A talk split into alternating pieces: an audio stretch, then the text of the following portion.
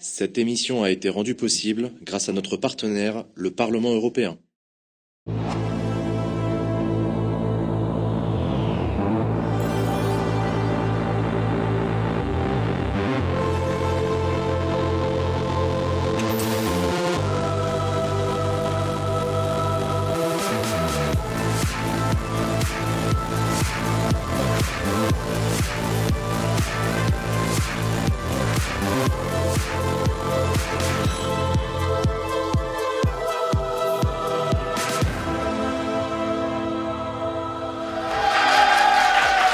Bonsoir tout le monde. Je ne suis pas Jean Massier, comme vous pouvez le voir. Jean Massier a décidé, de déléguer à Malek délégué la présentation de Backseat. Je prépare cette vanne depuis tout à l'heure. Non, je rigole. Un tweetos me l'a soufflé, je le remercie et je lui en remercie. Euh, bienvenue dans Backseat, j'espère que vous allez bien, le chat, j'espère que tout le monde se porte bien. Euh, on va faire une belle émission, comme à chaque fois. Mais j'espère surtout que c'est ça, on va, on va en faire une belle parce que c'est moi qui présente. Euh, et on va se le dire parce qu'on se dit tout. Il y a un peu de pression de mon côté, mais vous allez m'aider, le public va m'aider et je ne suis pas tout seul. Je suis avec une bande de chroniqueurs incroyables. Je suis avec Sacha Beckerman qu'on peut applaudir. Ça va Sacha? Ça va. On est avec Antoine Gristiel qu'on peut applaudir aussi. Et on est avec Claire Lejeune qu'on applaudit également. Les amis, ce soir, émission en partenariat avec le Parlement européen. Euh, on va essayer de savoir ce qu'est le Parlement européen, comment ça fonctionne, à quoi ça sert, comment l'Europe a changé aussi euh, ces cinq dernières années. Euh, et pour cela, on va accueillir des invités incroyables qu'on accueille tout de suite sous vos applaudissements.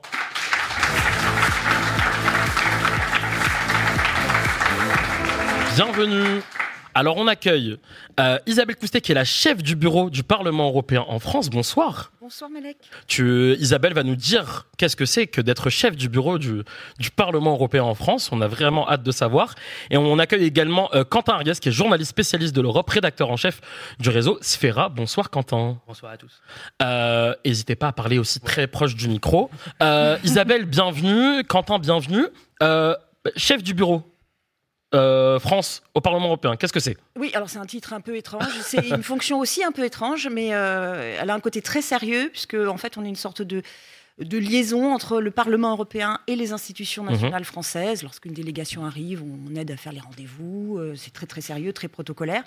Et puis il y a une mission euh, beaucoup plus importante qui est celle de la, des relations avec la presse et faire connaître à la presse française pas la presse accréditée à Bruxelles, qui la connaît bien, le Parlement européen. Euh, et puis enfin une troisième mission qui est la communication, l'information du grand public. Et pour mmh. ça, on vient d'ouvrir un lieu il y a un an et demi à, sur la place de la Madeleine qui s'appelle Europa Experience, qui est ouvert six jours sur sept, qui est une sorte de musée interactif de l'Europe où on peut comprendre le fonctionnement du Parlement européen avec un Donc, jeu de rôle, et, etc. Si on vous demandait euh, que faire ce week-end, ben voilà. Mmh, Bienvenue. Hein, on a un petit plan. Euh, Quentin, qu'est-ce que c'est que d'être journaliste et de couvrir les, les questions européennes? Tiens.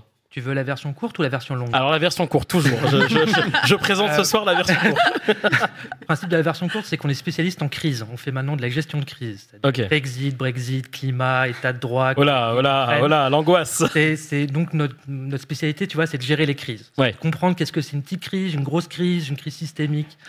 Euh, non, mais euh, au-delà de, la, au -delà de ça, c'est c'est-à-dire on couvre, comme finalement des journalistes à Paris ou mmh. en région, en fait, on couvre une institution, un pouvoir et euh, comment on le et on couvre euh, ce, un peu de voir comment va ce continent. Le travail avec le Parlement européen spécifiquement? Super important parce que c'est les seuls qui sont élus. Donc Mhm. ça veut dire que ne serait-ce que pour nous hyper pratique, euh, un fonctionnaire européen, il n'a pas le droit de parler avec son nom et son prénom.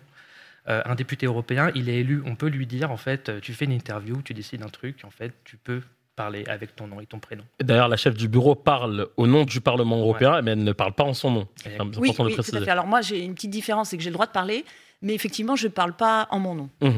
Bon, mais, mais je parle sincèrement. Oui, on espère, on espère. On va essayer de, de présenter un petit peu le, le, Parlement européen, le Parlement qui existe depuis 1979. Euh, comment on peut dire que le Parlement français et le Parlement européen, c'est deux choses complètement différentes? Ma question, pour le comment, le pourquoi, tiens. Alors oui, c'est deux choses différentes, mais je trouve que le Parlement européen commence à de plus en plus ressembler à un Parlement national. Et Pourquoi ça, c'est une bonne nouvelle, parce qu'il se politise. Mmh. Avant, on avait une espèce de coalition pro-européenne avant chaque mandature. maintenant, on a, on a des coalitions différentes sur les différents dossiers qui se, qui, donc des clivages gauche-droite. On n'a pas seulement un clivage pro-européen anti-européen ou un clivage euh, nord-sud ou national. On a un vrai clivage politique sur la majorité des dossiers. Donc ça fonctionne exactement comme un Parlement national. Ok.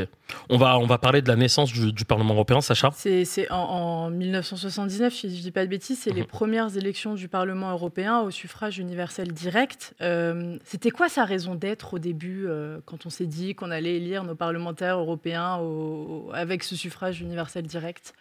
Bah, c'était donner une âme à, l'Europe, en fait, pouvoir euh, élire démocratiquement. Euh, c'est la seule institution élue au suffrage universel direct. Donc c'était vraiment là. Et, c'est d'ailleurs ça qui a permis de lui donner plus de pouvoir ensuite. Et, en fait, c'était peut-être un mauvais calcul parce que du coup, il a gagné. C'est la seule institution qui a gagné le plus de pouvoir. Enfin, je veux dire pour les institutions qui, défendent l'intérêt national donner cette élection au suffrage universel direct au Parlement européen, c'est redonner le pouvoir euh, à cette institution. Et, puis les sujets, ils ont changé. C'est-à-dire en 79, tu commences déjà à parler bah, comment tu peux. Euh, euh, enfin, tu, ne discutes plus en fait de quotas de cabillaud entre l'Espagne et la France. En fait, tu commences à parler des choses directement qui touchent dans, les affaires quotidiennes de tous les Européens. Donc en fait, à un moment ou à un autre, tu as comme notion de représentation et en fait, tu, dois un peu relire. Et, j'ai une question du coup qui découle de ce que vous avez dit. Comment euh, son, rôle et comment ses pouvoirs, vous avez déjà commencé à y répondre, ont évolué depuis, depuis 79 bah, c'est au, cours des différents traités. En fait, chaque traité a donné plus de pouvoir au Parlement, sur le, en tout cas sur son pouvoir législatif.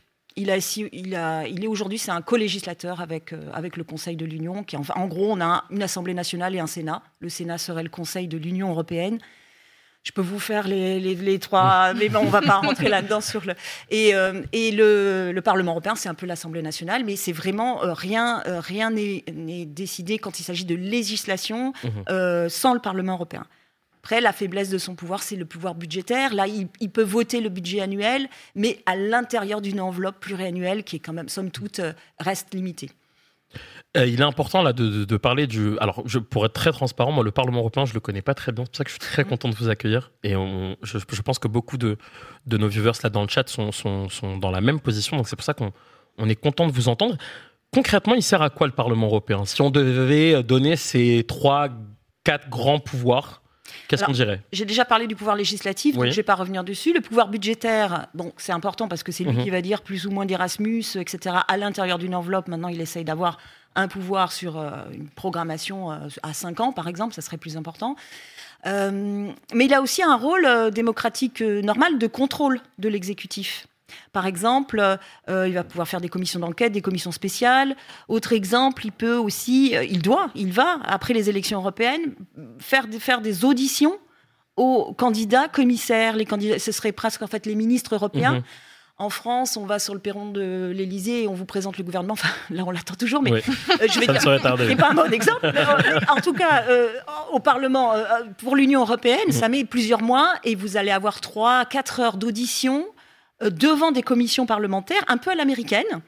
Et ça, c'est un vrai, réel, un vrai pouvoir réel du Parlement européen. De, et on retoque toujours des candidats commissaires. C'est très important de les suivre euh, aussi. C'est très intéressant. C'est quand ce qui va arriver donc cette année après euh, en septembre-octobre, euh, une fois qu'on aura, euh, il y aura toute une séquence de, mise en place du nouveau gouvernement européen, en quelque sorte. On parlera de l'échéance de, juin euh, tout, à l'heure. Vous nous disiez aussi en préparant l'émission que le Parlement avait un rôle symbolique mais, mais important dans la défense de l'état de droit. Alors, pas si symbolique que ça, mais c'est vraiment une constante, euh, puisqu'évidemment il est élu au suffrage euh, universel direct, il va s'écarter un peu des sujets euh, obligés des traités, mhm. et donc il prend son rôle de, parlement issu des citoyens à cœur, et donc un, une des constantes du Parlement européen, c'est de défendre effectivement les droits fondamentaux et pas seulement à l'extérieur de l'Union, mais aussi à l'intérieur de l'Union. Et, c'est une question qui devient de plus en plus importante. On ne pensait pas, mais donc on a aussi des États membres qui ont des risques importants de violer ces. En tout cas, ne respectent pas la séparation des pouvoirs. Je pense à la Hongrie, à la Pologne. Mmh. Et là, le Parlement européen va trouver tous les moyens juridiques nécessaires pour empêcher, par exemple, que euh, des fonds du plan de relance arrivent à la Hongrie. Il a voté un règlement sur la conditionnalité des fonds. ça, c'est quelque chose de très, très important. C'est-à-dire qu'on va conditionner l'octroi de cet argent à la, mise en œuvre de réformes dans l'État hongrois. Et aujourd'hui, il y a encore la moitié des fonds du plan de relance qui est bloqué à cause de cette conditionnalité. Donc ça, c'est un rôle très important qu'a le Parlement. Et puis ça compte dans les types, moins en France, mais dans les autres pays. Moi, j'ai beaucoup suivi la Hongrie et la Pologne, je suis allé plusieurs fois là-bas. Euh, clairement, en fait, euh, il y a le Parlement européen vote contre Orban. En fait, il y a, ça fait la, la une de tous les médias pro-Orban qui ont été rachetés par son régime. Donc, ce euh, c'est pas quelque chose qu'on aurait en France. Mais donc, donc même la question du, même si son pouvoir, il a il a son pouvoir vraiment de pouvoir attaquer sur l'état de droit est quand même relativement limité en termes de concret. Euh, c'est-à-dire qu'il peut que voter pour suggérer ou il peut que voter pour créer des, textes, mhm. mais c'est pas lui qui met en œuvre, ça c'est le boulot de la commission. Euh, en fait, il a quand même un sacré pouvoir de nuisance. Quoi. Et là, si vous regardez par exemple en Slovaquie, vous vous amusez à regarder Google Translate et les médias slovaques, Actuality par exemple, vous voyez la même chose, c'est-à-dire que Fico euh, en Slovaquie, il refait la même chose que Orban et que les Polonais, et donc en fait, on se retrouve avec encore plein de députés européens qui sont souvent une des médias slovaques parce qu'ils sont en train de dire bah, qu'il y a un problème d'état de droit. Euh, petit message à ceux qui nous rejoignent dans le chat. Oui, vous l'avez vu, je ne suis toujours pas Jean Massier. Hein. C'est Malek délégué. On embrasse Jean, évidemment, très fort, qu'on aime. Euh, je suis très content là, de ce qui se passe. J'ai, je, je n'ai jamais vu mes camarades chroniqueurs aussi sérieux et scolaires. On a un petit cours euh, d'histoire européenne, c'est très très sympa. Antoine avait une question. Moi, je voulais vous interroger sur les groupes euh, politique au sein du Parlement européen, parce qu'on sait qu'on a des groupes politiques euh, au sein de l'Assemblée nationale euh, française, on a des groupes politiques au sein du Parlement européen. Et est-ce que c'est la même chose? Est-ce que ça fonctionne de la même manière? Et puis est-ce qu'il y a un lien direct entre l'appartenance à un groupe dans le Parlement national et l'appartenance à un groupe au, sein du Parlement européen? On sait qu'il y avait eu des discussions, notamment au moment de, des discussions sur une potentielle liste unique de la gauche aux européennes, sur le fait que bah, ces partis qui voulaient s'unir n'étaient pas dans les mêmes groupes au sein du Parlement européen. Comment ça se passe, ces groupes politiques au Parlement européen? Alors, c'est une question très importante parce que le Parlement européen, il représente effectivement les citoyens, donc pas ils vont pas siéger par État, euh, par nationalité. Ça, c'est très important de le comprendre. C'est pas une organisation internationale, c'est un Parlement. Donc, les socialistes vont aller siéger avec les socialistes, les Verts avec les Verts, etc. Donc, on a sept groupes politiques au Parlement européen. Sept, c'est beaucoup. Et alors, ils ont des noms étranges parce que, en gros, c'est à peu près les mêmes. Hein. on va euh, de, la gauche radicale à la, droite radicale, en fait, dans l'hémicycle. Euh, mais ils, vont avoir. Euh, le, seul qui a un nom un peu bizarre, par exemple, c'est le PPE, parce que pour nous, il vient du Parti populaire espagnol, mais c'est le centre droit, c'est le parti qui, le groupe qui a le plus de pouvoir au Parlement, parce que c'est le, plus important numériquement au, fur et à mesure des élections. Mais ce qui est important de comprendre, c'est que aucun de ces sept groupes ne va avoir la majorité absolue et ne l'a jamais eu. Donc on a vraiment l'habitude de travailler au Parlement européen sans majorité absolue depuis très longtemps. Donc qu'est-ce qu'on est obligé de faire? On est obligé de faire une sorte de coalition, pas forcément une coalition de gouvernement, parce que ça n'y arrive pas encore, on n'est pas encore assez mûr, quoique ça a avancé à euh, dernière mandature, mais on va faire des coalitions par euh, sujet, par projet. On va aussi, il y a traditionnellement les deux grands groupes, donc le PPE et ensuite les socialistes, le Parti socialiste européen, pardon, groupe socialiste européen, parce qu'évidemment, il y a un groupe au Parlement, mais qui est baqué par un parti européen, ça c'est encore une autre chose. Euh, donc ces deux grands groupes avaient une majorité et pouvaient faire euh, bah, des accords plutôt, euh, on va dire, centristes, un peu pour, soutenir la construction européenne en gros, et puis ils vont aller se diviser sur deux, trois sujets, en tout cas en faisant des amendements. Depuis 2019, on peut plus, on n'a plus de majorité absolue avec ces deux seuls grands groupes. Donc il y a un troisième qui est arrivé, c'est le groupe Renew Europe, mhm. donc qui correspond à Renaissance, mais c'est aussi Ciudadanos en Espagne. Enfin voilà, chaque groupe politique va être, va avoir différents partis en son sein. Euh, donc ces trois grands groupes. Après, il y a aussi les Verts, donc les Verts qui est aussi un, parti euh, charnière. Donc on voit très bien qui sont, qui sont les Verts hein, en France, euh, en Allemagne, Die Grünen, etc. on a donc, j'ai dit à la, à la, j'aime pas dire extrême gauche, mais à la, la, gauche de l'hémicycle, à la gauche radicale, puisque bon, mmh un groupe qui s'appelle la gauche d'ailleurs, parce qu'il s'appelait la gauche unitaire européenne, maintenant il s'appelle la gauche. Euh, qui regroupe, euh, euh, qui ont regroupé historiquement le parti, tous les partis communistes, mais qui aujourd'hui sont, par exemple en France, ils n'ont pas, franchi le seuil des 5%, donc on y retrouve les groupes, les, députés LFI. Et puis alors si on va encore, si on va à la droite, donc du PPE, donc j'ai parlé du PPE, donc PPE c'est évidemment les LR français, mais les plus importants c'est la CDU, CSU allemande. c'est aussi Forza Italia, par exemple, en Italie. et ensuite, à droite encore, là, c'est plus intéressant parce qu'on a deux groupes euh, qu'on dit euh, eurosceptiques ou, d'extrême droite, ça dépend comment vous, vous les qualifiez. Euh, et là, on en a deux. On a l'ECR, les, les conservateurs mhm. européens, qu'on appelle ça. Historiquement, c'est le groupe des conservateurs britanniques.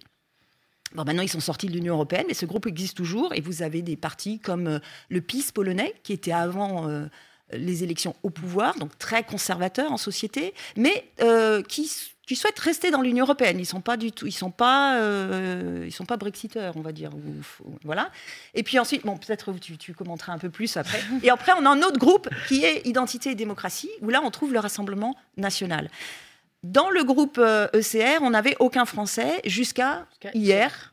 Euh, où maintenant on a. Qui l'a rejoint Voilà, euh, bah, Nicolas, Bay. Nicolas, Bay. voilà, du... Qui était anciennement au Rassemblement National, qui a rejoint ah, Reconquête. c'est ça. Mais, justement, comment vous expliquez qu'il y a cette culture, alors peut-être pas de coalition, mais au moins de compromis au sein du Parlement européen, alors que on, a beaucoup moins ça dans pas mal de pays, euh, bah, dans, pas mal de parlements nationaux, notamment en France, on voit que c'est quand même relativement compliqué. Bah, peut-être qu'ici, en fait, le problème, il est français, il n'est pas vraiment au Parlement européen. En fait, non, mais, mais c'est vraiment, enfin, euh, quand tu parles à des Belges, par exemple, bon, la Belgique a pris peut-être l'exemple au maximum parce que maintenant, la majorité, c'est sept gouvernements, enfin, c'est sept partis euh, au, au, gouvernement fédéral. Mais, euh, mais donc, il y a quand même une. Enfin, il y a, la question, c'est n'importe quelle démocratie a su quand même réussir à travailler, parce qu'en fait, la, la, manière dont le mode de scrutin est autorisé, est fait, est structuré, etc., fait qu'en fait, les gros partis en fait se sont un peu euh, divisés où il y a eu l'émergence des libéraux et des verts qui arrivaient en fait beaucoup plus tôt dans le processus euh, national euh, en Allemagne ou en Espagne ou en Italie qui ont fait que bah, en fait tu as été obligé de créer des questions de coalition. Je voulais peut-être juste rebondir sur la NUPES parce que c'est vrai que c'était un sacré c'est là après on voit une vraie, une vraie différence entre, entre ce, ce, qui se passe à Bruxelles et ce qui se passe en France parce que c'est vrai qu'au niveau européen ça n'a pas vraiment de sens. Enfin, c'est non pas parce qu'ils s'entendent pas, et d'ailleurs les députés français en fait sont dans les députés qui collaborent le plus entre les groupes. Mmh. Euh, par rapport, euh, mais par exemple, euh, mais c'est vrai que si tu fais une campagne un peu européenne, notamment au niveau des Verts, qui était un peu le pitch, qui est un peu leur pitch de base, comment tu peux dire à des Grunen que grosso modo, en fait, ils vont travailler avec Die Linke ou avec les. Enfin, il y a un moment après, il faut réussir à ce que ça colle. Euh, les, les, verts allemands sont pas tout à fait les verts français. Ouais, mais d'accord, mais tu regardes les verts espagnols, c'est la même chose. C'est-à-dire que les, seuls endroits en fait où au niveau des euh, ou d'autres parties, les néerlandais. Mm. Par contre, il y a un truc qui est marrant qui est en train de se passer, bah, justement aussi aux Pays-Bas, c'est que du fait que les, socialistes et les verts sont en train de fusionner au niveau national, mm. là, par contre, maintenant, ça va être les, pour la première fois, en fait, euh, mis à part les groupes autonomistes espagnols, mais bon, ça c'est vraiment de la niche Parlement européen, mm. en fait, vont, vont avoir une liste commune. Mais c'est vraiment la première fois, et ça concerne vraiment que ces deux partis, parce qu'en fait, ils sont vraiment dans un processus de fusion. Isabelle, rapidement. Oui, je voulais dire que si on a sept grands groupes au Parlement européen, sept groupes, c'est aussi en raison du mode de scrutin. Il y a, on a des modes de scrutin très différents entre, entre les États membres, mais il y en a des principes communs. Le premier principe, c'est la proportionnelle.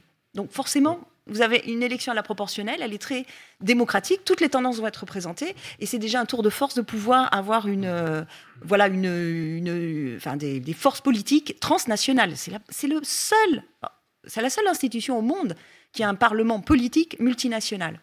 Et alors, je rappelle, le mode de scrutin, c'est proportionnel à un tour. Hmm. Donc, n'imaginez pas quand vous allez voter le 9 juin que vous allez avoir un deuxième tour. Hein. Il faut voter le premier jour, et puis voilà, avec des listes et c'est de la proportionnelle. Donc ça, effectivement, c'est ça qui fait qu'on n'a jamais eu de majorité absolue. C'est ça qui fait aussi qu'un député européen va avoir plus de, de pouvoir qu'un député national, parce qu'il n'y a pas de majorité ou d'opposition, il y a des coalitions. Donc vous allez avoir un bon rapport forcément dans votre mandat, même si vous êtes euh, Die Linke ou bien euh, si vous êtes un bon député européen, vous allez pouvoir à un moment donné avoir un rapport, mais vous allez devoir négocier avec tout le monde.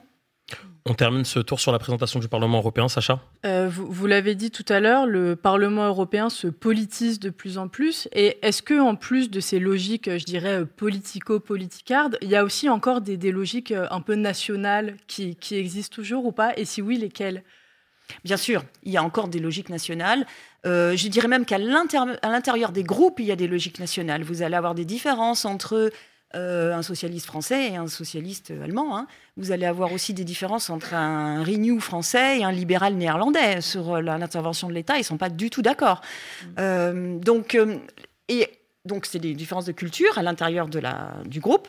Mais après, il va y avoir aussi des votes sur lesquels il y aura plutôt un clivage nord-sud ou un clivage est-ouest, il existe encore.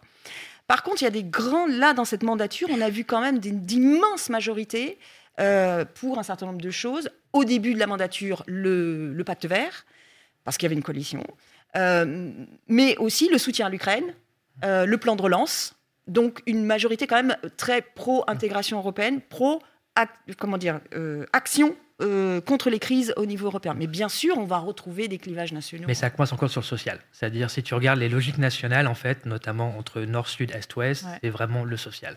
Euh, et même, il y, a plusieurs textes, là, ils sont congelés. C'est-à-dire, c'est de, des, textes qui sont hyper techniques. Bon, ça concerne moi, moi je suis français qui habite en Belgique, sur la Sécu. Donc, c'est-à-dire comment les Sécu se parlent entre elles, les dispositifs de sécurité sociale. Et si, par exemple, je veux revenir en France et que je me mets au chômage, bah, comment finalement mes mes cotisations de ma décennie de travail en Belgique en fait euh, arrivent en France? En fait, pour l'instant, c'est pas possible.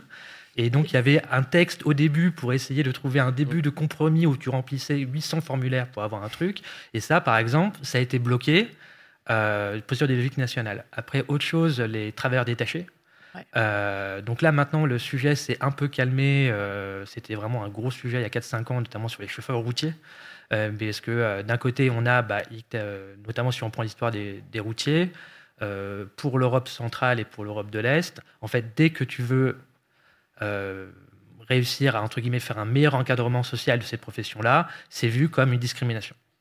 C'est vu comme une discrimination parce que, en fait, euh, ton polonais, enfin polonais, hongrois, bulgare, etc. En fait, il, peut aussi, dans le droit européen, sur les libertés de circulation, sur les traités, etc.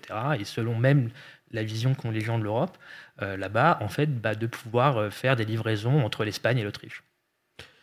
Parlons maintenant du Parlement européen, de son rapport aux autres institutions et le, le, Parlement européen dans les actes. Claire, tu voulais nous parler de la, du règlement sur la restauration de la nature.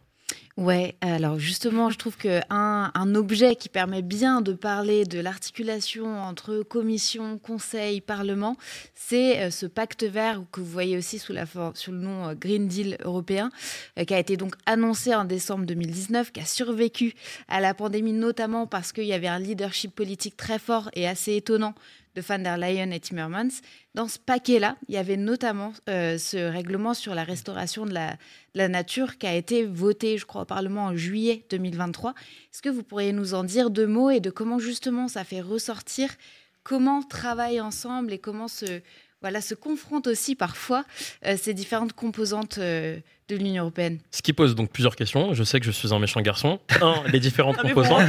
parce qu'il y avait beaucoup de questions là. Un, les différentes composantes. Deux, le Green Deal. Trois, le règlement sur la restauration de la nature. Ça fait beaucoup comme programme, je sais. tout à fait. Alors les différentes composantes, ben, je l'ai dit un peu tout à l'heure. Hein, en fait, c'est comme si on a un gouvernement européen, c'est la Commission européenne. Ce qui est important de dire, c'est qu'elle a le monopole de l'initiative législative. Pourquoi? Ça, fait pleurer à tout le monde. Il dit oh là, il faudrait que le Parlement ait l'initiative législative ou le Conseil. Surtout pas, parce qu'elle pense européen, la Commission. Hein, mmh elle est très méchante, elle est très technocratique, mais elle est là pour penser européen, pour pas faire le jeu d'un État ou d'un autre. Donc c'est pour ça qu'elle, c'est elle qui, lance les, projets. Et ensuite, ça va à deux chambres. Le Sénat, qui représente euh, en France plutôt les collectivités territoriales, ben donc euh, dans l'Union européenne, c'est le, Conseil de l'Union, les ministres des États membres sur la question euh, essentielle. Donc là, les ministres de l'Environnement, par exemple, sur restauration de la nature. Et puis, au Parlement européen, là, on a bien décrit ce que c'était. Et puis, il y a une navette entre les deux. Et il, faut un accord, une sorte de commission mixte paritaire, ce qu'on va appeler un, trilogue. Bon. Donc on a, on a cette procédure législative qui est quand même remarquablement efficace puisqu'on a adopté plus de 400 mm. textes pendant cette mandature alors qu'on on a aussi géré des crises au niveau européen et qu'on a fait un bond colossal dans l'intégration européenne. Euh, à cause de ces crises. Et pas des petites crises. Et pas des petites crises. Et qu'on aurait pu même carrément se. Se fracasser, disons les choses. Voilà, on peut le dire. Euh, donc, euh, loi sur la restauration de la nature, c'est très intéressant l'exemple que vous donnez parce que le pacte vert, il y avait un accord de coalition finalement au tout début de la mandature entre les, le Parti socialiste européen, le groupe des socialistes, le groupe euh, du PPE et les Renew, mais aussi bien sûr les Verts. Donc, on était très large pour faire passer euh, tout, un certain nombre de textes, et notamment le premier d'entre eux, le fameux pacte vert, qui fixe des objectifs euh, à l'horizon 2030. Euh, Et donc, en découle tout un tas de textes, dont ce texte euh, de la loi sur la restauration de la nature, qui arrive un peu plus tard dans la mandature et qui euh, vise à euh, rétablir, à rétablir nos habitats naturels qui sont très dégradés dans l'Union européenne, puisqu'on on a à peu près seulement 15% d'habitats naturels qui se portent bien dans l'Union. Je ne sais pas si vous vous rendez compte, c'est quand même... Et évidemment, ce texte euh, éminemment euh, bon, qui ne devait pas poser de problème, arrive à un moment où la campagne pour les élections européennes commence. Et donc, ce clivage et cette coalition commencent à se déliter. Et donc là, on a la Commission européenne qui propose un texte assez ambitieux, qui ne devait pas poser de problème en commission environnement, qui est retoqué en commission agriculture du Parlement européen, qui en commission environnement est également rejeté. Donc finalement, on arrive en plénière avec une proposition de rejet. Mmh. Rejet qui est rejeté à 12 voix près. Du coup, on se dit ah, il faut amender. Il faut amender. Donc là, les groupes politiques arrivent avec leurs amendements et tout le monde est très préparé parce que ça fait longtemps qu'on travaille sur ce texte. Et tous les pros de la loi pour la restauration de la nature redéposent leurs amendements et ceux-ci sont adoptés euh, à une trentaine de voix de près euh, à la fin. Donc finalement, on a un texte. Mmh. Mais là, patatras, on se dit, oulala, là là, on ne peut pas fonctionner comme ça tout le temps. Et effectivement, il y aura, après, il y aura encore une, nouvelle réglementation européenne là, qui concernera les pesticides qui ne passera pas. Mm-hmm. Donc, c'est, là, on voit très bien le, la question de, des alliances politiques sur des sujets euh, de, vie quotidienne pour nous, hein, qui sont tout à fait. Euh, c'est pas des sujets techniques. Ouais. Mhm. Et justement, tout le débat qu'il y a eu au niveau européen sur ces questions euh, d'écologie politique, euh, finalement. Nous, on a un débat sur l'écologie politique nationale avec voilà, une, une, écologie, euh, une certaine écologie portée par le gouvernement, mmh. et puis une gauche qui va être critique euh, de certains aspects de cette manière de porter l'écologie. Est-ce qu'on a exactement les mêmes euh, lignes de clivage ou est-ce que justement au niveau européen, ça va être d'autres, d'autres clivages autour de cette question du climat qui vont émerger? Quentin, tu peux nous dire qui a voté quoi? Non, mais, pardon, la logique est enfin, clairement l'extrême droite que ce soit les euh, conservateurs réformistes ou les identités démocratie ou le RN, étaient contre à chaque fois. Donc ça, c'est mm. un truc qui, reste comme ça. Euh, la, la, quand même, mais la, gauche en fait est engagée dans ce Green Deal. C'est-à-dire en fait que même si, enfin, les socialistes ont voté von der Leyen, euh, c'est Franz Timmermans, c'était le chef des socialistes. tout le boulot maintenant, et d'ailleurs, il faut vérifier dans les textes, mais je pense qu'une une vraie majorité de tous les accords de trilogue sur le Green Deal ont aussi été votés par la France insoumise mm. et par le groupe de la gauche. Euh, le principe, c'est de, donc les, accords. Enfin, le, le, c'est quand même il y a, y a on sent quand même qu'au niveau du climat, en fait, au-delà même des objectifs, en fait, c'est il y a un problème entre guillemets de marché intérieur. C'est-à-dire qu'il y a que, notamment au niveau de la gauche, les gens, ils avaient, t'as qu'une seule peur, c'est qu'en fait, que si tu décides que, par exemple, que seulement certains pays font vraiment des mesures législatives ambitieuses, bah, les autres vont commencer à faire du dumping. Mm. Donc tout maintenant, le principe, c'est de réussir à tenir ta coalition pour dire, ok, on fait, on réussit à avoir des règles et on réussit à avoir des règles plus, les plus abouties possibles mm, mm. Euh, pour, euh, pour, que, pour que finalement ça tienne. Et en fait, ça s'est fait, contrairement à la France, euh, en fait, la, le détriment, entre guillemets, c'est par rapport au niveau extérieur. C'est-à-dire que là, notamment, le Green Deal est assez énorme pour le changement de, au niveau européen. C'est-à-dire, moi, je suis arrivé, ne serait-ce qu'on m'avait dit il y a 4 ans qu'il y avait une taxe sur le carbone aux frontières qui allait passer, mm. et ben franchement, c'était, mais what? Ou même d'autres choses, c'est-à-dire que maintenant l'Union européenne, mais ça, bon, ça c'est le côté fun, mais sur les bateaux, c'est-à-dire que si par exemple tu décides de taxer maintenant le, CO2, le pétrole des, bateaux, euh, parce qu'un bateau consomme beaucoup, euh, un gros paquebot, bah en fait, maintenant, en fait, tu as aussi des mécanismes de compensation où en fait, tes droits de douane vont remonter. Euh, si, par exemple, tu décides que tu es un paquebot qui arrive, je sais pas, du Brésil et tu dois aller à Marseille, si tu t'arrêtes au Maroc juste parce que c'est moins cher le gaz, enfin, moins cher le pétrole, en fait, tu vas payer une taxe.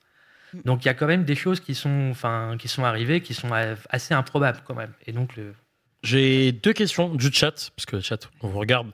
Euh, alors, pour que ce soit clair pour tout le monde, on a dit la commission, c'est le gouvernement. Oui, parce qu'elle propose les, lois européennes et après elle exécute, enfin, elle, contrôle l'exécution par les États membres. Le Parlement, on peut dire que c'est l'Assemblée. C'est ça. Ok. Le Conseil, l'équivalent d'un Sénat. euh, Alors d'un Sénat, mais qui aurait quand même des big big pouvoirs, parce que c'est aussi euh, après au niveau des chefs d'État et de gouvernement, il y a le Conseil de l'Union. Ça, c'est les ministres. hein. vous allez faire bien dans les dans les dîners, en sachant que le Conseil de l'Union européenne, c'est au niveau des ministres, c'est le législateur au quotidien. Et puis quatre, euh, quatre fois par an, euh, plus les, les sommets extraordinaires, les chefs d'État et de gouvernement se réunissent en Conseil européen. Ça, c'est le Conseil européen.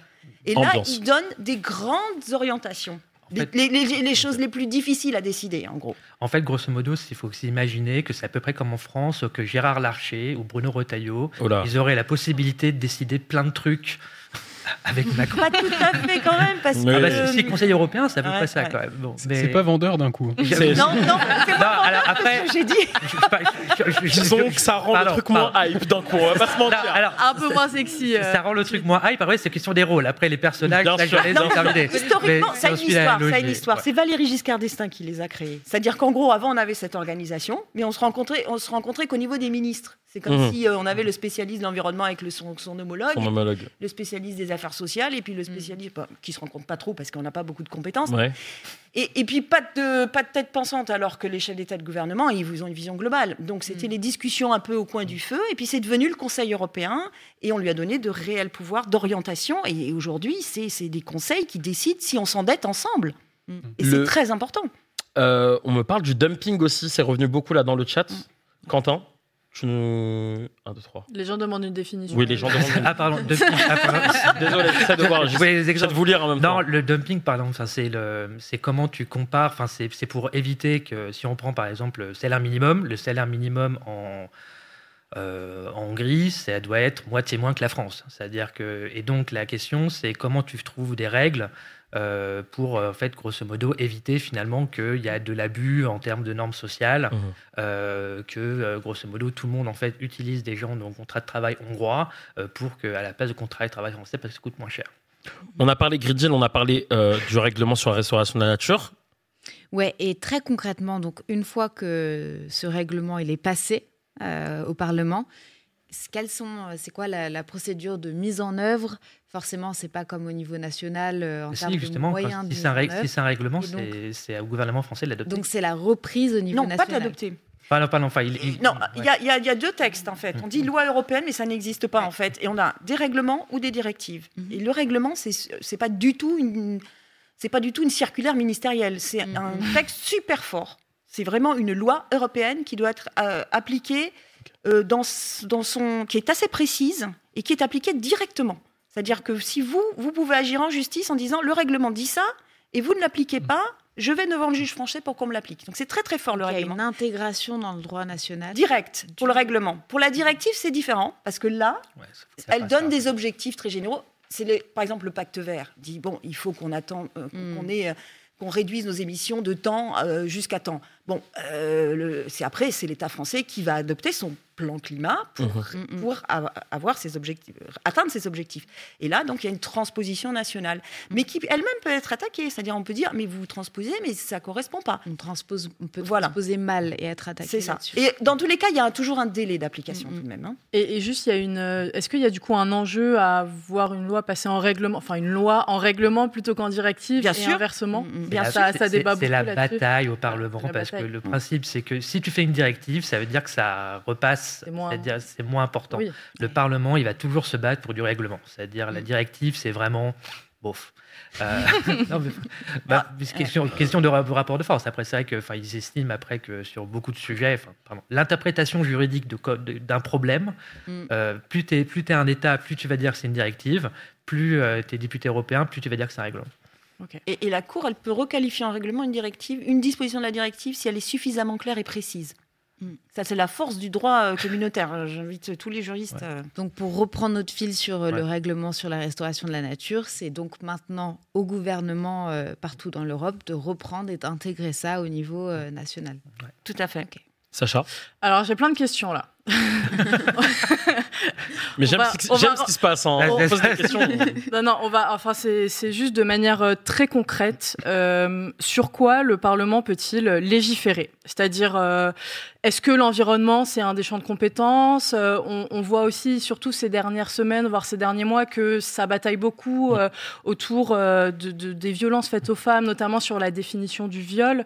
est-ce que vous pouvez nous expliquer pourquoi c'est compliqué aussi Et est-ce que c'est pas aussi à ce moment-là que le Parlement européen rentre un peu en opposition avec le régalien pur et dur des États, justement?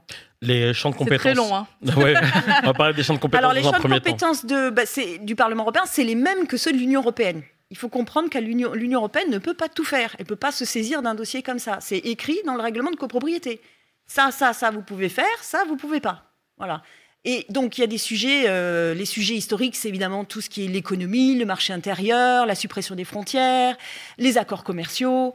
Et puis, petit à petit, on a commencé à ajouter des, compétences. Euh, évidemment, l'environnement des thunes, c'est une des, mmh. mmh. absolues compétences. On comprend bien, parce que là, on est plus efficace. En fait, le principe de répartition, c'est ce qu'on appelle la subsidiarité. On est plus efficace. Si on est plus efficace au niveau européen, alors ça doit être passé au niveau européen. Mais en plus, ça doit être écrit dans les traités. Hein parce que sinon, euh, voilà, ce serait trop simple.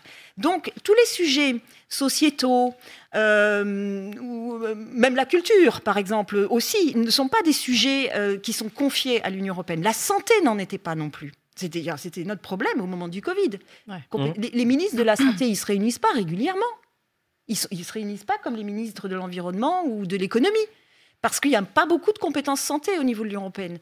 Et donc, là, dans ces champs-là, euh, le Parlement européen, lui, il tente de, de, faire des résolutions, d'intervenir, et notamment dans tout ce qui concerne les nous, finalement, ce qui concerne les Européens, leur mode de vie, la démocratie, les droits fondamentaux, euh, je dirais presque le mariage pour tous. Alors que c'est pas du tout une compétence. Tout ce qui est droit civil, droit pénal, tout ça n'est pas de la compétence du Parlement européen, mais il va s'immiscer. Et ce qui est nouveau là, c'est que c'est la Commission européenne qui a proposé dans cette loi, euh, dans cette euh, euh, loi sur les, violences faites aux femmes. Donc, expliquez-nous, qu'est-ce qui s'est passé Donc, le, Parlement européen a décidé, tenté de, de, faire accepter une vision, de poser une vision sur la définition du viol. C'est ça. En fait, non, il y avait, il y avait tout le monde. Il y avait tout le monde, en fait. Le Parlement européen, mhm une majorité des États, mais qui n'avaient pas encore le seuil de majorité qualifiée pour pouvoir euh, mm. dire non, et il y avait la France.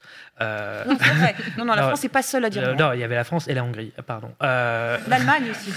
Ouais, l'Allemagne, c'est pas, pas. Bon, après, c'est pas le même. Non, non, non, pas, les Français ne sont pas tout seuls. Mais au-delà de ça, en fait, donc.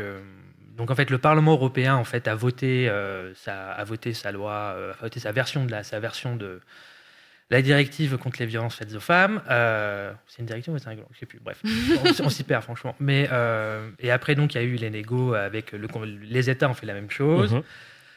La France. Euh, que dit la France bah, c'est, une, bonne question parce qu'on ne sait jamais vraiment. Euh, non, mais sur ces questions-là, on ne sait jamais vraiment.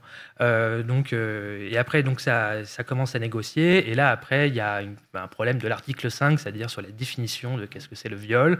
Et là, il y a un désaccord juridique entre soit entre un désaccord juridique sur le consentement. je ne suis pas un expert sur ces questions-là, mais, mais donc je ne connais pas les tenants, les aboutissants. Mais si on suit ce que disaient les ONG, clairement, clairement, la France aurait dû suivre cet accord. Ce n'était pas non plus dangereux pour le système juridique français. Euh, mais donc la France a fait du blocage et a utilisé une, a fait une majorité de, fait une majorité euh, de, une minorité de blocage jusqu'à la fin pour en fait forcer. en fait, le, forcer, forcer, en fait, à forcer, les, forcer le Parlement et les autres États à retirer. Parce que là, après, il y a d'autres choses, c'est-à-dire qu'on rentre en élection européenne. Euh, à un moment ou à un autre, il faut quand même que les, les, parlementaires européens ils arrivent sur les marchés bientôt disant qu'est-ce qu'on a fait. On voit des images euh, du trilogue hein, juste derrière nous.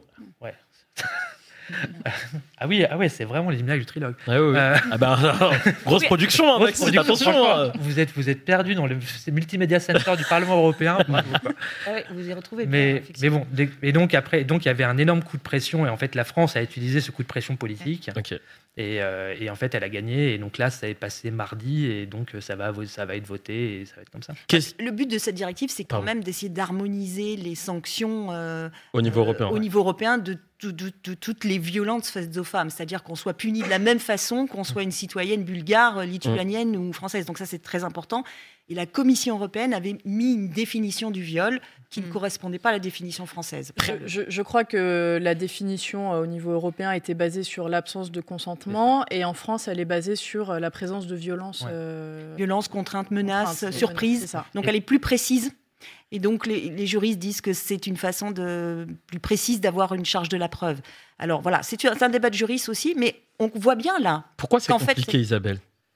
Pourquoi c'est compliqué C'est Parce que compliqué le, le droit, le droit est, est une, est une matière précise. Et, et surtout que, alors, il y avait deux arguments pour la France. Elle disait que c'était pas, euh, d'abord, le droit pénal, c'est pas une compétence de l'Union européenne. Elle n'a pas tort. Mais la Commission européenne a mis cette disposition. Donc elle, elle avait des juristes qui disaient, on peut mettre ça. Mhm. Vous voyez, donc il y a une bataille aussi. hein. Et puis euh, après, voilà, il y a une bataille de juristes sur euh, est-ce que qu'est-ce qui est plus protecteur, une, une définition plus précise ou bien une définition plus large, qui est celle du non-consentement. Voilà. Donc, euh, mais après, sur le plan de la société, personne ne comprend parce que on est évidemment tous dans le mouvement MeToo. Et donc, Mhm. on est tous là, nous, citoyens européens, on sent bien qu'on vit dans un espace qui protège nos droits et on a envie que la réglementation européenne suive ce mouvement. Et ça, c'est le rôle du Parlement européen, je pense. Le chat nous dit euh, le Parlement, euh, bah, c'est pas tout rose, puisqu'il y a aussi le Qatargate. Euh, bah, Quentin, on a, on, a, on a un journaliste qui suit les questions européennes.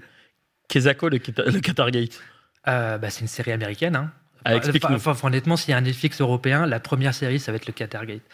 Euh, non, Ça ne sera jamais aussi bien que Parlement, que l'on a déjà conseillé Ouais. ici dans Backseat, évidemment. Ouais, ouais, super, super série Parlement. Euh, non, le Qatargate, en gros, alors, l'histoire. Donc, c'est un député italien euh, qui était président de la commission droits de l'homme et qui, pendant une dizaine d'années, a en fait monnayé son influence envers des pays qui pouvaient avoir des problèmes avec les questions des droits humains. Et donc, il a embarqué euh, son assistant parlementaire. Son assistant parlementaire a été est marié à une députée grecque, ancienne journaliste télé. Et en. C'était quand le C'était en 2022, c'est ça? Ouais. C'est ça. Euh, et donc en décembre 2022, euh, les policiers belges arrivent dans un très, très bel appartement du Parlement, à côté du Parlement européen, avec, un, avec le père de cette, de cette députée grecque et une valise qui, est, qui était prête à monter dans le EasyJet pour euh, Charleroi, pour faire Charleroi-Athènes. Et dedans, il y avait bah, euh, 10 000 euros en cash. Et donc, il semblerait-il que euh, ces 10 000 euros en cash viennent du Qatar. Ouais, une grosse production, hein, cette série, apparemment. Hein, il y a eu un gros travail au niveau de l'écriture. Euh, Antoine? Oui, euh, à la Fondation Jean Jaurès, on a fait une enquête avec Transparency International où on demandait finalement euh, aux, aux Français, en l'occurrence, comment ils considéraient un peu une, toute une série d'acteurs sur des questions de corruption. En gros, est-ce qu'ils jugeaient que les, les, euh, députés euh, français étaient corrompus? Est-ce qu'ils jugeaient que les députés européens étaient corrompus? Les acteurs privés, les chefs d'entreprise, etc. Et ce que l'on voit, c'est que 67% des Français jugent que les députés européens sont corrompus et c'est le deuxième groupe, enfin, ça arrive deuxième dans le classement. Et comment vous interprétez cette ces résultats? Et, aussi, question subsidiaire, comment se passe le- l'encadrement des lobbies? Au sein du Parlement européen Parce qu'on sait que, vu que le Parlement européen a gagné en importance politique, les lobbies se sont mis également à avoir davantage de, de, de raisons d'aller euh, voir les parlementaires européens. Peut-être que je peux répondre, parce que moi, j'ai fait, enfin, je mais j'ai- je me suis vraiment spécialisé sur la question de lobbying et de transparence quand je suis arrivé à Bruxelles, parce que c'est un sujet Mhm. passionnant. Euh, les députés européens ont eu beaucoup de temps à comprendre que du fait qu'ils soient loin, du fait que ce soit en anglais, du fait qu'ils soient à Bruxelles, qu'ils avaient une, une exemplarité qu'on ne pouvait pas demander à un élu local.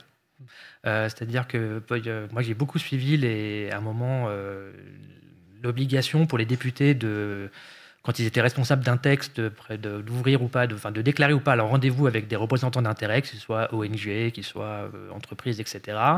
Et en fait, les députés de droite et les libéraux avaient réussi à sortir un avis du Conseil juridique européen pour dire que c'était contre les- la Convention européenne des droits de l'homme que de forcer un député européen à déclarer qu'il rencontrait des lobbyistes. Donc c'est pour dire en fait d'où on vient. Euh, mais bon, c'est. euh, je pense qu'après que les, les gens, de- mais d'un côté je comprends, c'est-à-dire en fait moi à Bruxelles, en fait euh, un journaliste à Bruxelles, il arrive, il met un an et demi à comprendre le bousin. Enfin, mais enfin, c'est normal. T'es- Après, quand tu as compris, et là, enfin, tu trouves que le boulot est génial. Mais, mais c'est vrai que le, le- l'onboarding, entre guillemets, euh, enfin, le- la- comment tu rentres dans, dans le jeu est important. Alors, si je peux répondre. que- La durée d'un mandat, rappelle-nous, 5 ans. Cinq ans pour tout le monde. ouais. 5 ans. Donc euh, déjà une belle année de perdu, euh, selon toi. Avec l'onboarding Non, pas quand, quand tu es journaliste, franchement, après, tu restes plus longtemps. Oui, En fait, donc euh, c'est bon. Après, c'est faut tu fais des économies d'échelle pour le prochain Et- mandat. Mais pour un député, est-ce que c'est tout aussi compliqué? C'est ça ma question. En fait, l'avantage des députés, c'est qu'ils ont quand même des équipes. C'est-à-dire que les, Mhm. les, euh, les assistants parlementaires européens, quand même, euh, restent un peu plus longtemps qu'à l'Assemblée nationale et au Sénat. Mhm. Et c'est vrai, et, et ils ont une vraie expertise sur ces questions-là. Donc euh, tout- maintenant, on va voir en juin-juillet, quand il y aura les nouveaux députés, maintenant, c'est qui va s'arracher qui va s'arracher les meilleurs assistants, Mhm. euh, parce que bah, c'est mais c'est des gens qui sont très très bons dans le métier. Alors, il ne faut pas Isabelle. laisser dire que les assistants font tout le boulot, hein, quand même. J'ai j'ai pas dit Euh, ça. Non, non, je sais, je sais, j'ai- j'essaye de, de, de, de Non, mais c'est- comme ça. Isabelle est dans Euh, son rôle. Il faut, il faut- non, mais il- il- c'est vrai que le parlementaire européen euh, tout nouveau qui arrive, il faut qu'il comprenne les groupes politiques, comment ça fonctionne. euh, et puis, euh, et, et donc, il va se spécialiser. Le problème, nous aussi, euh, on, on avait des députés, euh, on a d'ailleurs, euh, on a eu un taux de renouvellement très important en 2019, Mhm. dans, même dans les équipes, dans les députés français. Mais moi, j'ai une longue fonctionnaire, une vieille fonctionnaire du Parlement européen. J'ai travaillé avec des députés français qui ont beaucoup, beaucoup travaillé, enfin pas avec eux, mais en soutien, oui, oui. hein, puisque j'ai toujours été fonctionnaire et jamais assistante ni dans un groupe. Mais euh, il y avait par exemple des députés, comme je vais les citer, Alain Lamassoure ou Pervenche Berès, Mhm. donc Pervenche Berès chez les socialistes, Alain Lamassoure chez le PPE, qui étaient extrêmement euh, connaisseurs de leur sujet et qui, avaient une, et qui ont fait carrière au Parlement européen, mais qui, étaient, qui disparaissent des médias français. Donc il- voilà, il faut choisir en fait. Soit on connaît les rouages et on fait, la, on fait une vraie carrière européenne. C'est un peu différent en Allemagne. hein, euh, on, est, on, voilà, Euh, on accepte qu'on fasse une carrière au Parlement européen. Et soit on disparaît des plateaux télé et donc euh, on a plutôt envie de revenir et donc on n'a pas le temps de se spécialiser. Mais- Pour mais- revenir sur les lobbies, il faut savoir aussi que comme les dossiers européens euh, sont très techniques, on a quand même une, une grande culture, et la Commission européenne fait ce travail au début avant de faire sa- de, de consultation des représentations d'intérêts. Mais vous savez comment s'appellent les, les, les féministes, enfin le- les représentations des intérêts des, des associations féministes? des lobbies Le lobby oui. européen des femmes. Mhm. Donc c'était une, c'est une question de voilà, on doit euh, donc il y a- il y, a une culture effectivement du lobby. Le Qatargate euh, a été un coup de semonce, un coup de semonce parce que c'était c'est pire qu'une série Netflix, mais un coup de semonce qui était évidemment interdit par les règles. Donc là il y avait pff, en fait ça pose un problème de contrôle. On a renforcé évidemment les règles. Euh, notamment sur les déclarations d'intérêt avant et après le mandat, parce qu'elles étaient quand même pas très fortes. Euh, on a renforcé les règles aussi de, de déclaration des rendez-vous avec les lobbies, pas seulement quand vous êtes rapporteur, mais aussi quand vous êtes député européen, que vous allez d'une autre commission, mais que vous rencontrez quelqu'un, bah, finalement sur un dossier qui est en cours, etc. Mais euh, la, la question qui se pose là, c'était pas des lobbies, c'était une ingérence étrangère. D'ailleurs, ratée. Parce que peut-être pas raté pour ceux qui avaient de l'argent, enfin si, puisque maintenant, il, il- mais raté puisque dans la, la résolution n'est pas passée. Il s'agissait de donner une bonne image du Qatar. Personne ne l'a voté, Mhm. à part les criminels. Voilà. Euh, L'idée maintenant étant de parler du, du Parlement européen qui a été réactif. L'Europe a beaucoup changé ces, der- ces dernières années avec une crise, une grande, grande crise majeure, celle du Covid. Euh, il y a eu un plan de relance qui a été voté à, à- à la suite de tout ça. Est-ce que vous pouvez nous en parler, Isabelle? Oui, alors je crois que ce mandat européen, pour les députés, pour le coup, les nouveaux députés européens ont eu un mandat absolument incroyable. Inédit. euh, inédit. C'est-à-dire que le temps que la Commission européenne se mette en place, il a fait, on est- tombé dans le Covid. Donc en Mhm. fait, ils n'avaient même pas eu le temps de voir les locaux qu'ils étaient chez eux, à voter à distance. Donc euh, ils ont perdu peut-être, euh, là encore, ils perdent encore plus un an. Mais ils ont quand même réussi à, à avoir un rôle très important, notamment dans la crise Covid. C'est, on a été les, à partir du mois de mars, euh, les premiers à lancer l'idée du plan de relance. Euh, et surtout, c'était très important d'avoir une résolution du Parlement à 500 voix. On est, le Parlement, ils sont 705 députés. Pour dire il faut un plan de relance de 750 milliards d'euros. Il faut s'endetter en commun, ce qu'on avait refusé de faire Mhm. pour les Grecs en 2008. Euh, et là, après, le Conseil européen a mis du temps à se mettre d'accord. Mais voilà. remise en question. Voilà. Mais remise en question, on, on suspend le pacte de stabilité, on suspend les interdictions des aides, euh, des aides nationales. Euh, en fait, on remet tout en cause, quoi. Et puis surtout, on se lance dans, euh, dans un endettement en commun et qu'on qu'on essaie de remettre dans le budget de l'Union. Donc, euh, et on double le budget de l'Union d'une certaine façon. Sacha? Euh, en quoi c'est une avancée Enfin, est-ce que c'est une grosse avancée ça? Et est-ce que ça peut créer un précédent ou pas? C'est énorme.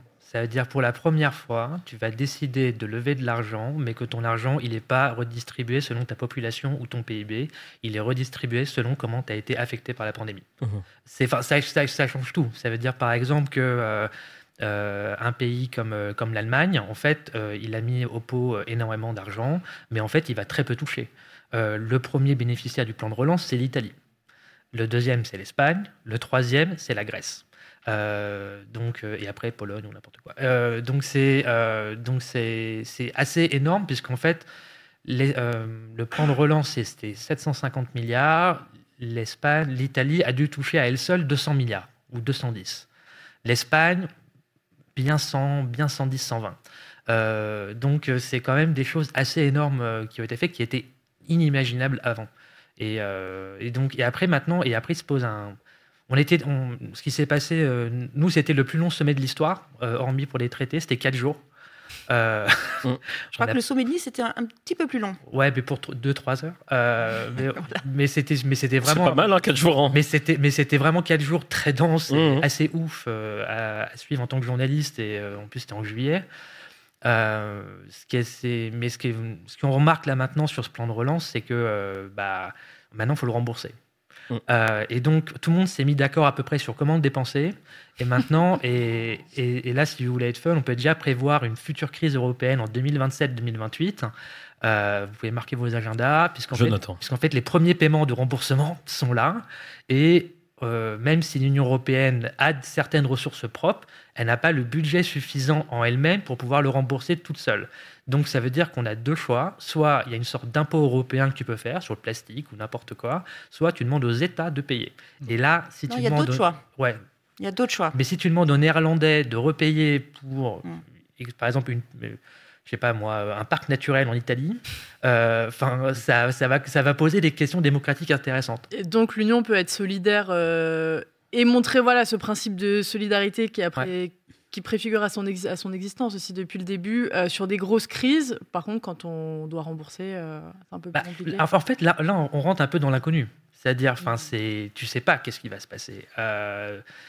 Alors, si je peux me permettre de répondre, ça, c'est, euh, enfin pas de répondre, de de, de, de, compléter. de compléter ce que tu viens de dire, parce que tu, on peut voir les choses en disant mon Dieu, on s'endette, c'est catastrophique, etc. Mais bon, on emprunte quand même à des taux nettement euh, meilleurs que si c'était les Grecs qui le faisaient pour eux-mêmes, et on, on, garde la cohésion du marché intérieur et on relance mmh, notre mmh, mmh. économie, on, on, réindustrialise, on utilise ça aussi pour euh, peut-être financer la transition écologique. Donc, franchement, voilà, c'est pas des dépenses pour rien.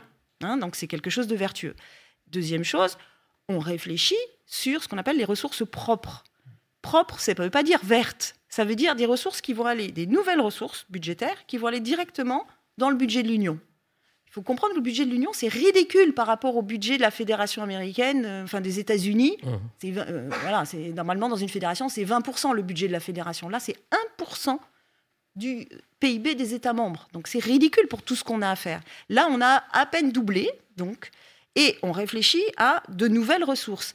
Et on a, on a obligatoirement, on crée, on commence à créer ces ressources. En tout mhm. cas, on commence à réfléchir dessus. Le Parlement européen a des propositions. Les futurs élus qui vont arriver après le 9 juin devront concrétiser ces solutions. Quelles sont-elles? C'est pas seulement un impôt communautaire. On va pas encore taxer. C'est des nouvelles ressources. Donc l'idée, c'est de taxer euh, c'est avoir une taxe carbone aux frontières, par exemple. La taxe plastique, elle existe déjà, mais on espère qu'elle va baisser, puisqu'on n'en veut plus des plastiques. Euh, et enfin, il y a une autre, euh, une autre possibilité qui serait cette fameuse taxe sur les sociétés multinationales. L'ancêtre, c'était la taxe sur les GAFA. Donc on revient avec ces idées-là, mais ultra concrètes. Des propositions sur la table, une vraie réflexion. Et, moi, et ça, ça se passe au Parlement européen. Évidemment, on n'en parle pas tous les jours. Et c'est dommage parce que c'est l'imagination au pouvoir. Je, petit appel au chat, si vous avez des questions, il nous reste encore quelques minutes avec nos invités pour parler du, Parlement européen. Donc, on est preneur, n'hésitez pas. Euh, Claire, donc sur le, on est en train de parler un petit peu du, prochain Parlement qui allait avoir euh, un rôle important. Expliquez-nous en vrai, en réalité, euh, ce qui serait passé si le Parlement européen euh, n'avait pas soutenu euh, tout, tout, cet élan-là. Quel a été en réalité le, rôle, l'importance du Parlement européen dans la crise? Dans la crise Covid Non, mais euh, aussi dans la crise ukrainienne, Oui, par aussi. exemple. Il y a une, une très large majorité Rapidement, du je Parlement. sais Isabelle, je suis méchant, mais Ah ouais. rapidement. s'il vous plaît. Rapidement, bon, bah, je pense que si on avait, on on n'aurait pas eu une unité. Alors, il y, a, il y a une unité des États membres pour soutenir, euh, le, pour le soutien à l'Ukraine, euh, mais on aurait euh, et on n'aurait peut-être pas euh, commencé à commencer, comment dire, à affronter le problème des conséquences euh, du changement climatique. Enfin, Mhm. Je veux dire, tous les jours, on, on- on a des étés incroyables, des inondations qui recommencent d'ailleurs dans le Pas-de-Calais. Mhm. Euh, donc, ça, c'est pas une- c'est pas quelque chose qu'on peut traiter au plan national. Il, il nous faut quelque chose au niveau européen. Donc, il faut une majorité qui avance. Antoine? Oui. Bon, alors, on a bien compris, le Parlement européen, c'est important. Du coup, les élections européennes, c'est aussi important. Et pourtant, le taux de participation à ces élections, ça demeure quand même relativement faible, autour d'un Européen sur deux qui pourrait aller voter, qui se mobilise finalement. Comment ça se fait? C'est- plus, de- que les législatives en 2022 en France. hein. C'est plus, c'est plus que Bam les législatives. Alors là, prends ça dans ta tronche.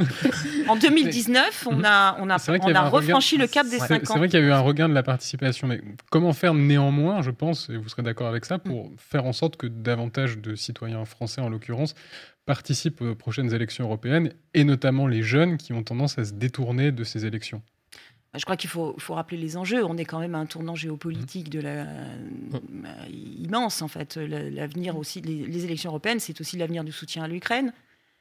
Euh, enfin, et du soutien même carrément à la. Alors, soutien à l'Ukraine, c'est quoi? C'est aussi notre liberté, notre démocratie.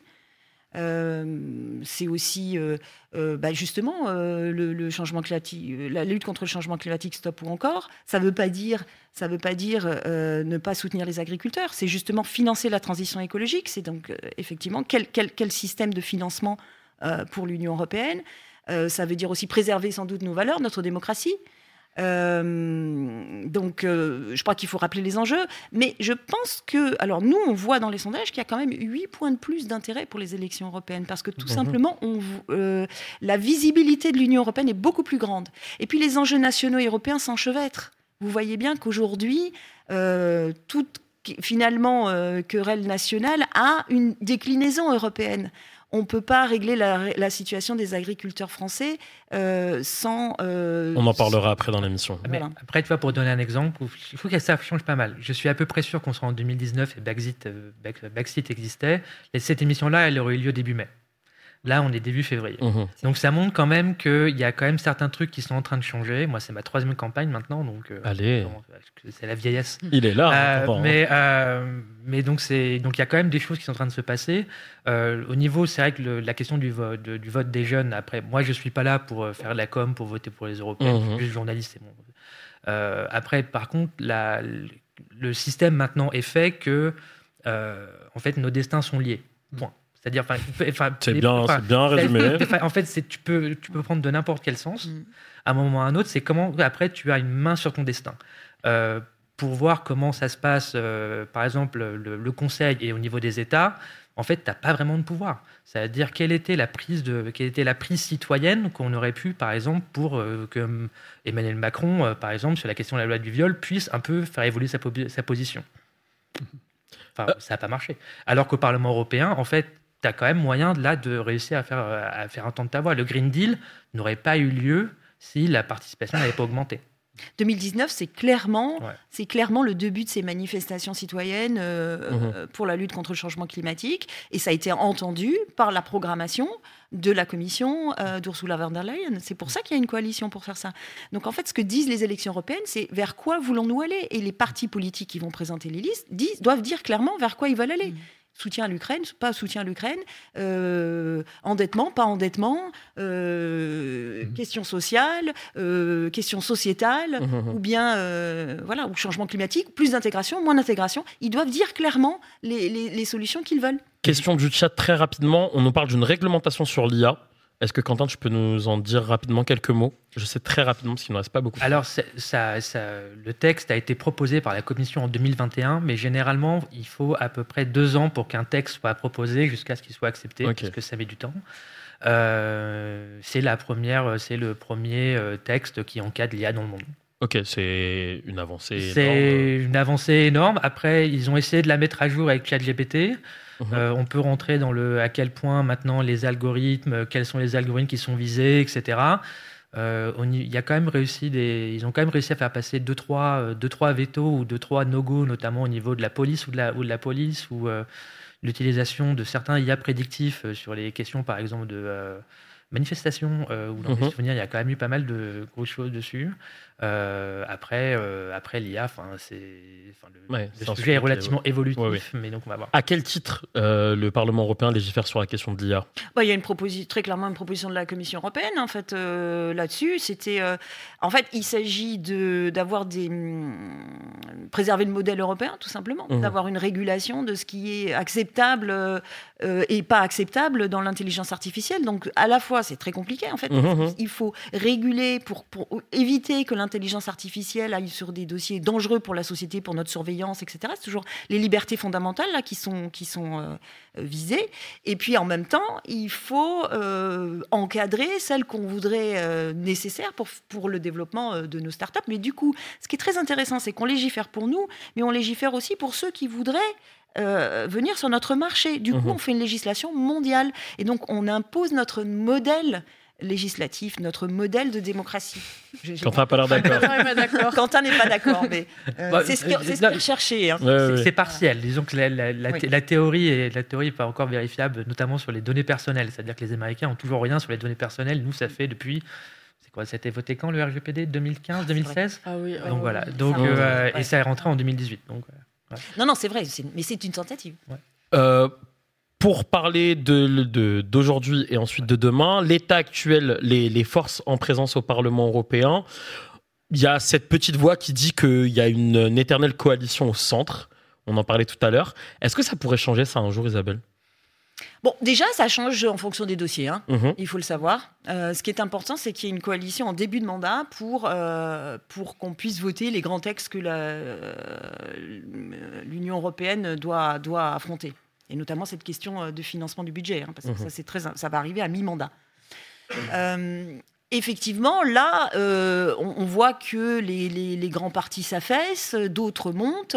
Donc il y a, y a, des coalitions, il va falloir faire attention à voir quel parti national va rejoindre quel, quel, quel autre parti. Euh, européen, effectivement, on pourrait avoir une coalition plus, on va dire plus droite extrême droite, ou on mhm. pourrait avoir une coalition. Euh, enfin, voilà, s'il y a des partis, c'est très important les partis pivots euh, dans, cette élection. Et, donc le jeu est ouvert, mais c'est ça la démocratie. Donc moi je dirais que ça rend ces élections très intéressantes. Il faut se mobiliser, regarder les programmes. Parce qu'effectivement, un parti, un Parlement européen où il n'y a pas de majorité absolue, il y aura forcément des, euh, des, coalitions pour faire un certain nombre de choses. Et ça, il faut le lire, pas seulement avec un prisme national. J'entends souvent dire que c'est une élection de mi-mandat. C'est pas une élection de mi-mandat. Mhm. On est en fin de mandat européen. Il faut arrêter de parler en français. Il faut parler en européen. Et donc là, on a effectivement, il faut comprendre qui va aller dans quel groupe. Et la difficulté, c'est qu'il faut regarder aussi les, comment dire, les différentes forces politiques dans les différents États membres. Mais c'est là que Quentin est utile aussi pour vous traduire ça. Parce que vous ne trouverez pas beaucoup de médias français qui vont vous expliquer qui va aller au PPE, qui va aller euh, chez le CR ou qui va aller euh, chez. Plus, généralement, vous êtes journaliste, vous avez des problèmes de pige à Paris, venez à Bruxelles, c'est beaucoup plus simple. mais c'est vrai, hein. la vie est moins chère et honnêtement, et honnêtement les gens recherchent. C'est-à-dire que nous, en fait, on refuse, on refuse maintenant de. On est tous full. On est, on ah vraiment. Bah, il n'y a plus de place alors. Bah non, non, non, en fait, non, en fait, il y a des médias qui arrivent et disent je veux un correspondant à Bruxelles. Ah. Même hein. je veux un correspondant à Bruxelles, ne serait-ce qu'à mi-temps. En fait, on est tous full. Ok. Euh, Isabelle nous a confirmé qu'on était dans le coup, Baxit, parce qu'on s'intéresse au Parlement européen et qu'il va se passer des choses. La date des élections européennes Alors en France, c'est le 9 juin. Le 9 juin Dimanche, en France. 9 juin, un seul tour. Mmh, important de le dire. Euh, voilà, un seul tour. Il y aura beaucoup de listes. Donc, mmh. En tout cas, il y a sept grands groupes, donc il faut peut-être euh, se concentrer sur prendre le temps de, de, regarder. Prendre le temps de regarder bien quoi. Il y aura une offre politique importante. Mhm. Euh, par contre, il y a des, pays qui se, qui se, rattachera à quel groupe ensuite au Parlement? Exactement, qui ira dans quel euh, dans mhm. quel groupe et quelle est la position de ce groupe sur telle et telle question européenne. Il faudrait, il faut dire aussi que les Néerlandais commencent à voter le jeudi. Euh, ensuite, on a le vendredi, le samedi. Il y a des députés, il y a des pays qui votent le vendredi et le samedi, et puis la majorité, 21 pays qui votent ensemble le dimanche. Donc c'est la première fois, enfin c'est la première fois, non, c'est pas du tout la première fois, mais c'est en tout cas la- c'est la seule élection où on a euh, On fait la même chose en- en au même cascade. moment, euh, voilà, avec des résultats, et on va essayer nous de projeter un hémicycle de, de, de ces résultats à partir de 20 h Pour terminer, dernière question, le Parlement européen a lancé une campagne pour inciter euh, à voter au- à, à ces élections européennes. Le nom de la campagne, c'est Utiliser votre voix. Qu'est-ce Oui. que ça veut dire? Bah, utilisez votre voix, ça a l'air très très euh, classique. hein, euh, ça veut dire euh, faites vivre la démocratie. Mhm. Mais la deuxième partie du slogan qui va venir après, c'est où d'autres le feront à votre place. Ah, Donc l'idée, c'est de défendre le, le, hum, comment dire, le modèle démocratique européen, de Mhm. participer à cet exercice. On ne peut pas dire que l'Union européenne n'a pas un système démocratique. On a un Parlement européen élu avec des forces politiques, élu au suffrage universel direct, avec des élections transparentes. euh, et des plus que transparentes, euh, légales. euh, on n'a pas besoin de vérifier. C'est-à-dire qu'il y a beaucoup d'États dans le monde, il y a beaucoup de zones dans le monde dans lesquelles on, va voter, mais il y a, peu d'élections dans lesquelles on est libre de le faire. Voilà. Et je pense que ça, finalement, en allant choisir, parce qu'il y aura une offre politique, on participe aussi à ce modèle démocratique. Donc c'est un peu ça l'idée de, de ce slogan. Merci à vous euh, d'être venu et d'avoir euh, répondu à, notre question. L'aventure entre Baxit et, le Parlement européen va, se poursuivre. On, fera d'autres émissions sur, le sujet d'ici là. Euh, on remercie donc Isabelle Coustet, on rappelle chef du bureau France au Parlement européen. Elle nous a un petit peu expliqué ce que c'était. Ceux qui n'ont pas vu, vous regarderez le replay disponible sur YouTube. Et Quentin Ariès, qui est journaliste spécial- spécialiste de l'Europe des questions européennes et rédacteur en chef du réseau Sfera. On vous remercie et on vous dit à très bientôt. Les amis, maintenant, on va passer à la suite de l'émission avec l'actu de la semaine. C'est parti.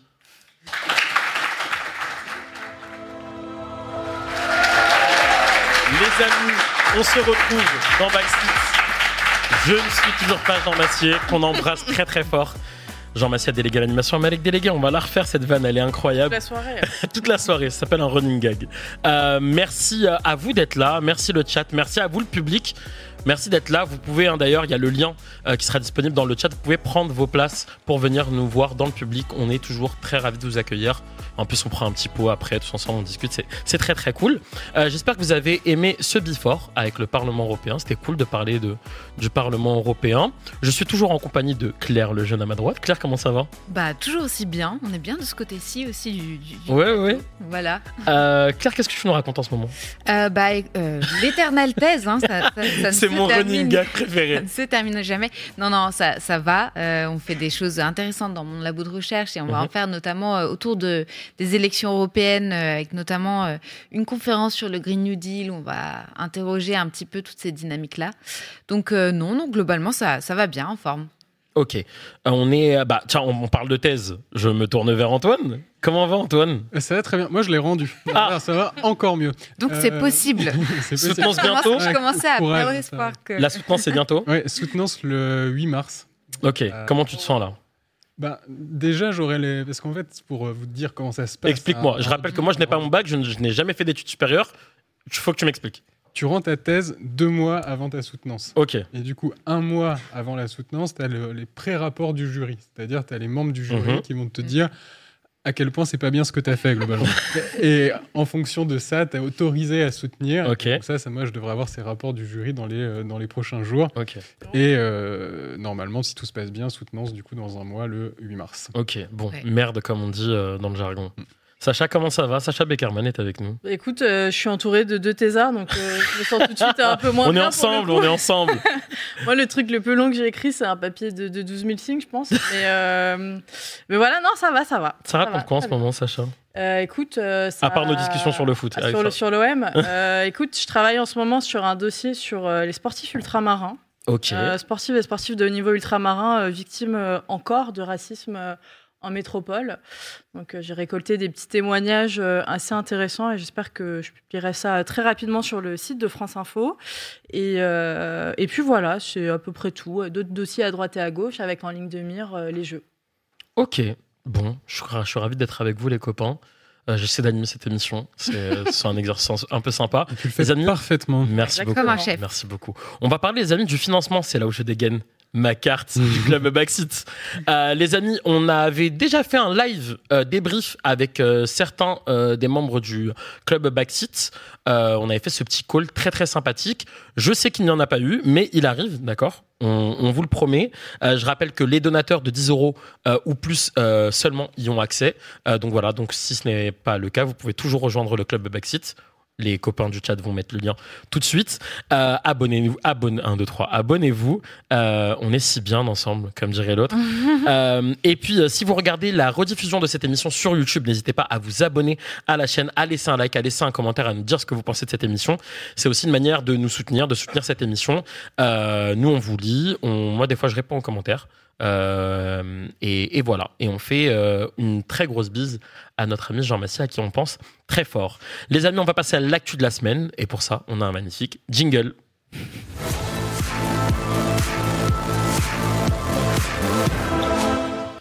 Les amis, on va parler de l'extrême droite.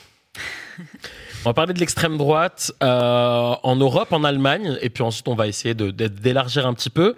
Alors, on a essayé de noter un petit peu euh, tout ce qui s'est passé. D'accord, je vais essayer de faire un petit retour dans l'ordre chronologique. Là, c'est mon petit côté. Euh, faites entrer l'accusé, d'accord Alors, mi-janvier, on a un média d'in- d'investigation corrective qui a révélé la tenue d'une réunion secrète qui réunit des membres influents de l'AFD, qui sont les alliés du RN en Allemagne, des entrepreneurs qui financent à la fois ces rencontres et des campagnes de l'AFD autour de... Ma... 1, 2, 3, de Martin... Oh, ouh, de Martin Sellner, pardon. Euh, une figure... Oublie pas de respirer, surtout, c'est important. hein. J'essaye, j'essaye. Euh, qui est une figure euh, identitaire en Autriche. Ok. On apprend donc cette rencontre, cette, réunion secrète. On apprend ensuite qu'un plan a été discuté lors de ces rencontres-là, un plan contre l'Allemagne, euh, qui prévoit la remigration d'environ 4 millions de personnes, des étrangers, mais aussi des nationaux allemands, qui selon eux ne sont pas assimilés. La révélation de cette tenue, la révélation de cette réunion en Allemagne a suscité l'indignation et des manifestations ont été organisées dans tout le pays, avec à la mi-janvier 1,4 million de personnes qui ont manifesté dans les grandes villes allemandes, euh, dans les rues. Les manifestations se poursuivent encore aujourd'hui. Il y a plus de 200 rassemblements qui se sont tenus le week-end dernier dans les grandes villes allemandes. L'AFD, le parti dont on parlait allié de, la, du RN en Allemagne, avait obtenu un peu plus de 10% aux dernières élections fédérales en septembre 2021. Ces scores dans les sondages n'avaient cessé d'augmenter et avaient même atteint 22% en janvier dernier. Et depuis, la révélation, et la, la révélation de cette, de cette réunion et les manifestations, ça n'arrête pas de dégringoler. hein. Ils sont passés en dessous des 20% pour la première fois depuis juillet 2023. Euh, je vous pose la question, vous me dites qui veut répondre. Est-ce qu'il y a une spécificité allemande là là-dessus sur ce qui se passe, sur le fait que l'AFD dégringole après la, la révélation Euh, Est-ce qu'on pourrait im- imaginer quelque chose comme ça en France? Euh, Ah oui, je vous en ai posé une. hein. Oula je pense que la spécificité, quand même, c'est qu'il y a une histoire particulière avec l'extrême droite en Allemagne, Oui. qui fait que historiquement, c'est c'est pas un pays comme un autre par rapport à cette question-là, et c'est ce qui expliquait le fait que pendant extrêmement longtemps, il n'y avait pas de parti d'extrême droite en Mhm. Allemagne. Et c'était la, la grande nouveauté, c'est d'avoir eu la création de l'AFD et surtout d'avoir eu les succès électoraux que l'AFD a connus Mhm. et comme tu le rappelais, d'avoir eu des projections en termes d'intention de vote extrêmement importantes. Parce que je- moi aussi, j'ai fait mes devoirs et quand je regardais euh, les, les- les intentions de vote pour les élections européennes, on voyait que l'AFD, du coup, le parti d'extrême droite, était à 23% d'intention de vote, et juste derrière la CDU, donc le parti de centre-droit euh, classique, historique euh, allemand, qui était à 28%, et bien devant les Verts, euh, troisième force, à 13%. Donc le fait d'avoir une extrême droite aussi importante en Allemagne, avec toute la spécificité historique qu'il y a, ça montre bien qu'il se passe quelque chose. Parce que finalement, c'était quand même le dernier pays où on aurait pu penser qu'il Mmh. allait avoir un parti d'extrême droite aussi, euh, de- Mm, mm. aussi fort électoralement. Ouais, mais Et Claire, toi, tu as participé à un colloque sur le sujet avec euh, Ouais. l'Institut La Boétie. On a vu, euh, on a vu des membres euh, du gouvernement, euh, des partis du gouvernement participer à ces manifestations. On a même vu le chancelier ouais. participer à une de ces manifestations. Est-ce que ça suffit en réalité d'organiser des manifestations comme ça, géantes, comme en Allemagne?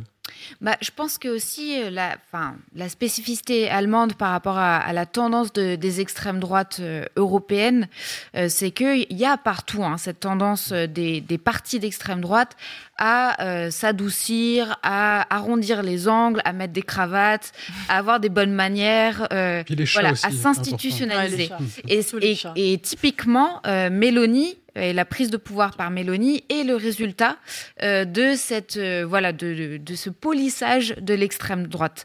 Et ça, particulièrement en Allemagne, du fait de leur histoire, ils sont obligés de le faire encore plus. Et là, ce qui s'est passé avec la révélation d'un plan pour la remigration, non seulement des personnes étrangères, mais, de personnes allemandes, ça, ça, a fait ce détonateur de ah oui, euh, on se rappelle, c'est ça l'extrême droite. Elle peut mettre toutes les cravates qu'elle veut. En fait, le vrai visage de l'extrême droite, c'est cette haine raciste qui, en fait, est pas du tout déterminée par euh, une, des questions de, droit, euh, de si on a les papiers ou pas, qui sont déterminées par une vision raciale, raciste du monde.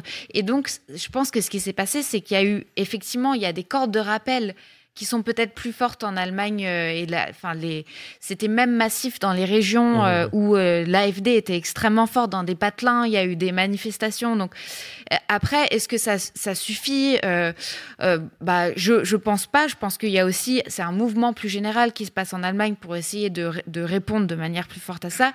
mais je pense qu'il y a plein de leviers en fait.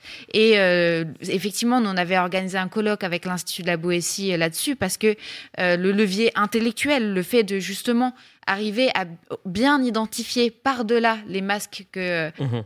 l'extrême droite institutionnalisée peut se mettre, bien se rappeler que derrière ça, bah, il y a les milices à, Lyon euh, euh, qui font des ratonnades. Derrière ça, euh, il y a cette vision du monde qui restera et demeurera raciste et, en dehors de l'arc républicain, quoi qu'elle quoi qu'elle fasse. Bah, c'est important d'avoir aussi des, des historiens qui nous rappellent justement l'histoire très particulière de l'extrême droite qui, du coup, il faut bien distinguer de quand on parle d'extrême gauche et d'extrême droite, on ne peut pas juste faire euh, des équivalences, rappeler tout ça euh, et effectivement essayer de penser la période présente où là on parlait des élections européennes, on a quand même un risque massif. Mmh. Euh, oui, ça c'est ça va être un moment démocratique, mais on a quand même un risque que l'extrême droite ressorte la grande gagnante des prochaines élections et c'est pas du tout neutre, c'est pas une pas une alternance de pouvoir comme une autre. Mm. Euh, et donc oui, il y a besoin d'un énorme chantier intellectuel euh, et militant et pratique dans les manifestations. Enfin, c'est un truc de réveil citoyen aussi euh, qui se joue là.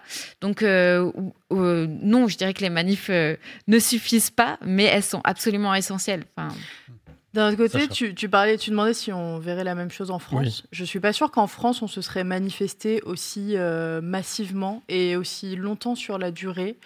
Euh, face à de telles révélations pour le coup. Mm. Je, enfin, je sais pas, j'ai l'impression qu'on est un peu moins honteux que les Allemands par rapport à notre passé pour le coup et qu'on a souvent tendance à penser que Vichy ça a été, euh, ça a été une erreur de route, une sortie de route et que euh, on a voulu aussi mm. parler. Bah enfin, on a un peu mis mm. sous le tapis ça pendant des années. Après la sortie de la guerre.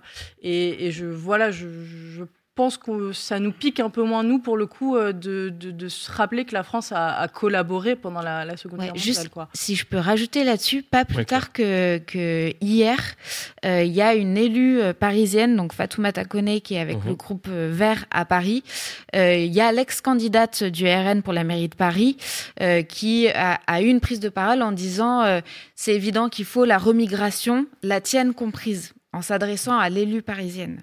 Euh, donc, c'est bien, il se cache plus. Hein. Et non, mais ce que je veux dire, c'est que en fait, ce, ce, enfin, cette, cette bascule, elle est déjà là, en fait. Et il n'y a pas, bon, il y a eu des, des, mouvements de soutien euh, sur les réseaux, etc. Mais en fait, on a, on, on on n'a pas un, problème moins grand euh, que l'Allemagne, et on n'a pas de réaction euh, mm. d'ampleur. On a plutôt une continuation de cette espèce de, de truc de on est la, mm. c'est quoi l'expression la grenouille dans l'eau bouillante là. Mm. Euh, et du coup on attend ça chauffe ça chauffe et puis ça va nous tomber dessus et euh, on n'aura pas eu ce sursaut là. Mais il y, a une accoutumance aussi en France, c'est parce que en 2002 c'était un choc de voir Jean-Marie Le Pen au, au second tour. Là maintenant, l'extrême droite forte, voire Marine Le Pen qui arrive maintenant, même dans les sondages récents, a gagné la présidentielle uh-huh. quand elle est testée face à Gabriel Attal dans, dans une potentielle présidentielle, ça choque plus personne. Il y, a une, vraie accoutumance à ce que l'extrême droite soit aussi puissante, et ce qui est, c'est lié aussi de manière extrêmement importante à l'environnement médiatique dans lequel on vit, qui met les idées d'extrême droite sur le devant de la scène et qui s'en cache absolument pas et aussi à la présence d'autres candidats qui sont encore plus à l'extrême droite que l'extrême droite, et avec Eric Zemmour qui, était là lors de la précédente présidentielle, qui a vraiment repoussé les, limites de ce qui était dissible dans, le champ politique. Donc c'est ça aussi qui fait, c'est ça qui est dangereux, c'est qu'on s'habitue de plus en plus à cette situation qui est pourtant tout sauf normale. Sondage, tu l'as dit, euh, qui donne Marine Le Pen devant Gabriel Attal, dans ce cas de figure, qu'il la donne aussi devant dans le cas de figure avec Édouard Philippe. Euh, également devant dans le cas de figure avec Jean-Luc Mélenchon au second tour. Antoine, justement, toi, sur les questions de diabolisation, dédiabolisation, vous avez sorti une euh, note avec la, Fondation Jean Jaurès. Est-ce que tu peux nous en parler un petit peu? Oui, parce que j'adore les chiffres. Sans blague euh, quand, je m'ennuie, je Sans toi, Antoine, je me fais chier. quand je m'ennuie, je fais des statistiques. Bref, en, en, fait, il faut, ce, qui m'intéressait, c'est de regarder pourquoi les gens votaient pour le Rassemblement national. Et ce que l'on voit, c'est qu'il ne faut pas négliger le fait qu'il y a une, une proximité d'une partie de la population en termes de valeurs, c'est-à-dire les valeurs qui sont défendues par le Rassemblement national, ça parle à une partie de la population. On peut le regretter, mais néanmoins c'est le cas. C'est-à-dire il y a des inquiétudes sur les questions de l'immigration qui sont partagées par une partie de la population. Il y a des inquiétudes qui sur les questions du travail et le positionnement du Rassemblement national, qui est de dire on est contre les élites du haut et contre les parasites du bas, ça parle à une partie de la population. Mais il y a aussi toute la question de l'image. L'image, c'est-à-dire qu'on voit dans tous les baromètres qu'il y a une amélioration extrêmement nette de tous les traits d'image de Marine Le Pen, c'est-à-dire qu'elle fait beaucoup moins peur qu'avant. C'est ce qu'on appelle la dédiabolisation.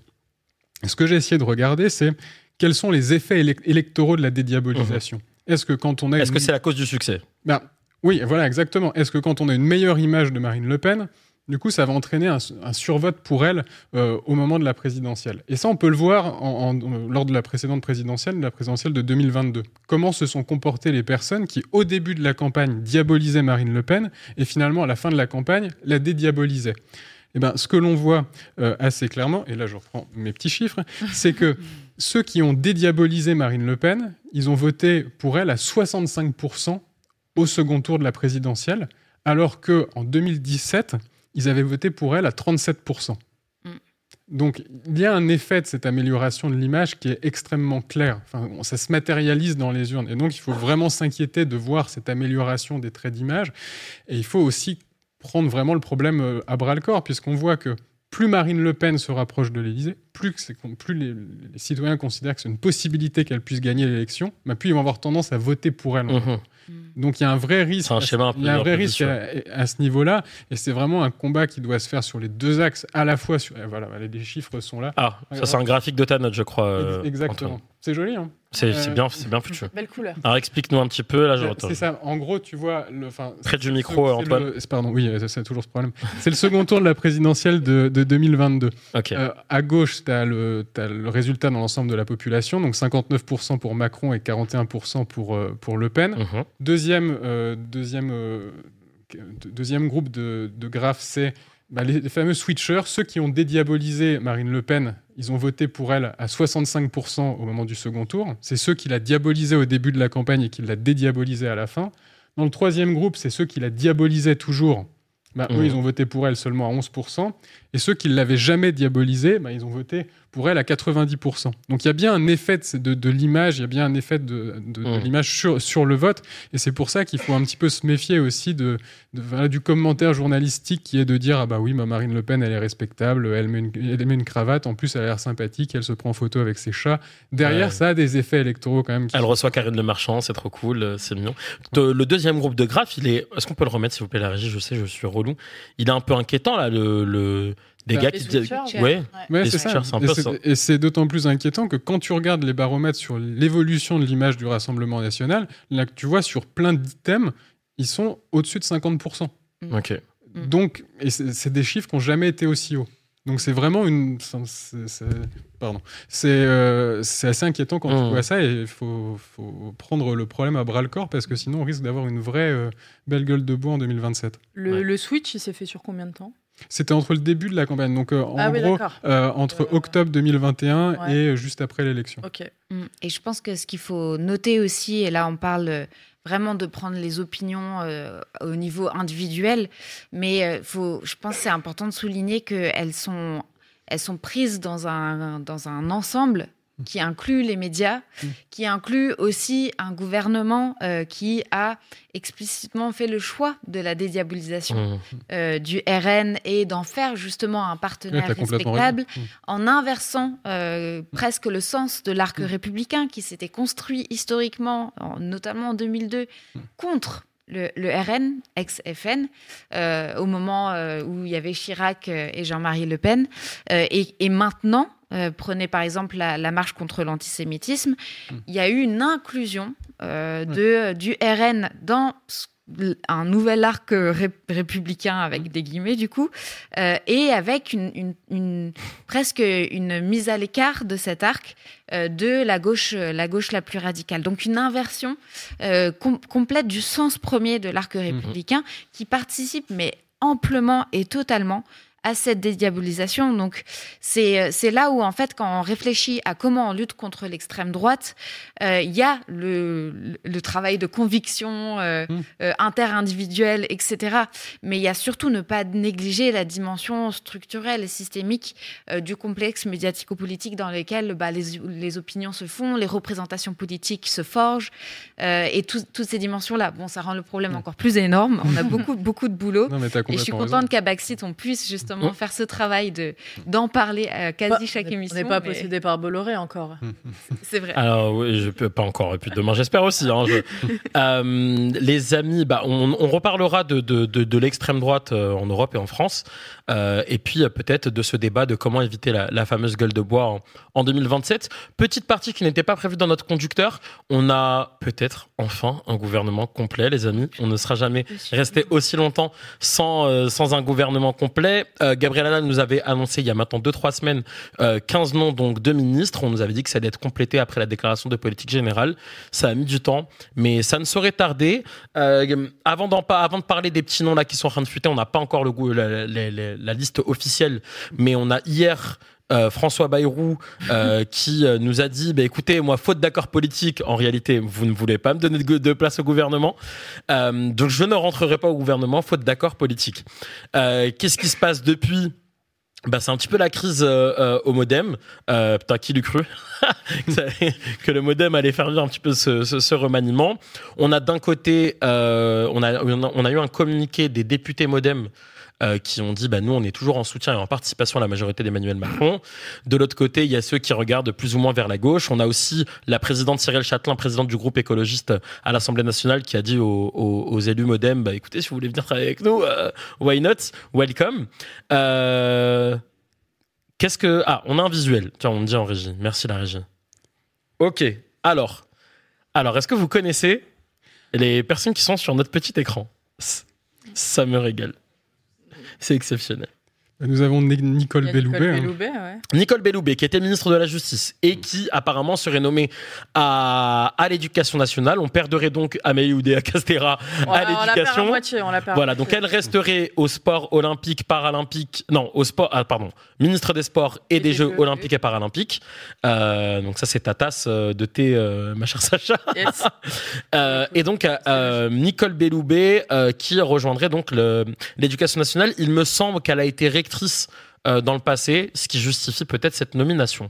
C'est l'ami euh, Gasparian au, logement? Alors, au logement, euh, bravo, exactement. Ah oui. Guillaume Gasparian, bien joué. Donc, il serait apparemment nommé au logement. dans quelques minutes. On attend le, communiqué officiel de, de l'Elysée. à la santé, est-ce que vous l'avez? Non. Ah non. À la santé, on a Frédéric Valtou, qui est d'Horizon. Horizon, le parti donc d'Edouard de, Philippe. Ancien sarkozyste euh, Frédéric Valtou, il a été notamment président de la fédération hospitalière, il me semble. Euh, je crois que c'est ça. Mm. Euh, donc voilà, donc il serait nommé à la santé dans le pôle de Catherine Vautrin, donc. au sport, donc on a Amélie de Castera. autonomie et handicap, est-ce que vous l'avez? Non. On a Fadila Katabi, qui faisait partie du gouvernement, du dernier gouvernement d'Elisabeth Borne, et qui va être nommée apparemment donc euh, ministre déléguée de l'autonomie et des personnes handicapées. Euh, on la connaît notamment parce qu'elle a été euh, présidente de la commission des affaires sociales à l'Assemblée nationale. Et est-ce que vous avez aux Outre-mer? Non plus. Ok, vous ne l'avez pas. On a Marie Guévenoux, euh, qui est apparemment une ancienne jupéiste et qui donc remplacerait euh, Philippe Givier, euh, Philippe Givier, Philippe Vigier, qui était euh, qui était à son poste auparavant. On a des noms qui vont qui vont tomber incessamment sous peu. je regarde mon téléphone, je vous écoute les amis. Ça veut dire que Belloubet, elle a pris la place de Bayrou Donc, Non, c'est Bayrou, on lui avait promis Non, l'armée, les armées, non? Alors, Oui, il voulait l'éducation l'éducation. nationale. Ouais, il voulait Donc ça veut l'éducation dire que nationale. quelque part dans la discussion, parce que bon, c'est quand même étonnant son communiqué. euh, Ça y est, tout d'un coup, il est plus d'accord avec la politique qu'il soutient depuis euh, le tout tout tout Ouais. début. hein. Donc qu'est-ce qui s'est passé dans les négociations pour que on ait Belloubet et du coup pas Bayrou et ce communiqué euh, étrange de, de Bayrou? Enfin, s'ils avaient vraiment une pointure. euh, Quelqu'un qui venait apporter un nouveau souffle à l'éducation nationale et, Mm. et qui venait donner du, redonner un peu de sens au projet macroniste à, à l'Éducnat, mais là on, on Bah, sort une, ancienne euh, c'est étonnant. La pointure au modem, c'était quand même Sarah El Haïry. euh, Alors, Ouais. Sarah El Haïry, je le dis à l'instant, devient ministre déléguée en charge de l'enfance et de la famille. Allez, Allez, le SNU. très bien. Ah, bah, elle, On va revient, les mettre au- elle revient à... On va les mettre au SNU dès la crèche, hein, on vous l'explique. Ah là. Euh, moi, j'ai un petit. On me dit aussi euh, euh, en régie qu'Olivia Grégoire est nommée au tourisme. Euh, Voilà, bon, on, pr- on prend, on prend. Et il y a aussi plein de ministres qui étaient euh, au gouvernement et on les a appelés pour leur dire qu'ils ne seraient pas reconduits. Je note euh, la ministre déléguée à la formation professionnelle, Carole Grandjean. Olivier Beck qui était au commerce extérieur, la secrétaire d'État chargée de l'Europe, Laurence Boone qui était elle euh, au, avant conseillère Europe euh, d'Emmanuel Macron à l'Élysée. On a la ministre de la Santé et de la Prévention, Agnès Firmin-Lebaudot, qui aura fait donc un passage très express euh, au ministère de la Santé. Est-ce que j'ai d'autres choses là qui tombent? Et qui avait été mise en cause sur plusieurs dossiers, ce qui explique peut- peut-être l'exfiltration. Ouais. Je bon, on, on verra s'il y a d'autres noms qui tombent, les copains, on vous le dira. Euh, en attendant, on va passer à la suite de notre Mais de notre par, émission. par contre, j'ai pas compris, mais là, Nicolas Sarkozy, il est ministre de quoi? Alors, il est à Matignon, il est Premier ministre. hein, je- Ah oui, c'est voilà, ça, oui. c'est ça, je- je- je t'ai- tu vois, la place, je l'ai donnée. hein, c'est- elle, est, elle est à Matignon. Du casse, tu répares. Pardon. Les amis, on va parler, on en a parlé la semaine dernière, on continue d'en parler cette semaine. Euh, on va revenir sur la mobilisation des agriculteurs euh, avec une crise. Est-ce est-ce qu'elle s'est terminée D'ailleurs, on va, on, va, on va en parler. Retour en chronologie. hein, je refais mon petit. euh, mon petit fait entrer l'accusé. Euh, en octobre 2023, donc on a eu un début de mobilisation euh, avec des agriculteurs donc qui retournaient les panneaux des villes euh, en guise de, contestation. On a vu ça notamment en Occitanie. Ensuite, ça a été un petit peu déployé dans toute la France. Le 18 janvier a commencé le blocage de l'autoroute Toulouse-Tarbes pendant plusieurs jours. Et ensuite, dans tout le sud-ouest, bah, ça a commencé à s'embraser, c'est le cas de le dire. Et ça s'est étendu dans tout le pays. La Confédération paysanne a rejoint la mobilisation qui est à la base, le mouvement qui était à la base avec la FNSEA et euh, les jeunes agriculteurs. Euh, le, 24 le 25 janvier, la CGT a annoncé son soutien à ce mouvement et a appelé à créer donc des convergences. Euh, on a eu des appels à bloquer Paris du 25 au 28 janvier. Mais bon, on n'a pas vraiment vu de blocage, disons, disons les choses très concrètement. Les 26 janvier et 1er février, on a eu différentes annonces de Gabriel Attal euh, sur l'agriculture. Un premier déplacement donc euh, sur le terrain euh, au milieu de plein d'agriculteurs, il nous a fait une première partie d'annonces. Euh, et ensuite, pendant sa déclaration de, politique générale, et le 1er février, donc jour de cette déclaration de politique générale, le lendemain, il me semble, la FNSEA, les jeunes agriculteurs, a appelé à lever les- les barrages. Pardon. Euh, ça après les annonces euh, où il y avait notamment 150 millions d'euros qui étaient euh, débloqués pour les éleveurs et la mise en pause du plan Ecofito dont je parlais la semaine dernière qui vise à, réduire les pesticides. On a également l'annulation de la taxe sur le gazole euh, au non routier, pardon. On a l'argent de, des amendes Egalim qui allait servir à soutenir les agriculteurs. Voilà. Et plein d'autres choses encore. Les amis, c'est une, c'est quoi ce mouvement? Euh, Qu'est-ce que ça veut dire? Est-ce que ce mouvement est terminé? Euh, Dites-moi tout. Moi, honnêtement, ça m'insupporte pour deux raisons. Euh, la- la- De quoi le- le-. Sympa Antoine, ça fait plaisir. non, le, tout, le, tout le battage qu'il y a autour de la question des, des agriculteurs. Le, le premier, c'est cette espèce de totem d'immunité qu'il y aurait autour, de- autour, de, de- de- Mhm. autour des agriculteurs et l'espèce de deux poids, deux mesures qu'il y a en termes de mobilisation. C'est-à-dire que parce que les agriculteurs, ils nourrissent la population. Mais il y en a d'autres, ils chauffent la population, il y en a d'autres, ils, écoutent, enfin, ils éduquent les enfants. Enfin, je ne sais pas pourquoi le, enfin, le- les agriculteurs devraient avoir, être traités de manière différente par rapport au reste de la population et par rapport au reste des groupes sociaux. Et ça, quand même, on l'a vu dans la façon dont, le- dont la crise a été gérée, où globalement, le gouvernement a cédé à tout ce que demandait le, Mmh. le- le- le- la FNSEA. c'est quand même assez particulier. La deuxième chose euh, que j'aimerais rappeler, c'est que ça, c'est d'ailleurs c'est quelque chose qui est extrêmement typique au cas de l'agriculture, c'est que la FNSEA fait la politique agricole française depuis 60 ans. C'est-à-dire qu'il y a une cogestion en termes de, politique agricole entre les, entre les différents gouvernements et la FNSEA, qui ont été d'accord avec tout ce qui s'est fait en matière agricole, qui ont soutenu tout le modèle productiviste qui a été mis en place et qui justement fait qu'il y a des problématiques qui se posent à l'heure actuelle. C'est pour vous dire la proximité qu'il y a entre la FNSEA et le gouvernement, c'est qu'il y a un ancien président de la FNSEA qui a même été ministre euh, à l'époque de, de Jacques Chirac. Donc euh, finalement, tout, les, toutes les problématiques qu'il y a dans le monde agricole, c'est lié à toutes les décisions qui ont été soutenues par la FNSEA, mhm. qui ont été voulues par la FNSEA et qui font qu'on a un soutien au, productivisme, au libéralisme qui pose en effet problème à l'heure actuelle. Donc, euh, en premier lieu, avoir un petit peu de retour sur ce qui a été souhaité par, par les syndicats agricoles et par le syndicat majoritaire, ça ferait pas de mal. La FSEA donc demande et le gouvernement euh, dispose. Mm. Euh, Sacha, tu nous disais en préparant l'émission que tu trouvais que la enfin, ce mouvement était quand même relativement jeune. Oui, alors je ne sais pas si c'est mon, biais euh, médiatique, journalistico, euh, tout ça qui, a fait que, mais je, que ce soit dans les papiers réalisés, les reportages faits, les gens interviewés, je, je me suis rendu compte qu'il y avait pas mal de, de soit de jeunes agriculteurs et agricultrices, euh, soit des enfants d'eux, et qui du coup étaient euh, confrontés bah, à ce que leurs parents vivaient ou à ce qu'ils allaient vivre euh, quand ils allaient reprendre l'exploitation familiale, ou ce qu'ils allaient vivre quand ils allaient tout simplement devenir devenir agriculteur ou agricultrice.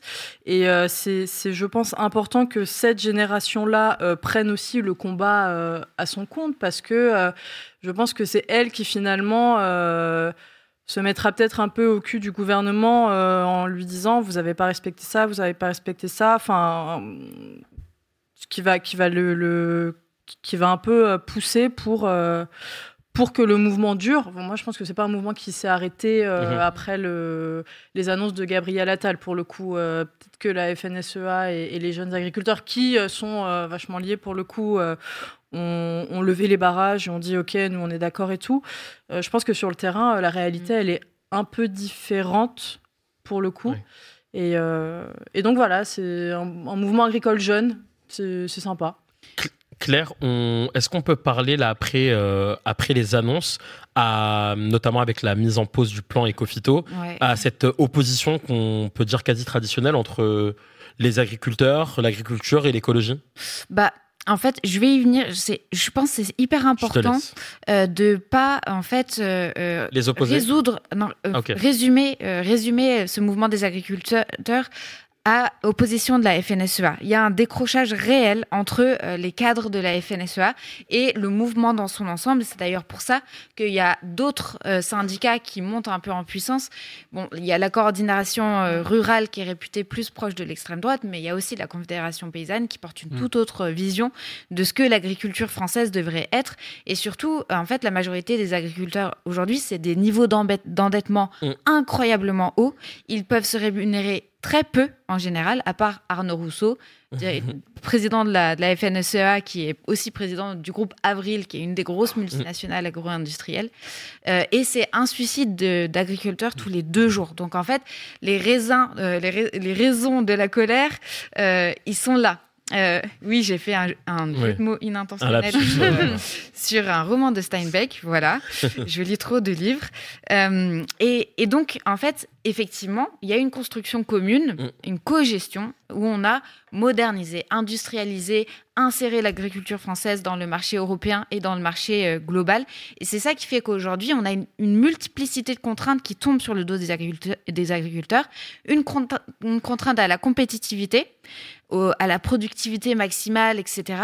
Et maintenant, une contrainte supplémentaire qui se rajoute, c'est-à-dire que effectivement, il y a des réglementations environnementales où on leur demande de faire attention à l'usage des pesticides, etc.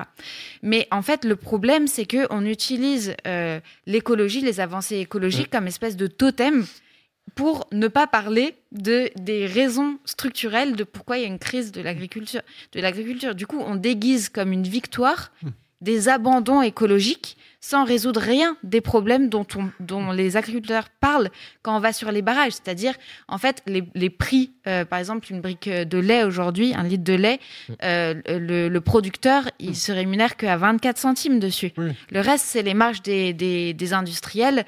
Euh, et enfin, donc, en fait, ce, cette espèce de totem vert, il vient masquer les problèmes plus structurels qui sont liés bah, au système capitaliste global, à son organisation, à la manière dont l'Union européenne fait aussi des règles, euh, des accords de libre-échange pour faire rentrer euh, de plus en plus de parties de notre marché là-dedans. Donc, enfin, je veux dire, ces questions-là, on ne peut pas les évacuer en disant on va, on va faire une pause dans le plan éco-phyto. Mmh. Enfin, c'est vraiment et, on perd sur, tous les plans parce qu'en fait, il n'y a pas d'opposition entre la dimension euh, sociale et la dimension écologique.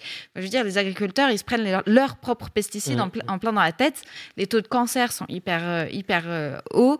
Et donc, la question, c'est comment on change le système agricole et le système économique dans son ensemble pour avoir, pour plus avoir cette espèce de compromis entre satisfaire les demandes des agriculteurs et, et avancer dans la, la, transition écologique. Mais je suis bien d'accord avec toi mais le, que, globalement, c'est le, modèle même de l'agriculture de l'agriculture française qu'il faudrait revoir et ce modèle productiviste. Mais la question, c'est est-ce que les agriculteurs veulent eux-mêmes remettre en cause ce modèle-là? Parce que, à part, à part la Confédération paysanne, et je suis d'accord avec toi que les nouveaux agriculteurs qui vont, qui vont s'installer sont plutôt proches de ce syndicat-là, mais quand tu regardes la FNSEA et la coordination rurale, ils sont totalement pour le modèle productiviste. Et c'est là où tu as un peu le serpent qui se mord la queue, c'est-à-dire qu'ils soutiennent finalement des décisions qui, au final, amènent les problématiques qui se posent à eux derrière. Donc, je peux répondre rapidement, on va pas très rapidement.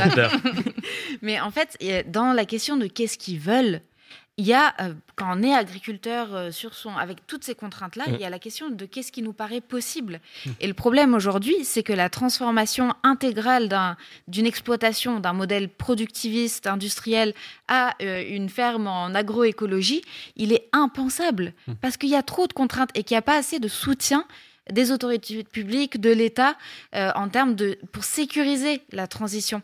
Donc peut, ils sont pas euh, véhéments pour le productivisme. Oui, les pesticides, on aime ça.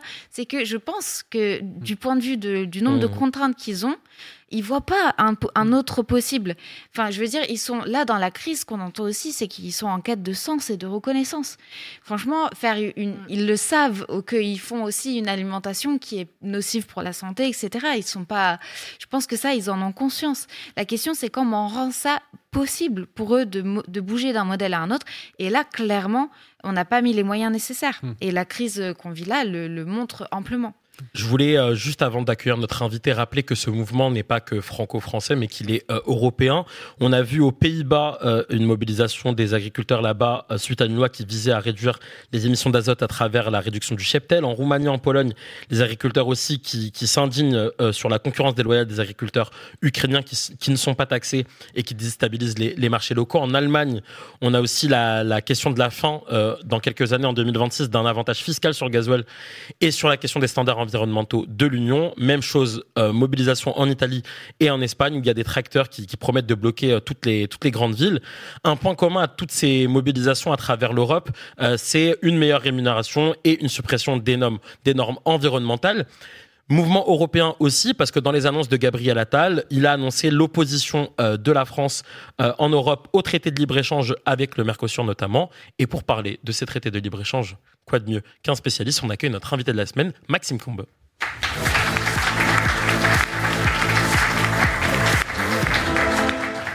Maxime, bonsoir. Bonsoir. Bienvenue. Merci. Euh, on peut dire que vous êtes euh, spécialiste de beaucoup de choses, mais de la question euh, des accords de libre-échange notamment, vous, que vous connaissez sur, sur, sur le bout des doigts. On va dédramatiser les choses tout de suite. Je n'y connais absolument rien, comme bon nombre de nos viewers, et c'est pour ça qu'on est content de, vous, accueillir. Euh, c'est un enjeu de cette mobilisation, on l'a dit, il y a une, une, opposition très claire des éleveurs contre, contre ces accords de libre-échange avec le Mercosur. Euh, bah avant tout, c'est quoi un accord de libre-échange? Un accord de libre-échange, c'est de considérer qu'on va finalement autoriser le commerce on va, et On va vous demander de monter un petit peu votre micro, voilà, pour qu'on puisse bien vous entendre. Euh, un accord de libre-échange, c'est la décision que prend l'Union européenne, c'est-à-dire que c'est l'Union européenne qui négocie au nom des 27 États membres, ce n'est pas un coup de force, Mhm. Euh, ce sont les 27 États membres de l'Union européenne qui ont confié cette responsabilité-là euh, à la Commission européenne et aux institutions européennes. Et un accord de libre-échange, basiquement, c'est de dire, ben, nous, on souhaiterait vous exporter avec un pays tiers des voitures, des produits euh, chimiques, des produits industriels, et en retour, ben, on est prêt à faciliter l'importation euh, des produits que vous êtes en mesure d'exporter, et généralement, euh, puisqu'on négocie avec des pays qui sont sensiblement différents en général, euh, aux économies différentes, beaucoup de ces pays sont dans le sud et beaucoup n'ont à, ex- à- à- à exporter que des matières premières, euh, qu'elles soient agricoles, minières ou énergétiques.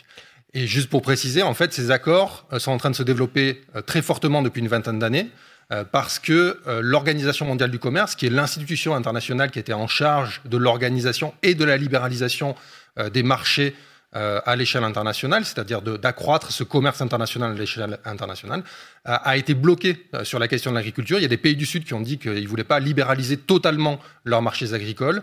Et c'est pour ça que cette question de la libéralisation des marchés agricoles prend une importance euh, forte dans ces nouveaux accords de libre-échange bilatéraux ou régionaux. Donc quand on dit bilatéraux, c'est l'Union européenne avec Mhm. un pays tiers, le Canada, ou régionaux avec euh, plusieurs pays tiers, comme le Mercosur. Et le Mercosur est un très gros euh, accord de libre-échange. Et donc du coup, on leur dit, ben, nous on est prêts, euh, euh, on souhaiterait vous exporter euh, tel et tel produit, et en retour, eh bien, on est prêt un peu à sacrifier notre euh, agriculture européenne euh, et donc importer des produits plus facilement de votre région. Pour, rappel, le Mercosur, quel groupement de pays? Le Mercosur, c'est principalement le Brésil et l'Argentine. Et après, il y a deux petits pays qui sont l'Uruguay et le Paraguay. Mais d'un point de vue agricole, le Brésil et l'Argentine euh, sont aujourd'hui des puissances euh, internationales euh, très importantes, très gros exportateurs de produits agricoles, ce qu'ils n'étaient pas au début des négociations. Les Mhm. négociations avec les pays du Mercosur, elles ont commencé en 99 Ok. Au siècle dernier. Peut-être que certains d'entre vous n'étaient pas nés. Mhm. Euh, et euh, la Commission européenne a toujours le même mandat de négociation. C'est-à-dire que euh, Ah. Les 27 États membres lui ont donné un mandat de négocier en 1999. Ce mandat de négociation ne parle pas de réchauffement climatique, parle pas de biodiversité, parle pas de déforestation, parle pas de lutte contre les inégalités, parle pas d'équilibre géopolitique. Mhm, mhm. Et c'est sur la base de cette- ce mandat-là que la Commission continue à négocier aujourd'hui. Ok. Qu'est-ce que ça change concrètement sur, le, sur, le, sur les échanges des produits, sur la manière de, de s'échanger des produits? Qu'est-ce qui, quelle serait la différence s'il n'y avait pas ces accords-là? Ben, concrètement, aujourd'hui, euh, Très concrètement. très concrètement, les produits agricoles euh, d'Amérique du Sud Mhm. Euh, doivent payer, doivent être, euh, enfin, ils sont taxés à l'entrée euh, à la frontière européenne. Il y a des quotas maximum qu'ils ne peuvent pas dépasser en général. Et les, et les droits de douane sont tellement élevés que ça les rend peu compétitifs. Là, l'idée, c'est d'augmenter ces droits d'importation sans droit de douane, et ça va les rendre compétitifs, notamment euh, des produits tels que euh, de la viande de bœuf, Mhm. euh, de la viande de volaille, tels que de l'éthanol, du sucre, euh, autant euh, de produits qui vont venir concurrencer, alors pas pour l'éthanol parce que Mhm. la production n'est pas du même niveau en Europe, mais qui vont venir concurrencer euh, la production de bœuf, la production de sucre sur- ou de volaille sur le territoire européen. Et d'ailleurs, vous l'aurez noté, le, le mouvement agricole a commencé dans le sud-ouest en France, une zone typiquement euh, faite de production en général de polyculture, mais souvent tournée vers l'élevage, et qui est très fortement impactée par l'accumulation de tous ces accords. C'est-à-dire que là, on parle de l'accord UE-Mercosur, Mhm. mais depuis qu'Emmanuel Macron est arrivé, on a eu des accords avec euh, le Vietnam, le, Ja- le- le Japon, la Corée du Sud, et je vais en oublier plein, le Canada. Euh, et donc, c'est l'accumulation de l'ensemble de ces accords qui, à un moment donné, ont un, un rôle important du point de vue agricole, puisque les quotas d'importation augmentent. Et par exemple, si on va jusqu'au bout, on va importer euh, plus que la moitié de ce qu'on est capable de produire en Europe euh, du point de vue euh, de la production de bœuf. Donc, du coup, c'est une concurrence très importante qui va voir, qui va apparaître sur le territoire européen. Et c'est là que la question de la concurrence déloyale, notamment le fait qu'il y ait des conditions sociales de production en Europe et notamment en France qui sont plus élevées que dans ces pays-là. Il y a un SMIC, par Mhm. exemple, sur le territoire national. Eh bien, il n'y en a pas. Euh, niveau dans, ces pays, euh, dans ces pays euh, du Sud, Ah où oui, il n'y en a pas dans d'autres pays européens. Et donc ça, ça génère une concurrence déloyale. Et quand dans le même temps, effectivement, on a une exigence vers le monde agricole de monter en gamme, euh, d'essayer de faire attention avec l'usage des phytosanitaires, d'avoir euh, des meilleurs produits ou des produits moins impactants sur la planète, en fait, euh, vous exercez une double pression avec ces accords de libre-échange, une pression sur les prix, c'est-à-dire que vous demandez en fait à nos agriculteurs de pouvoir être compétitifs avec Mhm. des prix de produits qui vont arriver moins chers. Et en même temps, une pression à, la, à la baisse sur les normes, puisque nécessairement, ces normes peuvent renchérir le coût de production et donc, du coup, vous avez ce double phénomène qui rentre en ligne de compte, et donc des producteurs qui se sentent finalement effectivement maltraités par la politique agricole européenne. Et leur principal mot d'ordre, c'est de dire, mais en fait, on est une variable d'ajustement. Ce qui vous importe, vous, au niveau européen, mmh. vous, l'industrie européenne, l'économie européenne, c'est d'exporter des voitures thermiques qui vont bientôt être interdites à la, euh, à, la, à la consommation, sur, enfin à la vente sur le territoire européen. Vous voulez les exporter sur de nouveaux marchés comme le Brésil et l'Argentine. Et euh, finalement, vous dites, OK, on va sacrifier un peu de production de bœuf sur le territoire européen. Et la même chose a été faite avec l'accord avec la Nouvelle-Zélande, avec les producteurs d'agneaux euh, et d'autres accords. On peut en faire la liste si vous le souhaitez. On, pour rappel, pour ceux qui, nous rejoignent, on, parle de la mobilisation des, agriculteurs et là spécifiquement des, questions de, des traités, des accords de, libre-échange. Et on accueille donc Maxime Comte qui, est économiste à l'ETEC pour, pour, pour y voir plus clair. Est-ce que la FNSEA s'est toujours opposée à ces accords-là? Ah non, la FNSEA est toujours plutôt favorable euh, aux mhm. accords de libre-échange. En fait, ce qu'il faut comprendre, c'est de quelle FNSEA on parle. Ah. Il y a des divisions au sein de la FNSEA comme, comme modem, euh, euh, au sein de la société française. Euh, vous avez au sein de la FNSEA, en fait, euh, une, un monde agricole qui s'est euh, fortement modernisé, tourné vers les marchés extérieurs, internationalisé, qui est extrêmement compétitif mhm. sur les marchés internationaux et qui cherche à exporter. Ce sont par exemple les grands céréaliers des mhm. grandes plaines productives du nord de la France, du bassin parisien, d'où est issu par ailleurs le président de la FNSEA. Euh, et euh, l'agro-industrie exportatrice qui va avec. Mais c'est également les producteurs de vin, de spiritueux. Et vous aurez entendu peut-être le ministère euh, de l'Agriculture récemment dire mais c'est très important les accords de libre-échange parce qu'on va continuer à vendre du cognac à l'autre bout de la planète. Ah bah et parce qu'on vend du cognac à l'autre bout de la planète, il faudrait donc du coup accepter la concurrence sur le bœuf, mm. la concurrence sur d'autres productions qui, elles, sont beaucoup plus liées finalement à notre propre souveraineté alimentaire. Et, donc, du coup, voilà, c'est ça. Et donc, dans la FNSEA, vous avez ce tiraillement. Et globalement, euh, y compris si vous regardez les propositions que la FNSEA a faites au gouvernement euh, pendant la crise, euh, ils parlent des accords de libre-échange. Mais ils n'en parlent pas au début en disant notre grand problème, c'est les accords de libre-échange. Ça, c'est la Confédération paysanne qui le fait. Du côté de la FNSEA, ils parlent des accords de libre-échange uniquement dans le chapitre de leur proposition qui touche à la production de viande, parce que en fait, ils souhaiteraient, dans l'idéal, ce qui devient vite compliqué. Euh, ne pas être soumis à la concurrence internationale euh, sur la production de viande, sur la production de bœuf, mais pouvoir continuer à exporter céréales, vins et spiritueux aux quatre coins de la planète. Donc du coup, avoir le beurre, l'argent du beurre et ce que vous la voulez. Crémière, tout ce qui va avec. Euh, en quoi c'était un enjeu là de, de, de, cette mobilisation, les accords de libre-échange? Et c'est quoi l'impact sur tous ces accords sur l'agriculture française et surtout au niveau européen? Bah, Si vous reprenez, je crois que ça a été dit qu'un des principaux moteurs de cette mobilisation euh, est lié euh, à l'exigence que peut avoir un producteur agricole d'être rémunéré pour ce qu'il produit. Plutôt que d'être soumis à une concurrence internationale sur laquelle il ne peut pas s'aligner et être sauvé tous les six matins par de nouvelles aides. En gros, il y a cette exigence d'un prix rémunérateur. Cette exigence de prix rémunérateur, elle nécessite notamment des régulations publiques, soit au niveau national, soit au niveau européen, qui permettent de donner de la stabilité et de la prévisibilité sur ces prix. Quand vous générez une concurrence internationale, quand vous ouvrez des marchés, ben en fait, vous confiez euh, cette gestion de court, moyen et long terme euh, aux marchés internationaux, qui peuvent être fluctuants à cause d'une guerre en Ukraine, à cause euh, des soubresauts de l'économie mondiale. Et donc, du coup, vous n'avez pas de stabilité. Donc, une année, vous pouvez gagner beaucoup, ça, les céréaliers le font bien. Et en général, vous avez une pression à la baisse, euh, notamment sur des productions vivrières, sur les productions euh, qui nous font, qui nous nourrissent au quotidien, que peuvent être donc du coup la viande, l'arboriculture, le maraîchage, qui sont elles en général, ils n'ont pas trop de d'années fastes avec la concurrence internationale. C'est toujours une pression à la baisse sur leur prix et leur rémunération. Et, donc, euh, du coup, cette exigence-là et cette exigence de, politique publique euh, pour donner de la stabilité dans les prix, eh ben, ça va passer par des mécanismes qu'on appelle de régulation de marché, qui nécessitent éventuellement euh, qu'au niveau public, on constitue des stocks quand il y a trop de matières premières sur le marché. C'est ce qu'on faisait dans les années 60, 70, 80. Trop de production de beurre, pas de problème. On en retire du marché, les prix sont stabilisés, vous avez globalement un prix garanti sur les prochaines années. Avec la libéralisation des marchés, avec euh, tous ces accords qu'on a accumulés au cours mm. du temps, en fait, ces politiques-là d'intervention et de régulation des marchés sont impossibles. Et ça, ça laisse penser finalement qu'on considère que l'agriculture, que les produits agricoles sont des produits comme les autres. Euh, qu'il n'y a pas de différence notable euh, entre un, téléphone euh, et votre kilo de, fruits et légumes dont vous avez besoin pour vous nourrir dans la semaine. Il y a une autre approche qui considère de dire non, on a un vrai enjeu de pouvoir garantir à la fois l'approvisionnement des marchés et que tout le monde puisse avoir à manger, qu'on puisse garantir une bonne rémunération des producteurs, parce que s'ils disparaissent dans une situation où éventuellement c'est une crise mondiale, et on l'a vu avec la guerre en Ukraine, il y a des tensions sur les marchés internationaux et il peut y avoir euh, des euh, difficultés à approvisionner les marchés.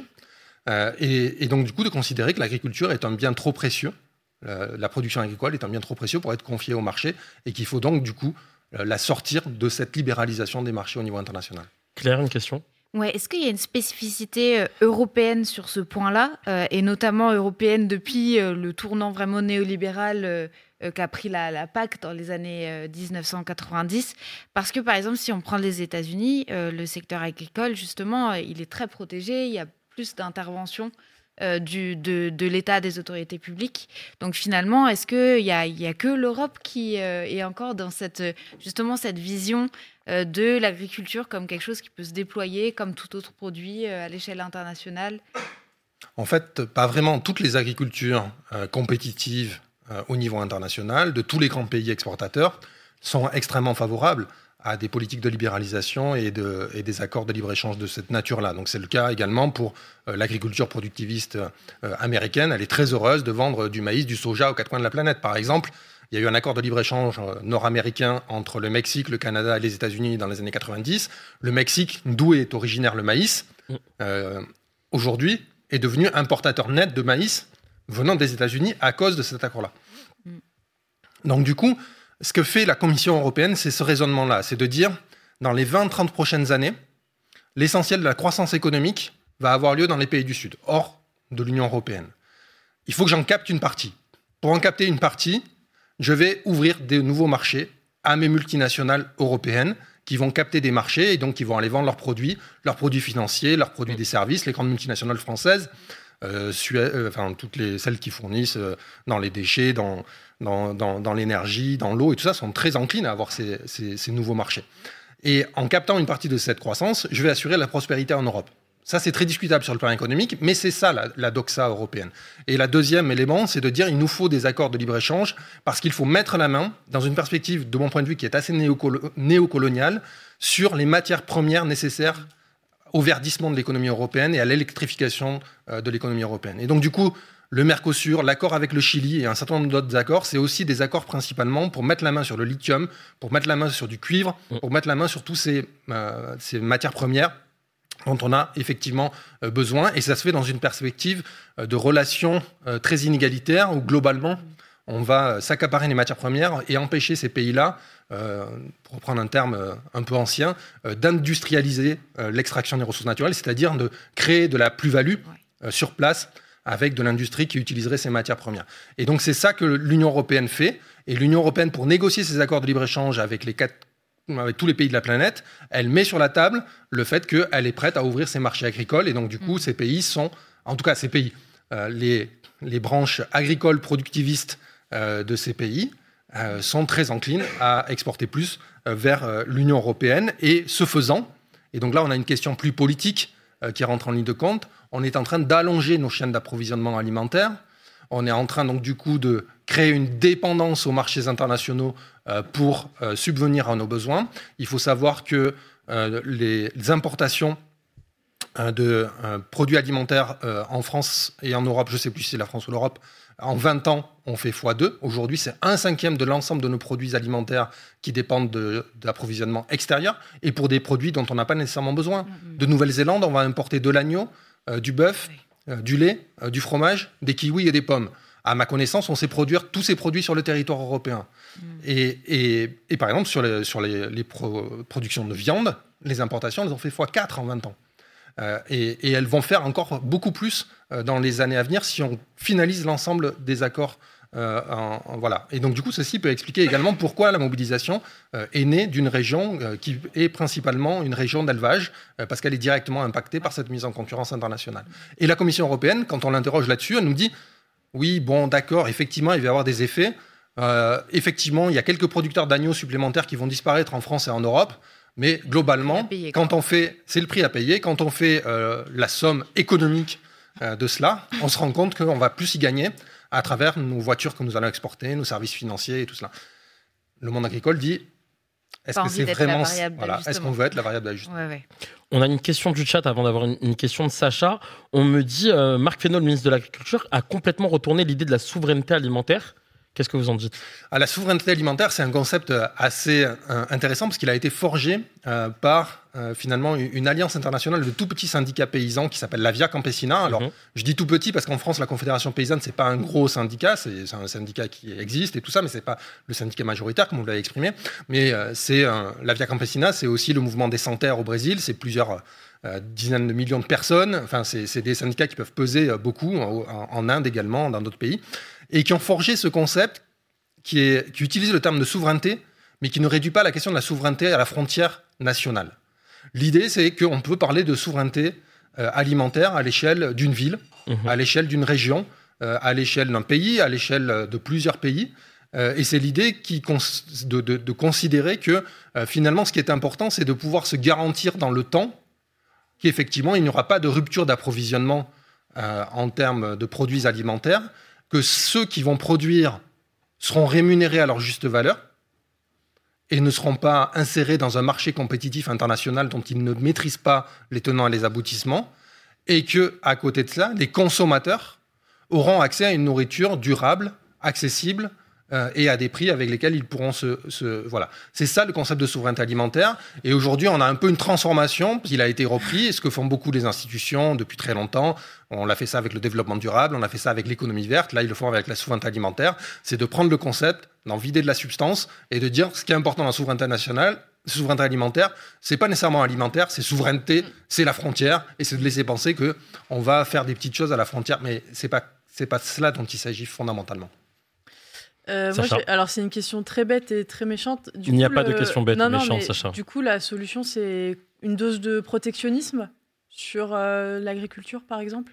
Je ne sais pas si vous avez eu l'occasion d'aller voir au cinéma le dernier film de Gilles Perret, euh, qui vient de La Encore. ferme des Bertrands, qui est au cinéma actuellement et que je vous recommande vivement, et qui fait, euh, qui dresse le panorama d'une ferme dans, dans- en, en Haute-Savoie sur plusieurs générations. Et euh, cette ferme, euh, bien que la situation est difficile et qui travaille beaucoup, euh, elle continue à vivre. Et ils produisent du lait. Ils produisent du lait qu'ils vendent deux fois plus cher que le lait qu'on produit aujourd'hui dans les plaines françaises quand on le vend à Lactalis. Pourquoi? Parce qu'ils ont une AOP, une appellation d'origine Mmh, protégée, pro- protégée. qui est le reblochon. Et parce qu'il y a le reblochon, ils vendent leur lait plus cher. Et le reblochon, c'est quoi? C'est quoi une AOP C'est un ensemble de normes, c'est un ensemble de règles qui, en fait, protègent à l'échelle d'un territoire une production agricole. Et ça, c'est une partie de la réponse à apporter. Et c'est une partie de la réponse à apporter. Et dans ce cadre-là, on ne va pas importer du reblochon venant de l'autre bout de la planète. Ou en tout cas, pas sous ce nom-là. Et donc, du coup, oui, on a besoin de protection. Et ces protections-là, elles ne sont pas nécessairement uniquement à la frontière, elles ne sont pas uniquement à la frontière européenne, elles peuvent être également, donc du coup, comme dans ce cas-là, à l'échelle d'un territoire. Et c'est l'idée que l'agriculture, que le monde agricole, que ce que produisent les agriculteurs est un bien trop important pour être laissé à la libre euh, régulation des seuls marchés. Ça ne veut pas dire qu'il n'y a pas de marché, ça ne veut pas dire que les producteurs ne vendent pas sur des marchés. Quand je parle là des marchés internationaux, c'est tout autre chose que le marché sur lequel vous allez acheter vos, vos produits. Les marchés internationaux, ce sont même plus les producteurs qui vendent. Ce sont éventuellement euh, des grandes firmes de l'agrobusiness, ce sont même également uniquement des traders qui vont acheter du blé pour revendre du blé un mois plus tard. Euh, et qui vont en fait euh, faire à la fois de la spéculation et de la non-spéculation, peu importe, c'est pas pas nécessairement le, débat aujourd'hui. Euh, mais donc du coup, en fait, on, est en train de déconnecter complètement les instruments de régulation ou de dérégulation que sont les marchés de la réalité physique et locale, territorialisée de la production agricole. Dernière question, Maxime Combe, on- merci d'être avec nous. Est-ce qu'on se dirigerait, est-ce qu'on pourrait se diriger vers un abandon euh, euh, de l'accord de libre-échange avec le Mercosur comme le demande aujourd'hui le gouvernement français Alors c'est marrant, on a eu un sketch toute la semaine dernière, c'est Ouais. incroyable. Dites-nous là, parce qu'on a eu la déclaration de politique générale de Gabriel Attal. Lundi soir dernier, l'Élysée annonce à un journaliste de Politico, un de vos confrères, Mhm. euh, c'est bon, on a obtenu l'arrêt des négociations. Ah. Le lendemain, porte-parole de la Commission devant toute la presse à Bruxelles, non, non, non, nous allons continuer à négocier l'accord. Emmanuel Macron, jeudi dernier, depuis Bruxelles, nous avons obtenu Mm. l'arrêt de l'accord UE-Mercosur. Gabriel Attal, qui le répète également. Mhm. Hier midi, porte-parole de la Commission européenne devant la presse européenne. bien entendu, les conditions ne sont pas réunies. Ils ne sont pas complètement fous. Euh, bien entendu, les conditions ne sont pas réunies pour finaliser l'accord. Mais nous allons continuer les négociations d'un point de vue technique et tout cela. Et pourquoi la Commission européenne continue ces négociations? Comme je le disais tout à l'heure, c'est pas un coup de force de la Commission européenne. La Commission européenne, elle a mandat des 27 États membres. Elle a mandat d'Emmanuel Macron. Elle a mandat des 27 États de l'Union européenne pour négocier. Et la Commission européenne, c'est une administration. Alors, elle a ses propres inerties, on peut la critiquer par bien des aspects, et j'ai aucun problème avec cela. Mais de ce point de vue-là, en fait, elle fait le job qu'on lui a demandé. Elle va au bout de la négociation d'un accord avec euh, le Mercosur. Et donc, c'est la raison pour laquelle on a un certain nombre à dire Emmanuel Macron, Gabriel Attal, si vous êtes vraiment pour arrêter cette négociation-là, eh bien, exigez que soit réexaminé le mandat avec lequel négocie la Commission européenne aujourd'hui, ou exigez que ce mandat-là soit retiré à la Commission européenne. Et on pourrait très bien, effectivement, réexaminer ce que pourrait être une négociation géopolitique avec les pays d'Amérique latine, les pays du Mercosur, parce qu'effectivement, il faut que nous trouvions des moyens de lutter contre la déforestation en Amazonie ensemble, il faut que nous trouvions des moyens de lutter contre le réchauffement climatique, de protéger la biodiversité, et éventuellement, effectivement, de se mettre d'accord sur des échanges commerciaux, parce que nous allons continuer à importer euh, du sucre de canne venant du Brésil, il n'est pas Mhm. question de le produire en Europe. Donc, il y a tout, plein de choses à faire. Mais la libéralisation, tout azimut des marchés aujourd'hui, ça va pas. Et y compris parce que ça va détruire euh, toute une série euh, de secteurs productifs euh, au Brésil, en Argentine et dans d'autres pays également. C'est-à-dire que les conséquences, elles ne sont pas uniquement pour les productions et, l'économie ou l'agriculture européenne. Je vous prends un seul exemple. Vous savez d'où vient la pomme de terre La pomme de terre, vient de la cordillère des Andes, la Colombie notamment. La Colombie, elle a un accord de libre-échange avec plein de pays, notamment l'Union européenne. Aujourd'hui, la Colombie doit importer des pommes de terre venant d'Europe. C'est pas sérieux. C'est pas sérieux. Le Sénégal était autonome euh, en production de volailles. À partir du moment où on a euh, décidé euh, que finalement en Europe on allait manger plus que les blancs euh, et les cuisses, Mhm. eh bien on leur vend tous leurs bas morceaux. Ils sont plus autonomes en production de volailles et quasiment la produc- leur, leur production euh, euh, a été réduite à, à portion congrue. C'est pas sérieux. Laissons au Sénégal, laissons à tous ces pays Mhm. de construire une véritable souveraineté alimentaire. Et c'est de cela dont il est question aujourd'hui et c'est de cela vers cela dont il faudrait aller. Un dernier mot c'est un peu euh, étrange que la réponse qui soit apportée par ce gouvernement et par l'Union européenne à la question nous sommes aujourd'hui impactés par la mise en concurrence internationale et par la pression à la baisse sur les prix et les normes euh, par ces marchés internationaux. Ça, c'est ce que disent les agriculteurs. Et la réponse du gouvernement, c'est de dire OK, accord UE-Mercosur, on n'en veut pas. Mais l'accord UE-Mercosur, il n'est pas ratifié, il n'est pas signé, il n'est pas en vigueur. Mhm. Donc en fait, c'est l'ensemble des autres accords précédents qu'il faudrait aujourd'hui réexaminer Mhm. à l'aune de ces grands objectifs que nous avons au XXIe siècle, le réchauffement climatique, la souveraineté alimentaire et tant d'autres. Et donc c'est de cela dont il faudrait aujourd'hui débattre, c'est comment on fait pour stopper la logique infernale qui s'accentue et comment on fait pour revenir sur un système qui manifestement euh, génère des problèmes à la fois dans les pays du Sud et également chez nous. Et donc, du coup, c'est un système qui favorise l'agribusiness, mais qui fait du mal à tous les petits euh, en général. Euh, et ces petits producteurs agricoles, ils sont en France, ils sont en Europe, mais ils sont également et très fortement dans les pays du Sud. Et ceci n'est pas sans lien avec l'exode rural dans les pays du Sud. Et ceci n'est pas sans lien également avec les besoins migratoires d'une partie de ces populations-là qui ne trouvent plus euh, d'activité rémunératrice dans ces pays. Donc du coup, tout cela est un petit peu lié. Donc arrêtons de jouer avec le feu, remettons ça sur la table, Mhm. renégocions, réapprenons à construire ce que pourrait être un monde agricole fait de souveraineté alimentaire aux différentes échelles, aux quatre coins de la planète, et que ce soit rendu possible. C'était un beau mot de la fin. Merci beaucoup, Maxime Conque. On peut applaudir. Merci. euh, je, vous laisse, je vous laisse quitter le plateau. Merci beaucoup. On en sait davantage maintenant sur ces accords de libre-échange. Les amis, comme dans un multiplex de foot, point modem. Ok. Euh, alors, déclaration de François Bayrou qui nous dit que le modem reste dans la majorité.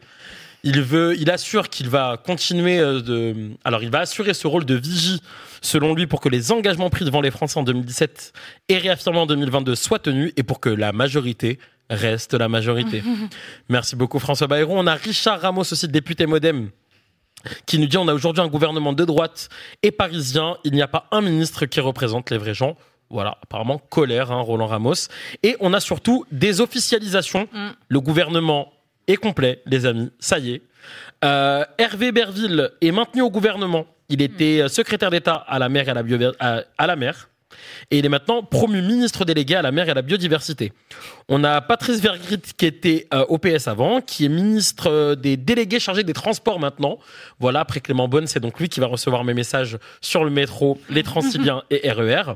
Sarah El Haïry, on en parlait, qui devient donc ministre délégué chargé de l'enfance, de la jeunesse et des familles. Tu l'as dit tout à l'heure, Sacha. Stanislas Guérini, qui est maintenu à la tête de son ministère de la transformation et de la fonction publique. Jean-Noël Barrot, membre du Modem, qui était ministre délégué à la souveraineté industrielle et au numérique, est nommé ministre délégué chargé de l'Europe. Dominique Faure, qui conserve son poste de ministre délégué chargé des collectivités territoriales et de la ruralité. Olivia Grégoire, on l'a dit, est maintenant ministre délégué chargé des entreprises, du tourisme et de la consommation.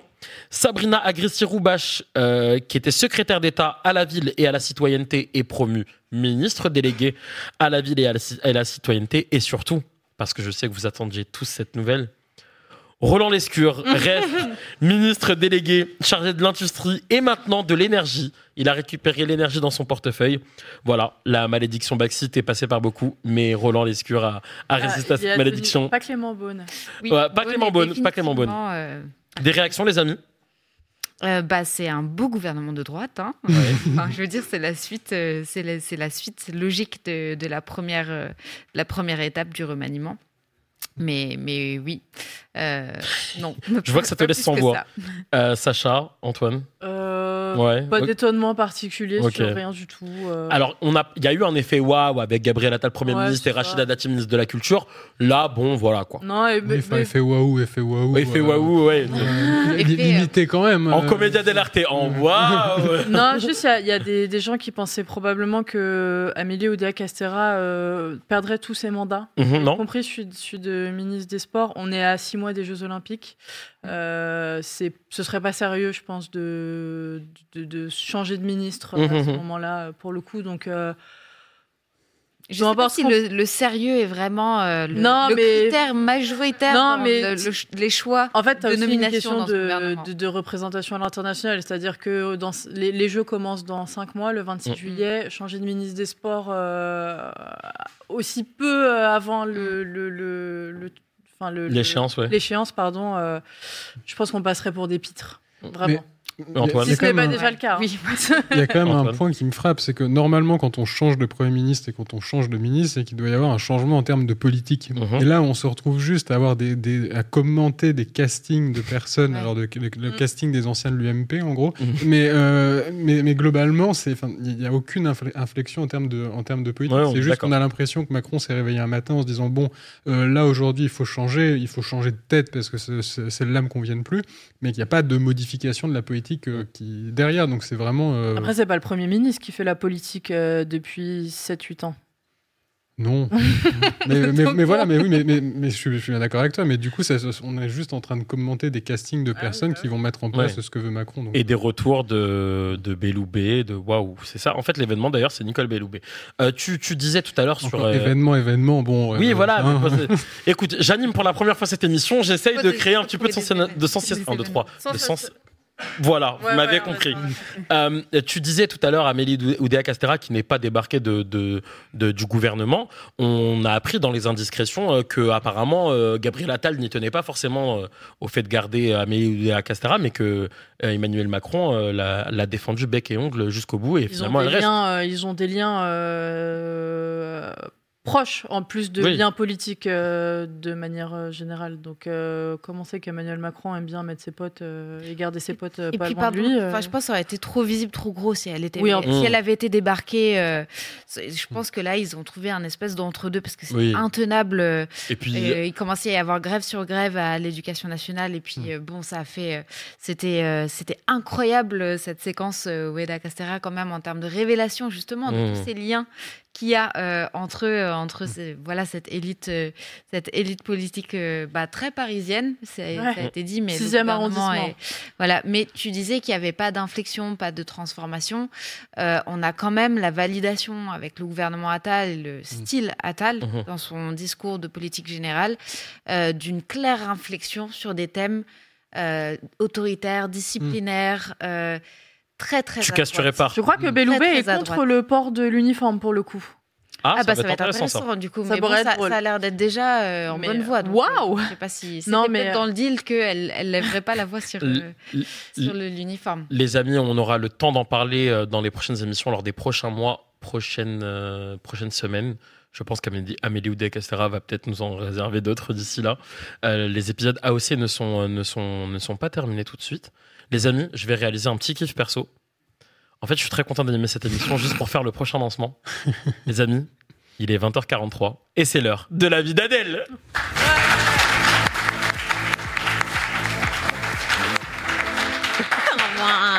Hello Adèle Salut Comment tu vas? Bah ça va, mais je suis un petit peu deg euh, qu'on nomme des ministres pile au moment où tu peux plus modifier ta chronique, quoi. C'est un peu naze. En plus, j'ai pas pu regarder là vraiment le détail. J'ai l'impression qu'il y a malédiction, pas malédiction. Oui. Mais bon, Roland est là. Moi, je suis contente. Euh, Ah, je savais pas au courant de cette petite love story là. euh, non, tu Roland. savais pas Non, je savais pas. Non, il aime bien qu'on se moque de lui. Ah, et ok. donc, du coup, bah, ça m'en fait un, Bon. un client euh, tout à fait agréable. Chacun son kiff. Exactement. Mais moi, sinon, j'ai passé un super week-end. Vous avez passé un bon week-end? C'était il y a longtemps, mais euh, Ouais. on peut répondre. prochain, Un peu. Ouais, on attend le prochain. Non, le week-end dernier, j'ai passé un super week-end parce que dimanche à Paris, on a demandé aux Parisiens de voter pour plus ou moins de SUV à Paris. Alors je vous explique pour les non-parisiens et les 95% de Parisiens qui n'étaient pas au courant qu'il y avait un vote. Oui, parce que c'est le taux de participation, hein, 5%. C'est pas ouf, euh, mais, mais si ça dépasse le chiffre symbolique de 1,5%, Anne Hidalgo, elle est contente. Et dimanche soir, Anne Hidalgo, elle était contente. On fait les Parisiennes et les Parisiens très clair dans tous les arrondissements. Alors, choix très clair dans tous les arrondissements, pas tant. Euh, pas tant. Non, le 7e, le 8e et le 16e ont voté à plus de 70% pour plus de SUV. Euh, le résultat final, surtout Paris, c'est quand même que seulement 54% des gens veulent améliorer leur cadre de vie. Tu vois, alors on se la pète Ouais. pas sur le résultat. Surtout quand tu as fait une campagne à charge. C'est-à-dire que la campagne, c'était quand même très contre ou contre le SUV dans Paris. Un exemple. J'ai deux fois plus de risque de mourir dans une collision avec un SUV. Bien sûr que je suis contre les SUV à Paris. Je suis pour réduire les émissions de CO2 dans Paris. Bien sûr que je suis contre les SUV dans Paris. Je ne lis pas mon statut social à ma voiture. Bien sûr que je suis contre les SUV dans Paris. Ah là là. Alors qu'il n'y a, pas eu- il y a pas eu de contre-campagne, parodie c'est vrai. ou Porsche, tu sais. J'ai un tout petit zizi, je suis pour les SUV à Paris. On aurait dû leur laisser la Il n'y a parole. pas pensé. Hein.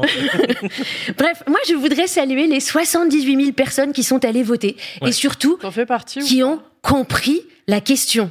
Tu vas voir. Parce que au bureau de vote, elle était formulée comme ça.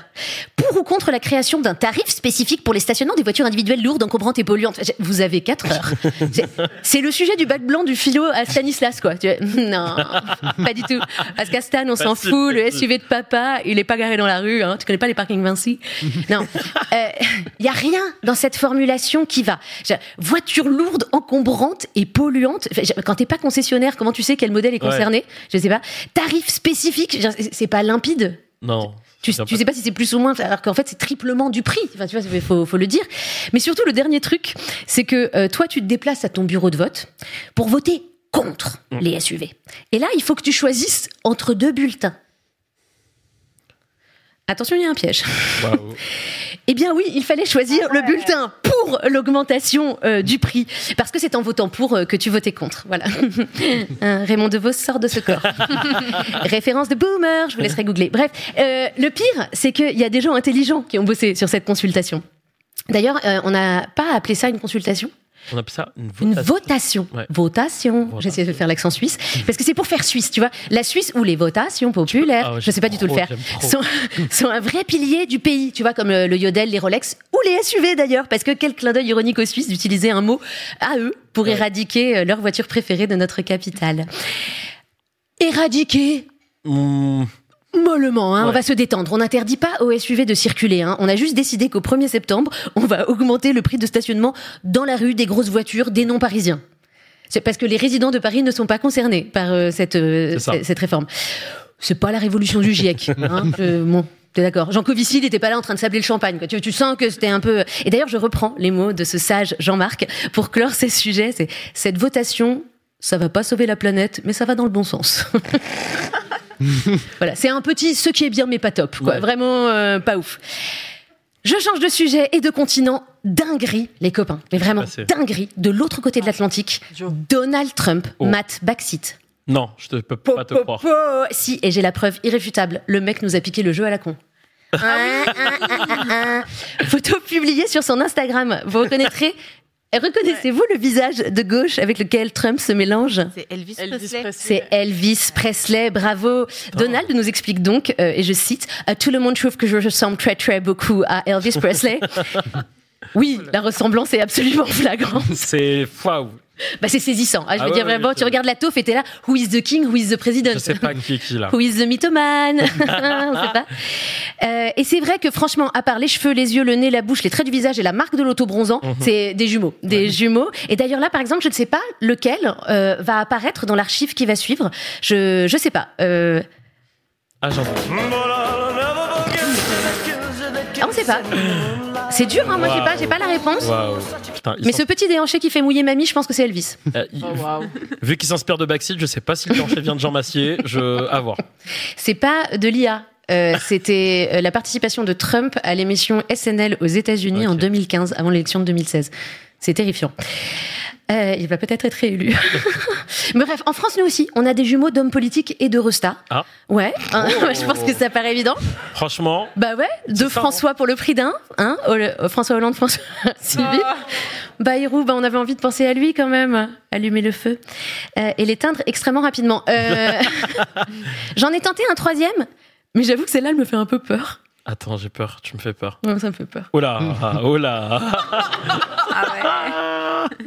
Vous avez reconnu Ok. Oui, C'est Poulpe, c'est Poulpe, voilà. Euh, c'est Poulpe et euh, Attal. Je vous, je vous laisserai lui demander s'il est prêt Ouais. pour un biopic sur Gabichou. Voit. Alors, on reste aux, é- on, on reste aux US. Hein. Ou folle actu. Mais vraiment, info de ouf. Maison de retraite, le film de Kev Adams, vient d'être adapté. On a le trailer d'ailleurs. Pas te croire. Si, si, c'est en anglais et en entier dans le texte, là, pour la sous-titre. said, uh, you know, what, why, Wow. how, how long you back for? On a, on a peut-être raté un peu le début, mais ouais. il, est- il raconte une anecdote avec Mitterrand, Mitterrand. en 2021. Ok Mais Mitterrand qui fait des blagues parce qu'il est rigolo, oh là là, il est vraiment marrant ce Mitterrand. Et donc ce n'est pas que Biden est vieux, hein, c'est juste que lui, il voit les choses comme ça.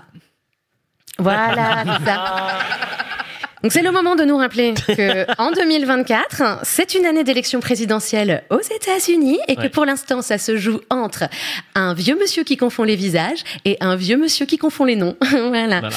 Choc des titans. Ça va être vraiment un truc de dingue. Pardon, choc des déambulateurs de titans.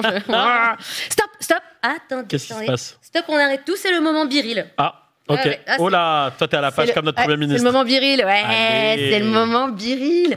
Grosse tendance hein, chez les 14-18 ans.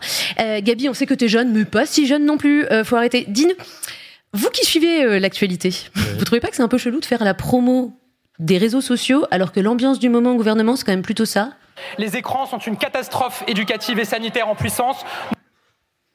C'est- je- Hum, Ça c'est le Gabriel du lundi, du mardi, on sait Ouais, pas. on peut voilà. être en même temps pour et contre les écrans, exactement. On n'est pas à une incohérence près, mais là, là, j'ai une explication. À mon avis, ça vient de la spécificité de Biril. L'idée, euh, c'est que tu postes la photo que tu es en train de faire au moment où l'app t'envoie une notification et ça la partage avec tes potes. Mais il faut que ce soit vraiment maintenant et tout de suite. Tu vois, c'est une sorte d'Instagram autoritaire. Biril, c'est c'est le Kim Jong-un des réseaux, tu vois. Ouais, et, ouais. et Cocorico, c'est français. Waouh. Et ouais. Évidemment, ça s'appelait à Gabi, tu vois. Ça, c'est de la French technologie contraignante. tu casses, tu répares, tu salis, tu nettoies. Et quand on dit de prendre une photo, tu prends une photo. Je pense que c'est ça. Du coup, ça va être sympa. Le conseil des ministres, c'est genre, euh, ah, attendez, moment viril. Non, mais attends. Allez. Rachida, Attends, c'est marrant, regarde, c'est sur la photo d'en face. Et moi, je suis sur, moi, je suis sur ta photo. C'est c'est hyper drôle parce qu'on est ministre. c'est trop bien. Ouais, on dirige la France. Ouais. Voilà, je pense que ça va se passer comme ça. Mon interprétation. Après, euh, le truc compliqué dans cette app, quand même, c'est que quand la notif arrive euh, et que tu es en train de bosser, ben, tu, fais comment Le sens du travail, monsieur Oui. le Premier ministre, pourrait devenir. Eh ben, tu le sors ton téléphone. alerte cause les rapports de domination et les organisations. Il continue de regarder son téléphone portable. Donc, euh, tu t'en branles et tu n'écoutes pas Boris Vallot qui n'est pas content. Voilà. sauf que là, sauf que là, c'était exactement, c'était même Ouais, mais- pas Biril. On a un contre-champ, donc que tu as déjà vu, toi, Sacha. Oui, pardon, non, oui. non, c'est pas grave. C'est pas du tout spoilé. Plein de gens l'ont vu, mais c'est pour ceux qui ne l'ont pas vu. Voilà, c'était pour montrer c'est un drôle. petit chien, un politicien. Oh, oh, oh, oh. Applaudissements s'il vous plaît pour cette vanne. Un applaudissement sur un jeu de mots, mec. Merde, quoi, franchement.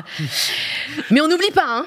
Et comme l'a annoncé le président de la République, nous travaillerons à mieux réguler l'usage des écrans dans et en dehors de l'école pour nos enfants. En dehors de l'école, ça veut dire à l'Assemblée nationale ou pas? Non, juste pour, euh, pour être sûr. Bon, je vous laisserai demander ça à votre invité politique de la semaine, euh, monsieur euh, Poulatal. Ouais, ouais, voilà. C'est- On va demander à Monsieur Poulpe tout à l'heure. Monsieur invité, voilà, euh, exactement. S'il veut faire le biopic de Gabriel Attal.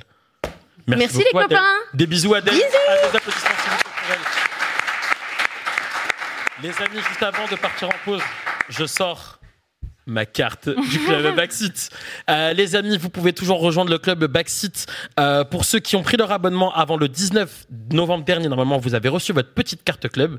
Euh, et pour ceux qui viennent donner leur, leur adresse à Thomas, Jean a signé les courriers il y a très peu, donc vous allez recevoir très très vite. Ça ne devrait plus tarder. Pour rappel, le club Backseat, ça vous permet de venir assister gratuitement dans le public à Backseat et de venir en priorité pour des événements comme on avait fait no- notre petit Backseat spécial à la Bellevilloise. Si vous êtes sur YouTube, les amis, que vous regardez la rediff, n'oubliez pas, vous pouvez vous abonner à cette chaîne, mettre un like et commenter cette vidéo en me disant ce que vous en pensez. Nous, on va partir en pause. On se retrouve, vous pouvez aller boire un petit, un petit verre d'eau, quelque chose, trottiner un petit peu. Et, euh, et nous, on se retrouve tout à l'heure. C'est parti. Euh, la pause et ensuite la suite de. À tout à l'heure.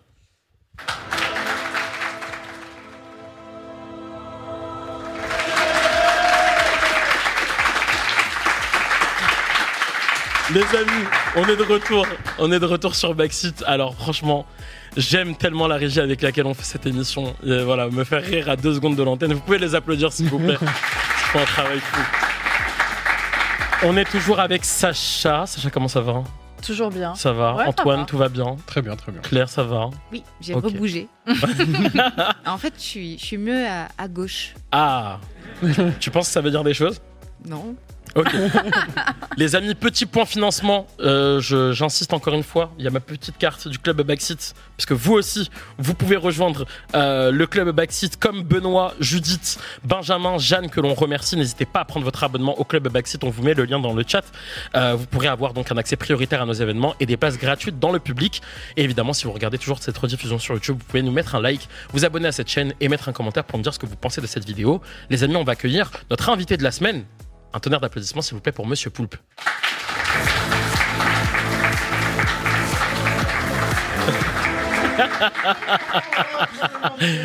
ok, j'en connais un qui veut foutre la merde. Ah, si je me mets là ou là Mets-toi ici, c'est très bien. C'est très bien. Poulpe, comment ça va? Je suis très content d'être dans Backseat parce que ça veut dire que je suis hyper intelligent. Du coup, ça veut dire quand Ouais. tu es invité dans Backseat, c'est ça, je crois. non? Alors, il y a un mec qui est très con qui est en train d'animer Backseat. Je- Bon, bah, merde, alors. Je- bah, désolé. Tant pis. Désolé. Non, non, je suis très content d'être dans Backseat. euh, déjà parce que euh, le générique est de Toxic Avenger. Oui, qu'on embrasse. Et, euh, et je le connais depuis pff, trop longtemps. Euh, donc euh, un bisou à Toxic Avenger et puis surtout un bisou à, à Jean euh, qui est Mm. pas là mais qui, a- qui est devenu le l'égérie de la bipolarité si on peut dire ça mais en tout cas je trouve ça hyper courageux d'en parler ouais c'est moi je, suis invité dans Back euh, non et, et je trouve ça hyper courageux de le faire et, et de le dire et, et c'est vrai qu'on n'est pas beaucoup à, à parler de santé mentale surtout dans, dans ces métiers là Mm. alors tu en as de plus en plus maintenant des youtubeurs et tout qui, qui commencent à en parler je trouve ça super bien et hyper important d'en parler parce que euh, faut que les gens connaissent ça en fait ça, voilà, sachent que ça existe et c'est voilà donc un gros bisou à Jean et, bravo l'embrasse. pour ce qu'il a fait ouais. On l'embrasse. Euh, tu as un spectacle en ce moment qui tourne? Ouais, alors c'est vrai que je, là j'arrive, je parle de bipolarité, ça donne pas hyper Ouais, envie. je- mais je- mais, euh, mais c'est vrai que je parle de santé mentale dans mon spectacle. Donc On peut te retrouver où? Ça s'appelle Nombril. Bah là, demain soir, je suis à Yvetot. Et après, je regarde les autres dates parce que je découvre. La semaine prochaine, je suis à Brest. Et enfin voilà, je suis là. Je suis là. Et, euh, Au et théâtre je- de la Renaissance, Et je suis à Paris mi-mai. Mais euh, le plus important, c'est quand même, je suis partout en France. Et ça, c'est trop cool. Et en Belgique aussi. Je suis trop content d'aller jouer en Belgique. Mais c'est vrai que c'est un, spectacle qui parle de santé mentale. Là, je m'en rends compte en en parlant maintenant. On... T'as ton émission je vois Toast, je vois Popcorn, je vois Top Gear.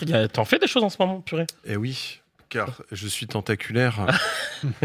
Bravo, on applaudit ça aussi, s'il vous plaît. merci. Euh, ouais, ok. Euh, Fallait que je rebondisse à moi-même. Non, pas du tout, pas du tout. Pas Ah non, t'as eu une ça me faisait, dans ton oreillette. ça me faisait, ça me faisait très rire de laisser ce moment de silence. Évidemment, tout ceci est maîtrisé. Euh, Poulpe, t'étais, t'étais déjà euh, sur Le silence maîtrisé, c'est ça? Ouais, bah oui. Ok, ok. Ouais. Euh, t'étais déjà au, sur YouTube au moment où ça s'est créé. T'as fait une petite pause ensuite. T'as fait de la musique, de la télé, de la radio, du cinoche. Euh, c'est pas commun comme carrière, ça. Bah après moi je enfin c'est aussi pour ça que ma carrière est pas ouf, c'est que euh, c'est qu'en fait moi je suis pas du tout euh, dans ce truc de euh, OK, je fais ce truc là et je le fais tout le temps. Il Mhm. y, a, il y a quand même cette phrase qui est très cliché mais qui est très vraie en France, c'est qu'on aime bien que les gens soient dans des cases Mhm. et, et c'est vrai que moi je, je pars pas de ce principe là, je pars de mon idée et quand j'ai une idée, je réfléchis à comment je peux l'exploiter et, et, en- et sur quelle plateforme peut mieux le vivre mon idée. Donc ça peut être de la BD, ça peut être du numérique, ça peut être du cinéma, de la série, de la chanson, de, peu importe. Donc je pars d'abord de l'idée et après j'explore. Et moi, je préfère aller explorer les formes d'expression que m'en cantonner à une seule. Tu, comment tu fais pour garder ta communauté en changeant à chaque fois de format Franchement, je- j'en ai aucune idée et euh, tant mieux que j'ai Ouais. ces gens-là parce qu'ils sont trop cool. Ça veut dire que c'est des gens curieux. Donc c'est la meilleure communauté du monde.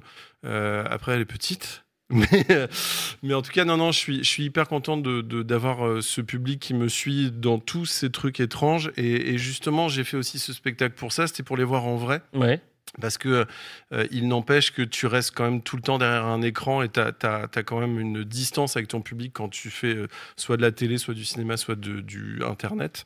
Et, et c'est vrai que j'avais envie de revenir euh, voilà, dans du vrai et de toucher, et de postillonner sur les gens.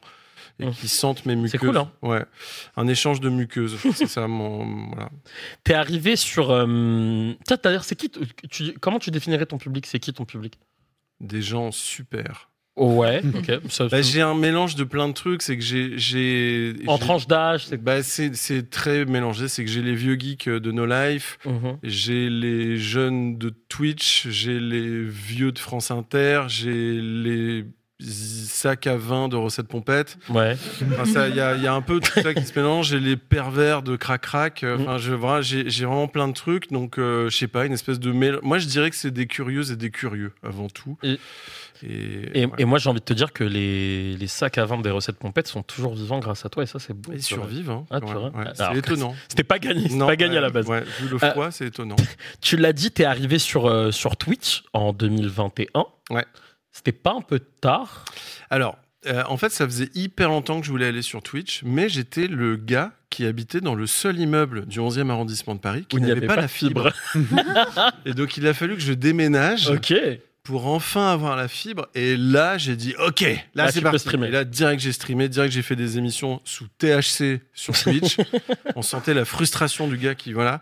Donc, j'ai fait énormément de formats euh, différents et, et je- et j'aime trop cette plateforme. Et alors, des fois, je, moi, j'ai une relation un peu. euh, euh, je- des, des fois, je suis là, des fois, je suis moins là. Mhm. Mais je, du coup, je m'oblige à créer des formats où, euh, qui m'obligent à être là. C'est que par exemple, l'an- dernier, je faisais une matinale pour être Ouais. sûr que je stream tous les matins.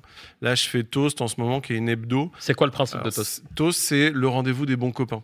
Ok. Donc, je reçois des amis chez moi et, et on porte des toasts.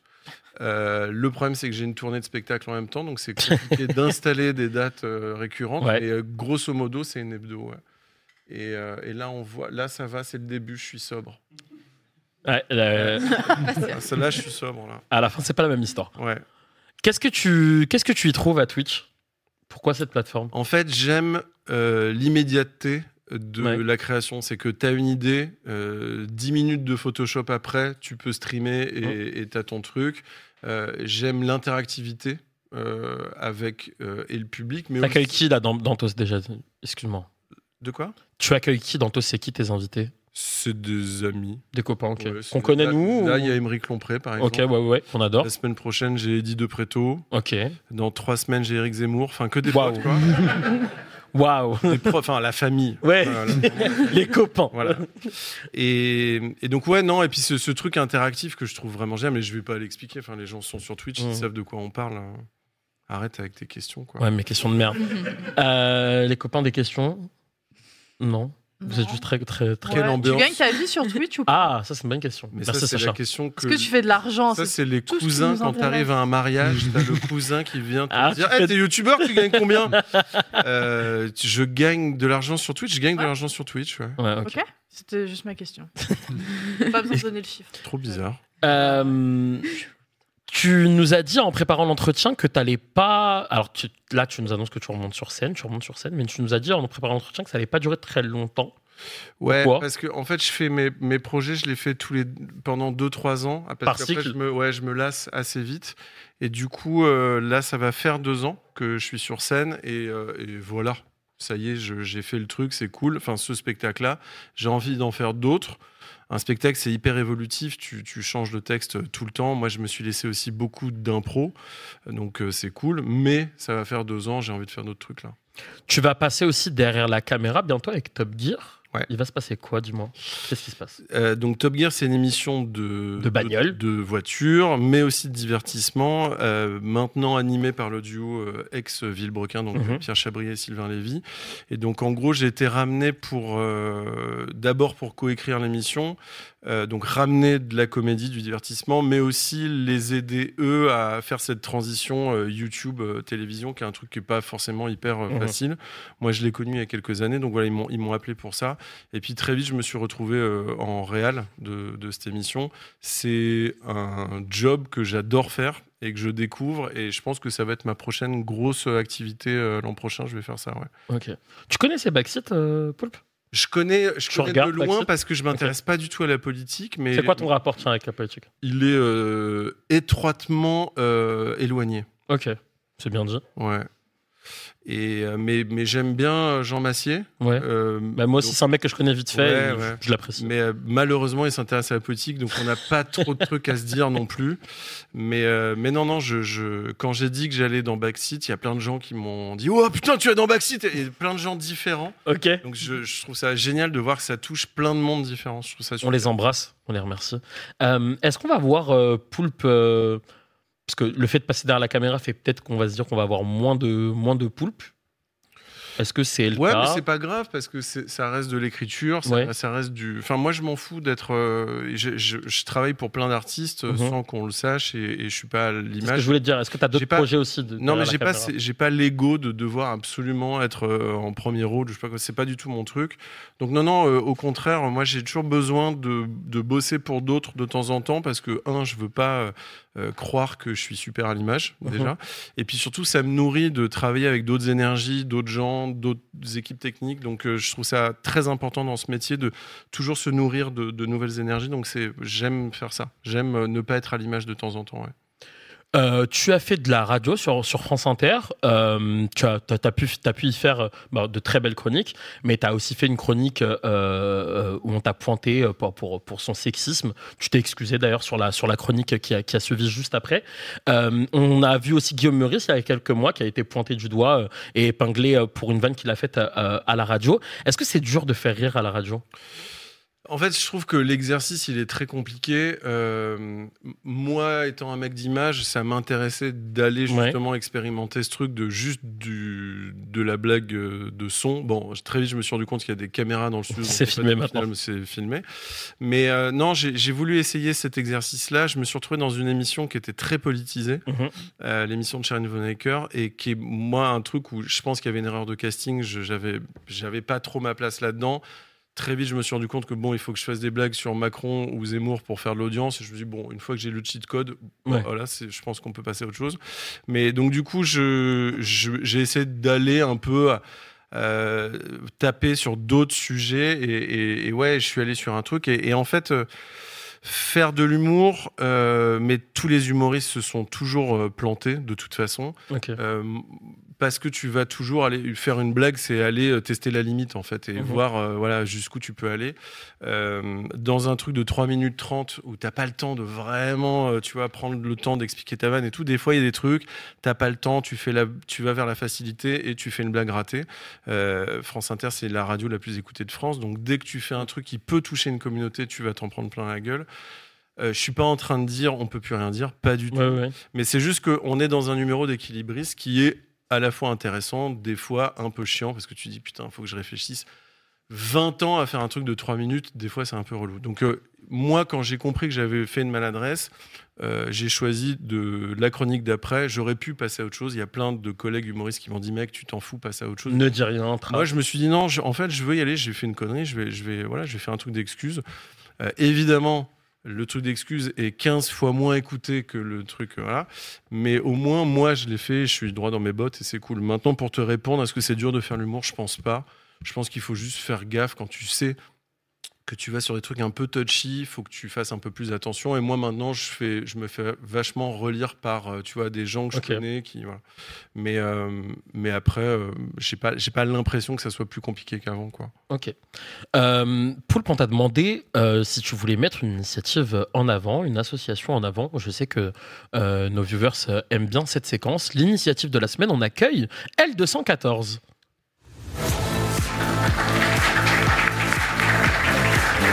On accueille Brigitte Gauthier, qui est porte-parole directrice de L214. Bonjour, bienvenue. Bonjour, Comment ça va? Ça va Ça va, ok. Euh, Poulpe, pourquoi tu as décidé, euh, c'est toi qui nous as proposé de, de recevoir L214, c'est une asso que tu connais bien Ouais. Euh, en fait, je suis devenu végétarien il y a, euh, je me rappelle plus maintenant, il y a 5 ans, je crois, 5-6 ans. Ok. Euh, et c'est euh, comme tout le monde, on voit des vidéos L214 passer dans son feed vidéo. Et en fait, moi, j'en avais vu 1000 avant. Et, euh, et en fait, si j'en ai vu une par hasard qui est tombée, et en fait, ça m'a fait vriller parce que j'ai découvert un truc que je connaissais pas, qui est au-delà de euh, la torture dans les abattoirs, machin. C'est un truc encore plus euh, dingue. Ça s'appelle les fermes à sang. C'est un truc sur qui, voilà, bon, c'est horrible, mais voilà, ça se passe. Tu nous expliques ce que c'est les fermes à sang En gros, euh, le principe, bon là on est dans le glauque du glauque, hein, mais en gros c'est euh, essentiellement en Amérique du Sud, tu me dis si je dis de la merde, mais en gros ça se passe surtout en Amérique du Sud, c'est des élevages de juments qu'ils inséminent de force, et une fois qu'elles sont enceintes, ils les torturent pour qu'elles créent une enzyme que, qu'elles une ne, hormone. une hormone pardon, qu'elles ne peuvent fabriquer que quand elles sont enceintes. Et cette hormone-là, une fois qu'elles les, qu'elles les fabriquent, ils les prennent dans du sang et ils en font des cosmétiques, des produits cosmétiques qui sont utilisés partout dans le monde ensuite. Donc c'est euh, bah, inséminer de force un animal, puis le torturer, puis ensuite récupérer le sang. Je savais pas que ça existait. Quand j'ai vu ce truc-là, je me suis dit non mais là on vit dans un monde pas Mm. possible. Qui a été ensuite euh, euh, j'ai enchaîné deux autres trucs dans la même journée et le soir même, je me suis dit, bon, c'est, je deviens végétarien. Donc, du coup, L- L214, je, je- je partage quand je peux euh, toutes leurs actions parce que c'est hyper important de se rendre compte de euh, ce qu'on mange et ce que les animaux subissent. Quoi. Euh, L214, vous existez maintenant depuis 2008. Brigitte, est-ce qu'on peut dire que votre militantisme a évolué depuis? Non. Ok. non, on peut pas dire ça parce qu'on a toujours eu à cœur de euh, d'avoir déjà un discours qui est assez clair. Euh, ce qu'on fait subir aux animaux, euh, c'est absolument terrible. On a pu montrer des images dans des élevages, pendant les transports, dans des abattoirs, euh, tous les modes d'abattage, que ce soit avec étourdissement, sans étourdissement, du bio, du label rouge, du standard, du halal, du kasher. Enfin, voilà, on a fait le, un petit peu le tour de la question pour essayer de montrer la réalité de ce que, de ce que vivent et comment meurent les animaux euh, pour euh, bah, questionner en fait notre société qui continue, alors quand même, euh, enfin voilà, on est en, en 2024 maintenant, Ouais. qui continue de se nourrir d'animaux au moment où on en a le moins besoin et où, si on va regarder encore plus loin, bah, ça va nous créer des problèmes. Euh, En ce moment, il y a beaucoup les discours sur la souveraineté alimentaire. Ouais, on en parlait en fait, juste ça avant. masque euh, la fragilité alimentaire en fait qui est créée par nos modes de consommation. Euh, puisque quand on consomme de la viande, ben, en fait, on consomme beaucoup plus de terre, beaucoup plus d'eau, euh, on déforeste, euh, etc. Mmh, mmh. Mais surtout, il y a euh, euh, les animaux qui sont des, des êtres doués de sensibilité comme nous, qui peuvent euh, vivre leur vie bien ou mal, euh, euh, qui ont leur propre personnalité. hein. Pour les personnes qui habitent euh, chez un chat ou avec un chien, euh, on voit très exactement les personnalités qui peuvent euh, euh, exister. Bah, les autres animaux, euh, ceux qui sont dans les élevages, euh, ben, c'est euh, les, mêmes, les mêmes personnalités qui peuvent, euh, qui peuvent s'exprimer. Donc c'est super important. Et donc on est connu pour les images qu'on montre, pour les faits qu'on dénonce, euh, pour les campagnes qu'on mène, qui ont amené justement à, à, réduire le nombre de poules élevées en cage. Quand on a commencé, 80% des poules pondeuses étaient dans des cages. Ce chiffre a baissé à 23% aujourd'hui et devrait s'acheminer vers zéro en 2025 parce qu'on a fait prendre des engagements mmh. euh, en encourageant gentiment euh, les supermarchés, euh, l'hôtellerie-restauration, les fabricants et même les producteurs à s'engager à ne plus utiliser de, de poules élevées en cage, par exemple. Donc ça, c'est notre côté, on dénonce. Mais on n'est pas juste dans la dénonciation, on est aussi dans les solutions. C'est ce que je voulais te dire. On, on, vous connaît par vos actions coup de poing, par des images révélées, mais on le disait, euh, L214, ce n'est pas que ça, c'est même des fois des images très mignonnes que tu peux peut-être nous montrer d'ailleurs. Oui, j'ai amené quelques trucs parce que, alors on ne le sait pas, mais L214, on a un journal qui s'appelle Mon Journal Animal, qui paraît trois fois par an, qui est destiné aux 10-14 ans. Et là, on va plutôt aller sur euh, bah, les questions euh, d'éthologie. Et donc, on va traiter des thématiques. voilà, à chaque fois, il y a un grand dossier. Et puis, on va aller sur, sur ces sujets-là. On a aussi un site qui s'appelle Vegan Pratique, où là, on va parler, donc euh, bah, on s'adresse souvent au cœur et puis euh, à la rationalité. Bah, là, on s'adresse au ventre euh, avec notre site Vegan Pratique et puis avec bah, un bouquin pour, pour pouvoir faire des recettes. Ça, c'est super important. Donc, on a vraiment la démarche à la fois de dénoncer et à la fois de proposer. on va parler de modèle agricole, de modèle alimentaire, comment on peut faire une transition.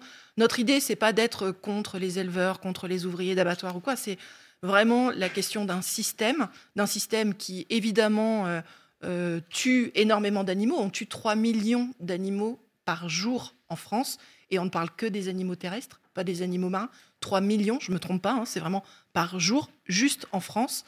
Euh, et 80% d'entre eux proviennent d'élevage intensif, c'est-à-dire d'élevage où ils n'ont aucun accès à l'extérieur. Donc non seulement on se sert d'eux comme de la nourriture, mais en plus, on leur fait vivre des conditions de vie qui sont absolument abominables. En fait, ce qui est, pardon, je te, je te coupe, mais ce qui est, ce qui est important, c'est, c'est pas de se dire que quand, quand il y a des messages euh, euh, comme la L214, en fait, faut pas le vivre comme une agression dans son feed ou, sur mm. son écran ou quoi. En fait, c'est vraiment de l'information. Et après, euh, chacun choisit ce qu'il veut et ce qu'il veut faire dans son assiette ou quoi. Euh, je pense que le, la décision de devenir végétarien, c'est tellement perso que de toute façon, voilà, faut pas le vivre comme une agression. Mais par contre, c'est bien d'aller de temps en temps euh, quand même aller s'informer. Et c'est vrai que la L214 est connue pour les images hyper choc parce que c'est une réalité. Mais il y a aussi effectivement d'autres façons de, de, se renseigner. Mais franchement, allez voir, allez voir les réseaux de L214 et essayer de dépasser ce truc de ah, je me fais agresser la rétine. C'est une réalité mais il y a d'autres choses aussi dans le, dans le message. Quoi. Une question de Claire? Ouais, j'avais une question. Depuis la création de L214, euh, est-ce que euh, tu sens une, progression euh, quand même dans la, dans la réception des messages que vous portez? Moi, j'ai une histoire similaire à, la tienne. Je suis végétarienne depuis dix ans et je pense que le rôle des images chocs là-dedans a joué beaucoup. et j'ai l'impression d'être pas être la seule et qu'il y a peut-être une dimension générationnelle là-dedans. donc, je voulais bien ton avis là-dessus parce que et ça, ça va souvent aussi avec la sensibilité écologique au sens plus large. Donc, est-ce qu'il y a ce mouvement-là qui se produit Dans quel dimension euh, assez pour produire des changements politiques majeurs ou pas encore? Euh, bah, on a vu un, changement de mentalité, un peu, puisqu'il y a 15 ans, quand on parlait de défendre des animaux, on parlait surtout des chiens et des chats. Et aujourd'hui, quand on parle de défendre les animaux, on pense aussi aux animaux qui sont euh, dans les élevages. Donc je pense qu'on a réussi, alors pas que nous, hein, il y a eu aussi des bouquins qui sont sortis, des reportages documentaires etc. Mais on a contribué en tout cas à mettre euh, bah, les pieds dans le plat, c'est le cas de le dire, euh, et, du coup à, faire émerger la question animale en questionnant jusque loin, hein, vraiment euh, en questionnant jusque l'utilisation des animaux, jusqu'au spécisme, c'est-à-dire la frontière que nous, on a tracée entre d'un côté les êtres humains et de l'autre côté tous les autres, tous les autres animaux. Et, et c'est ça qu'on questionne et on montre les effets de ce spécisme, justement, dans la non-considération absolue du moindre intérêt euh, des autres animaux. Donc euh, voilà. Et après, bah, on a des campagnes euh, ouais, qui, qui font des changements dans la loi très peu, hein, parce que bah, voilà, malheureusement, c'est compliqué. Mais par contre, dans euh, les entreprises, on arrive à changer des choses. En ce moment, on a une campagne qui vise le numéro 1 euh, du poulet, c'est le groupe LDC qui a les marques Le Gaulois, Marie, Maître Coq. Euh, on a une campagne où on colle des stickers euh, sur les barquettes.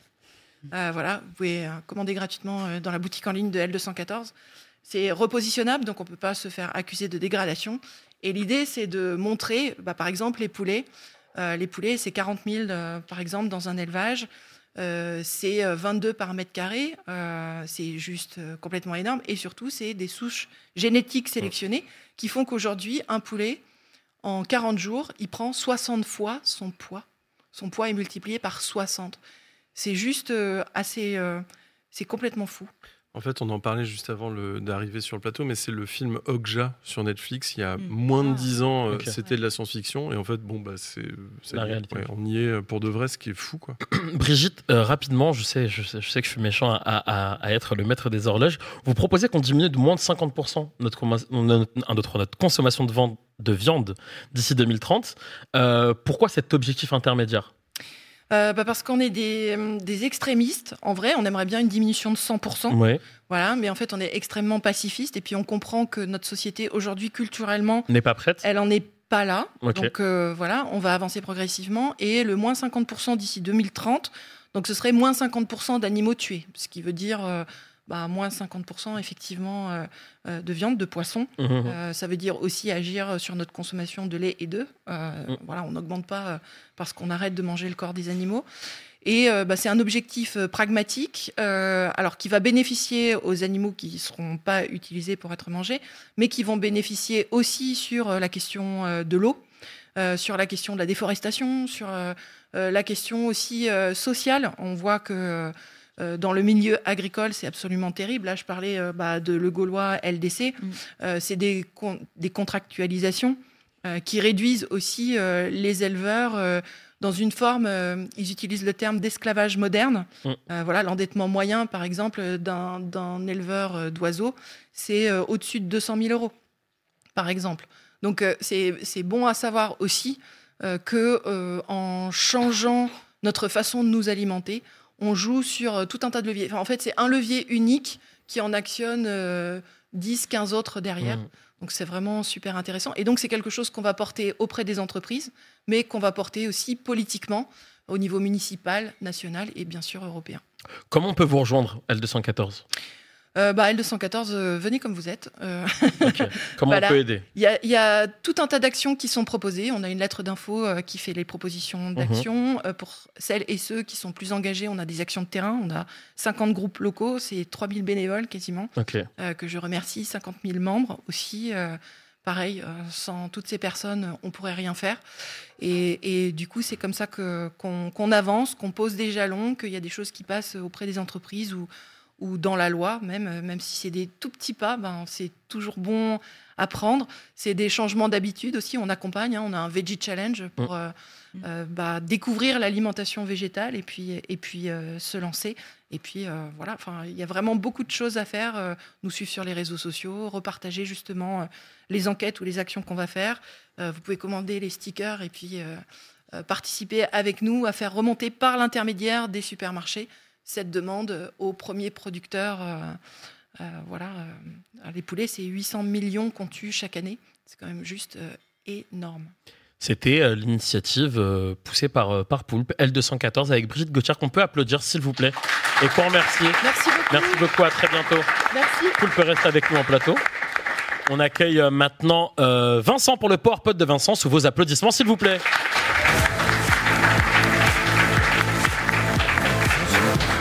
Comment il va celui-ci? Bah écoutez, euh, j'étais en train de penser, s'il y a des gens dans le chat qui veulent, j'ai une recette de lasagne vegan Ah. euh, et je l'ai fait tester à des gens qui mangent de la viande, ils ont vu aucune différence. Voilà, si vous voulez tester, expérimenter, c'est possible. C'est et j'ai jamais aussi bien mangé que depuis que je suis végétarien. Bah, bref. Eh ben, écoute, chef cuistot maintenant. Je vais juste. T'adores. Déjà, Oui, non, mais je tu, tu t'adore. peux Je vais- Non, non, mais je, tranquillement vou- je voulais. euh, Je te trouve J'ai rarement l'occasion de participer aux autres débats de l'émission. Là, je me suis dit j'allais le faire. Mais franchement, je- on va envoyer bientôt à Vincent sur Top Chef. hein, je vais vous parler d'un l'annonce. truc qui a rien à voir en plus, donc voilà. je- Alors, c'est vrai que ton sujet du PowerPoint n'a pas grand, grand lien avec, euh, avec, la, cuisine, avec la cuisine végé. Après, on ne sait pas, avec la technologie, il peut, il peut se passer Ah. tellement de choses. Mais effectivement, euh, ces derniers jours, enfin, je reviens un peu du futur, peut-être, enfin d'un futur potentiel, puisque euh, cette semaine, j'ai passé énormément de temps à regarder des vidéos autour d'un sujet bien spécifique, et je vais vous montrer de, de quoi je parle. Ah, Tu vas nous montrer de quoi tu parles. Chose sur laquelle je n'ai pas la main, voilà, parce que c'est en régie. Ok, euh, voilà, la régie me dit qu'il y a un petit freeze sur le PC, donc mais tout va bien.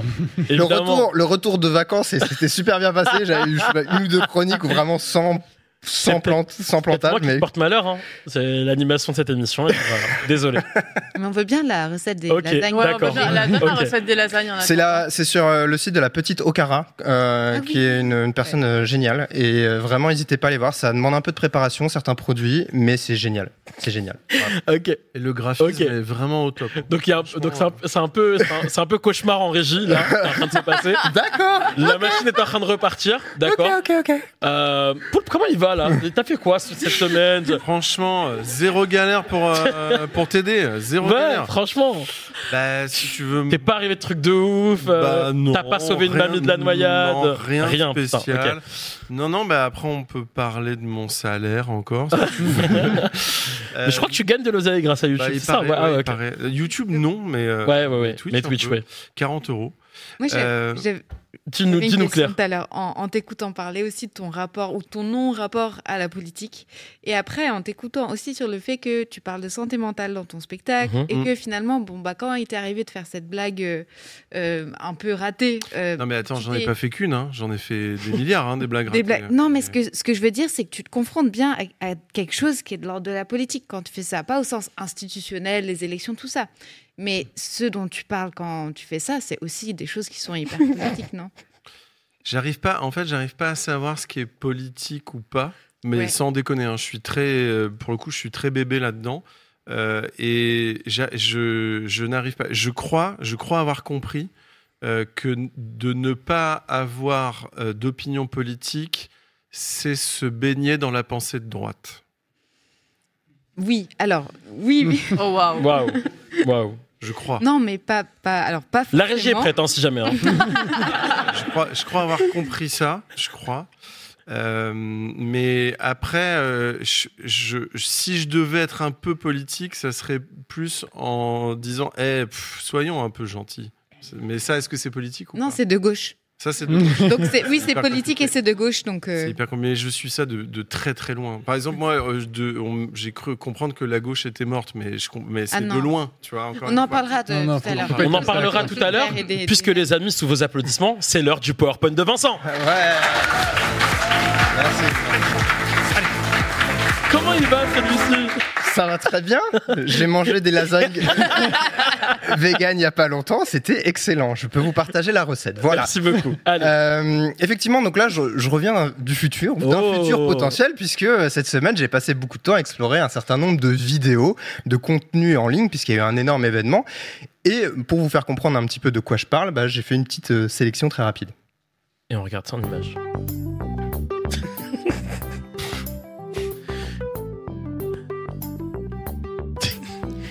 Complètement cons les mecs.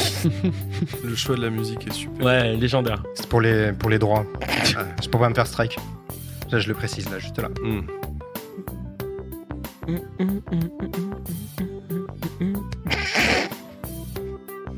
T'as l'air tellement intelligent avec. Ah oui. Ah oui, j'ai vu ça. Waouh. J'ai aimé que tout de suite ça soit une vidéo de cul. euh, Mm. Non, désolé, désolé poulpe. Waouh. Eh, tu peux yesh comme as donc.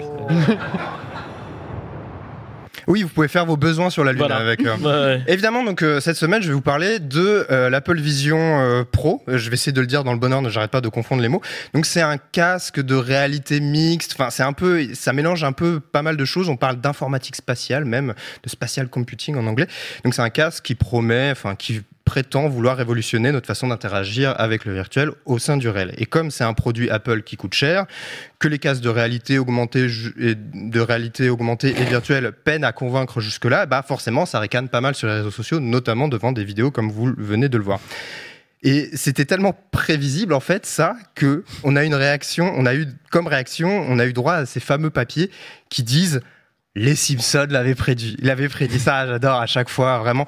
En vrai, non, je, je déteste ça. Les médias, arrêtez de faire ça, s'il vous plaît. Surtout que c'est pas vraiment une vraie prédiction des Simpsons, etc. Le- je vous jure que le monde se portera un peu mieux quand les JO seront finis déjà, et quand on arrêtera de faire ce genre de papier. Donc, première chose. Ensuite, je me suis quand même posé une question. Je me dit, est-ce que ces personnes dont on se moque un petit peu aujourd'hui, c'est des simples fans d'Elon Musk, euh, voilà, des privilégiés dont on peut légitimement se moquer, ou est-ce que c'est un peu des avant-gardistes en fait qui nous, euh, bah, nous viennent de futur et nous offrent un avenir potentiel? Et donc, ma question ce soir, c'est ah oui, à chaque fois j'oublie d'enlever l'animation. Bref, Euh, est-ce qu'on devrait vraiment se moquer des utilisateurs d'Apple Vision Pro? Alors, je vais commencer par une question pour tenter de répondre. Est-ce qu'il y a des gens ici qui ont des AirPods ou des écouteurs euh, sans, euh, sans fil? Oui. Voilà, Oui. voilà. Et je peux pas m'en passer en plus. hein. Voilà, t'as as des AirPods toi? AirPods Pro. AirPods Pro, voilà. Pareil, Et moi, je trouve que ça réchauffe l'hiver en plus, personnellement. Mais, euh, Ça, ré- les- pardon, je te- une zone très spécifique en tout cas. Non, mais t'as moins l'air froid qui va. Ok, Je, te je comprends, je pardon, comprends. En tout cas, ces, écouteurs, ils ont totalement intégré euh, nos usages à tel point qu'il y a même il y a plus en plus de téléphones qui ont plus de prise jack. Et euh, il faut vous rappeler que, alors, arrivé en 2016, tout le monde se foutait de la gueule des, AirPods. hein. Vraiment, il y avait plein de mèmes. euh, Et moi, le premier, pour moi, c'était un peu euh, les écouteurs des, tra- des traders entre guillemets sur Instagram qui vendaient des- des pyramides de Ponzi à des utilisateurs, enfin des trucs comme ça complètement fumeux. C'était vraiment les écouteurs de ces personnes-là pour moi. Aujourd'hui, j'ai des, écou- des écouteurs sans fil et je suis pas le seul. Même le Guardian, il voit désormais un peu l'objet totem des, des millennials. Alors oui, un AirPod c'est pas comparable à un Apple Vision Pro en termes d'innovation et de chamboulement technologique, mais l'histoire d'Apple et de la tech en général est marquée par ce type de réaction au premier abord. L'iPhone, Typiquement, c'est un excellent exemple. On retient la présentation de Steve Jobs, évidemment, mais on a oublié qu'une partie de la presse et même des industriels tenaient un discours assez similaire à celui qui est tenu aujourd'hui pour le, pour, pour le casque d'Apple. Alors, croyez pas que je suis là pour défendre Apple. hein. Je sais que mon outil de travail, Mhm. moi, la plaide pas en ma faveur. Et, mais j'ai pas non plus euh, oublié ce qu'on peut reprocher à, à l'entreprise, notamment leur façon de gérer les travailleurs dans les usines en Chine ou dans les mines en RDC. Euh, et puis ce genre de discours concerne de toute façon les innovations technologiques en général. J'ai un petit peu fouillé et sur les ordinateurs personnels, lorsqu'ils ont envahi les, les foyers américains, on parlait dans les années 80 d'ordinateurophobie, hein, je l'ai traduit un peu comme ça. Et le New York Times, il, il écrivait même en 85 à propos des ordinateurs portables, les gens ne veulent pas se trimballer avec un ordinateur avec eux à la plage ou dans le train et passer des heures dessus alors qu'ils préféraient lire les sections sport ou business de leur journal papier. D'une façon ou d'une autre, l'industrie des micro-ordinateurs a cru que tout le monde aimerait voir un clavier greffé en guise d'extension de leurs doigts, alors que ce n'est pas le cas. Un article qui a donc très bien vieilli. Bref, vous voyez où je, veux en venir en fait. euh, à, euh, à un instant T, euh, une inno- un- l'avis qu'on a sur une innovation, notamment dans le monde de la tech, finit bien souvent par évoluer et l'Apple Vision Pro bah, montre un début de virage dans le domaine, souvent moqué des cases de réalité mixte. Après, je vous parle de la presse, des médias, des journalistes qui couvrent euh, ces innovations depuis des décennies. Mais entre l'Apple Watch il y a 10 ans et l'Apple Vision Pro aujourd'hui, il y a un nouveau groupe qui a émergé et qui va participer à la normalisation de ce type d'objet. C'est évidemment les influenceurs. Les créateurs de contenu, bah, à chaque fois qu'il y a un nouveau produit, que ce soit des, des spécialisés en tech euh, ou pas, bah, ils s'emballent, ils participent euh, même gratuitement à la com d'Apple. hein. Apple, ils ont juste à les inviter, à leur faire tester l'objet ou eux, ils l'achètent même directement. Et, ils ont des wow, amazing. Voilà, euh, typiquement, Casinestat, il dit, euh, voilà, c'est la plus grande, euh, plus, gr- plus belle objet de tech que j'ai jamais utilisé. etc. Intéressant sa vidéo. hein. Sa vidéo était très intéressante parce qu'il montrait les limites, mais en même temps, euh, je pense que en fait, le fait qu'on a un rapport différent à eux, qu'on se sente beaucoup plus proche, qu'on écoute, écoute beaucoup plus leurs paroles, et ben ça change un petit peu le discours. Casinestat, par exemple, il va toucher beaucoup plus de monde avec sa vidéo de 10 minutes que euh, euh, Nilay Patel et sa critique pourtant super intéressante dans le magazine The Verge. Et au-delà même du discours, ce qui est intéressant avec les, influenceurs, c'est ce qui m'a marqué, c'est leur façon en, en fait de parler de l'objet. Et on a une vidéo. jumping into a new technology, seeing what they can do with it, and theoretically could also have a gigantic effect down the road on humans. As a geek, that was the thing I've been looking for forever. And they did it right here on a product that has like uh, a product that is so new. This has been out for 12 hours and I felt it. So I don't know that I recommend you should buy one of these at $4,000 because I can promise you this. This will be the worst Vision Pro Apple ever ships. It is going to get so much better. C'est super intéressant parce que je trouve en fait, plutôt que de parler de la technologie d'aujourd'hui, il parle de celle de demain. Il se projette, il y a un affect, euh, on parle d'impact sur, euh, sur les humains, etc. Et en fait, je me dis que euh, bah, avec, entre ce genre de discours-là, le fait que Apple va continuer à peaufiner ses versions avec des, des modèles un peu plus abordables, d'autres qui le seront encore moins, comme Apple sait très bien le faire, et ben peut-être qu'on finira par garder dans le rétro de notre Apple Provision et on se dira bah, que bah, on est devenu peut-être la personne dont on rigolait euh, aujourd'hui. Mm. Alors après, la posture des influenceurs, elle est intéressante parce qu'elle nous prend par les sentiments et, euh, et sur des enjeux donc humains et sociétaux. Et euh, mais en fait, je trouve qu'en moi, je, je dirais que si on veut vraiment questionner ça au-delà de la tech, etc., et questionner des, des usages, on devrait par exemple poser d'autres questions. Euh, quel cadre euh, on veut euh, pour ce type d'usage? Par exemple, dans la dans la rue ou au volant, on l'a vu, même si c'est des, des vidéos un peu un peu fake. Ou alors, comment est-ce que bah, les données vont être récoltées, traitées, etc. Parce que le casque, c'est faut le rappeler, c'est quand même 12 caméras et 6 micros quand vous le portez. Donc Mm. ça, c'est vraiment, c'est vraiment pas rien. On peut aussi se demander bah, comment euh, cette technologie, euh, comme le smartphone, va impacter notre perception du réel ou même notre relation avec les gens autour de nous, euh, puisqu'il s'agit d'une expérience a priori assez, assez solitaire. hein. En, plus, on voit pas vraiment le réel, on voit ce que les caméras filment et nous renvoient. Et on peut aussi euh, questionner, euh, bah, comme l'a fait Lucie Ronfaux dans sa newsletter Règle 30, bah, euh, l'usage que les femmes pourraient en faire. Parce que elle a dit que déjà dans la rue, le porter, déjà être dans la rue pour les femmes, c'est une expérience angoissante. Alors en plus, avec un casque qui limite légèrement la vision et potentiellement face à des hommes qui filment en permanence ce qu'ils ont autour de vous, ça peut devenir une expérience vraiment, bah, peut-être même dangereuse en fait. Donc je pense que plutôt que questionner la technologie, il faut questionner l'usage. Et peut-être que vous en parlerez avec votre invité juste après, je crois. De mon côté, je vais retourner regarder un épisode des Simpsons. Peut-être qu'ils ont prédit un petit CDI pour moi euh, à l'avenir, on va voir. je vous souhaite une bonne soirée et je vous dis à la semaine prochaine. Des applaudissements pour Vincent, s'il vous plaît.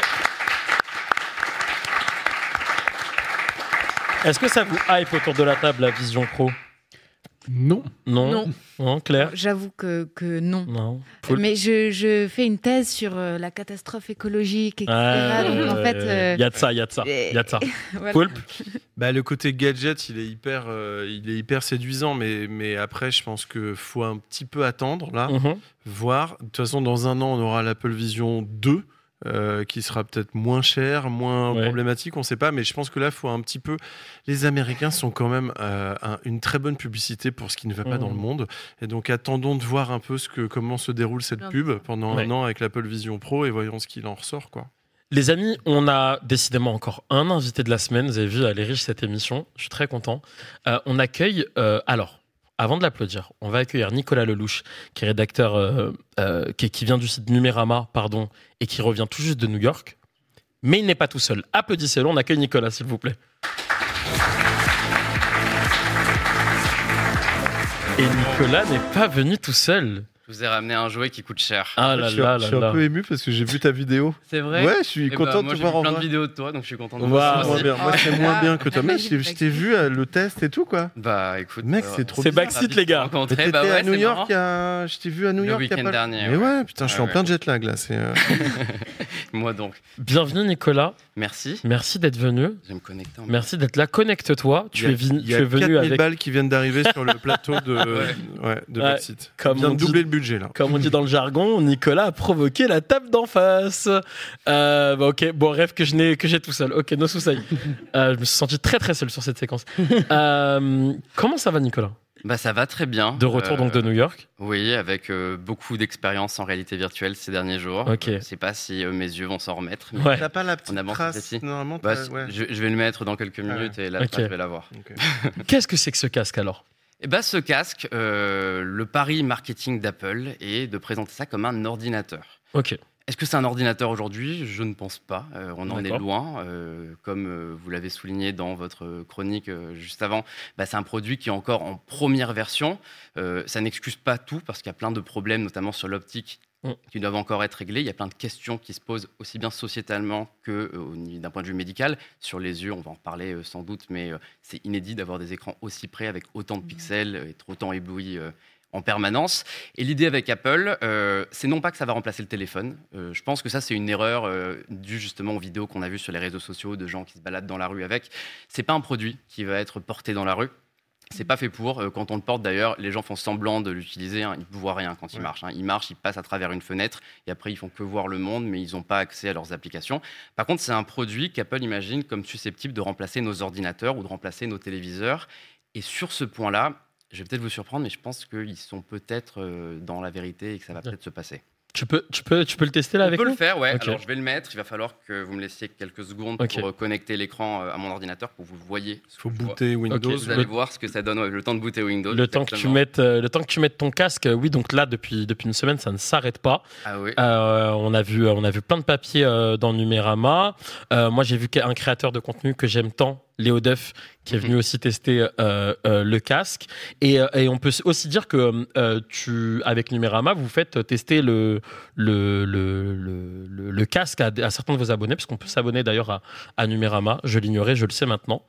Ok, ok. Donc Voilà là, ma vision actuelle. D'accord, donc là, Alors, je sais, c'est bizarre, hein. Ah, non, en plus, c'est très bizarre parce qu'il y a, l'écran du retour derrière, donc c'est encore plus bizarre pour toi. Ouais, ok. alors je vais essayer de cacher cet écran pour que Ouais, ouais, ouais. vous évitiez de le voir. C'est surtout notre- mon écran derrière moi qui. Ok, d'accord. Ok. Waouh, c'est très bizarre. C'est bizarre. À quoi Alors, ça sert, Déjà, ce qu'il faut prendre en compte, c'est que ce... moi, je vous vois complètement normalement. Là, j'ai caché euh, la vue des icônes, et c'est ça en fait qui est un petit peu inédit avec euh, ce produit et qui laisse penser que Apple est euh, peut-être en train de, de faire une vraie avancée euh, sur cette informatique spatiale, comme il l'appelle. c'est que quand on porte le truc, on voit les gens normalement. Vous voyez même des yeux. normalement. Ouais, ouais, ouais. Je pense que je ressemble absolument à rien. Mais Je c'est très- conscient. ça me hype. Va, ça te va un très peu bien. casque vrai Bah, de merci. ski, lunettes de ski. Ouais, quoi. lunettes- Un peu Ouais, lunettes de ski. D'ailleurs, quand on l'enlève, on a vraiment la trace euh, limite de bronzage. donc Bronzage. C'est la même Je, chose. juste te rassure, t'étais tout aussi frais que tout à l'heure sans le casque. Ah, merci, voilà. ça me fait plaisir. Voilà. Mais c'est très bizarre. Je suis moins d'accord. Moins. Non, mais il faut, il faut s'y faire. Après, voilà, je pense que c'est un produit. À quoi euh, ça sert, dis-moi Alors, à quoi ça sert? Je vais faire quelques euh, démos en direct. J'ai un petit bouton ici, et quand j'appuie dessus, euh, ça va vous rappeler les icônes de l'iPhone. Et euh, c'est la première fois qu'on a un appareil qui se contrôle avec les yeux. Donc, en fait, au lieu, ma main ne va servir qu'à valider. Si je veux regarder une icône, je vais regarder Safari, je vais regarder Photos, je vais regarder à gauche la petite montagne. En fait, ça va automatiquement rentrer en surbrillance parce que ça repère que je suis en train de les regarder. Et par exemple, je vais regarder Safari, je vais l'ouvrir en bougeant mon pouce et mon index. Et là, j'ai une page web. Et en fait, l'idée, c'est que je regarde la barre ici. Et si je veux mettre la page web ici pour travailler avec mon clavier, je peux le faire. Ok, tu peux parler avec moi. Je donc peux te là. parler en et ayant ensuite mon regarder ta, ta mais page j'ai pas besoin de ramener mon écran d'ordinateur. Si j'ai envie de regarder une vidéo, bah, je peux repousser ça plus loin dans le studio. Mhm. Je peux regarder la fenêtre et l'agrandir. Et du coup, j'ai une page, une web géante qui, évidemment, euh, n'est pas équivalente à ce Ouais, que ouais. pouvez avoir avec une Je télévision. peux poser des questions hyper bêtes, mais imagine, euh, là, tu vas couper euh, des légumes, car tu es végétarien. je suis végétarien. Tu, tu te coupes des bien. légumes et tu te coupes le wad. Et. Tu te mets un gros pansement. Ouais. T'es dans la merde après pour euh, diriger tes menus Bah, il me reste l'autre main. Mais euh, Non, mais sans déconner, parce que j'ai vu que c'était. Tu devais. c'est une bonne euh, question. Alors, je pense que si c'est juste une coupure, ça devrait aller. Non, mais Par si contre, t'as euh, si t'as les gros pansements de merde, tu vois. Non, je pense pas. Je pense Non que ça va fonctionner. Ça détecte plus le geste finalement que, que la Mais- main. Ça peut. D'ailleurs, si tu veux me faire une blague, si tu veux pourrir ma démo, avec ta main, tu peux in- interagir avec. Ah, moi, je peux le faire Ouais, tu dois pouvoir. Tu vois, si je pas- regarde un article et que tu fais le, le pouce index, je pense que tu vas le sélectionner. Bah, ça le fait pas. Non, mais ça le fait normalement, pas, ça le fait. Je suis derrière. Mais typiquement, là, là, tu pourrais être au bureau à Numérama et avoir une page avec euh, Twitch et Backseat, évidemment. Bah, je pourrais, ouais, on pourrait. pourrais- bah, si je voulais revoir les commentaires en direct euh, en vous regardant, je pourrais parfaitement faire ça. Je Ok. si je suis à côté, mais. Ok. Je précise que ce n'est pas sponsorisé par Apple et qu'on peut totalement critiquer le produit. Ouais. hein, important Ah oui, dire. on va même le faire. Ah ouais, d'accord. Allez, c'est parti. Nicolas, je t'écoute. Bah, en fait, je, je- je teste de- des produits depuis longtemps. hein. Je suis Ok. journaliste tech depuis longtemps. Ouais. Je suis à Numérama depuis deux ans maintenant, mais avant, je, je testais déjà des choses. Et généralement, quand tu testes un produit, la tech, c'est à la fois un milieu fascinant et à la fois un des milieux les plus chiants du monde parce que tu sais en avance ce que tu vas dire sur le truc. Quand tu as un nouvel iPhone qui sort, tu sais exactement ce qui va être bien, ce qui va être pas bien, parce que tu connais suffisamment euh, le produit et la marque pour savoir ce qui va être intéressant. Là, C'est pas très pro, mais je. tu me prends en photo Ouais, ouais. Bah, On peut se faire un selfie après. si comme si j'étais- Comme si t'étais pas là.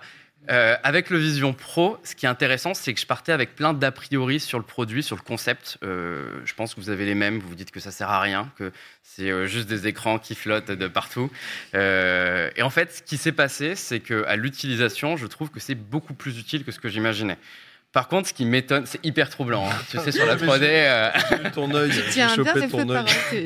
mais alors, par contre, ce que j'ai remarqué, Et ça va un peu dans le sens de ce que disent certains créateurs de contenu, mais je ne vais pas les rejoindre sur un truc parce qu'il y a une phrase qui est pas mal euh, revenue, c'est euh, c'est que le premier, on a hâte de voir la suite. Moi, je pense pas que ce soit la bonne manière de raisonner, surtout sur un produit à 4000 euros. Je pense qu'il faut juger le produit en l'état. C'est bien d'imaginer à quoi va ressembler le futur avec cette technologie, mais il faut aussi voir ce qu'on propose actuellement. En fait, actuellement, euh, il y a plein de limites technologiques qui font que c'est compliqué d'imaginer qu'on puisse le porter toute la journée. Moi, je- là, je l'ai je l'ai 3-4 heures par jour sur la tête pour Wow. travailler en ce moment.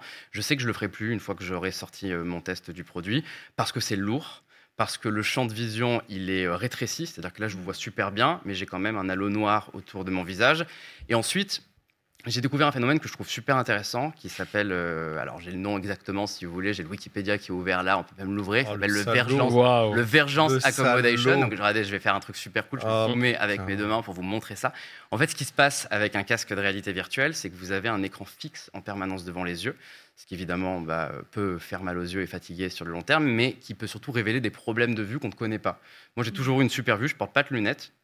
Mais ce qui se passe, c'est que mes yeux sont absolument incapables de faire la mise au point sur ce que je vois de près. Donc là, mes mains sont floues, alors que je vois net dans la, la vraie vie, parce qu'en fait, euh, mes pupilles ne changent jamais de taille quand j'ai le casque sur la tête, Ok. Elles sont complètement piégées par l'écran. Donc c'est la preuve que euh, ce rêve d'Apple de remplacer Ouais, ouais, les écrans par des écrans virtuels qui peuvent être créés en illimité. Je pourrais mettre 50 écrans sur la table. Si je veux, regardez, je peux attraper euh, la fenêtre et je peux naviguer avec elle comme si c'était un iPad. C'est cool, mais on n'y est pas encore. Mhm. Et ça sera intéressant de voir dans quelques années comment, euh, Ah, comment ils vont s'en tu arrives, sortir. hein, tu arrives.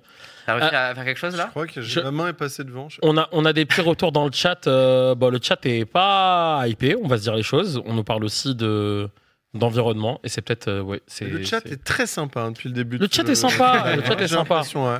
Le chat est sympa. On va, on va un petit peu parler de ce que ça dit, un peu ce casque-là de la société. Dis-nous, Paul. Pardon, t'as testé tous les trucs Parce que moi j'ai vu des vidéos incroyables de tu sais, les, les deepfakes sur la gueule et tout. T'as fait ça Alors ça, c'est fake aussi. En Ah, fait, il y, a- y plein de contenus en ligne, que ce soit les gens qui marchent, les deepfakes, putain. ça n'existe pas. Après, tu as, pas mal d'applications, Ouais. hein, que ce soit euh, l'usage, les deux usages euh, qui pour moi sont intéressants, c'est euh, bah, pour regarder une vidéo, pour vraiment euh, t'immerger euh, sur un écran géant qui- qui n'existe pas sur une télé et vraiment.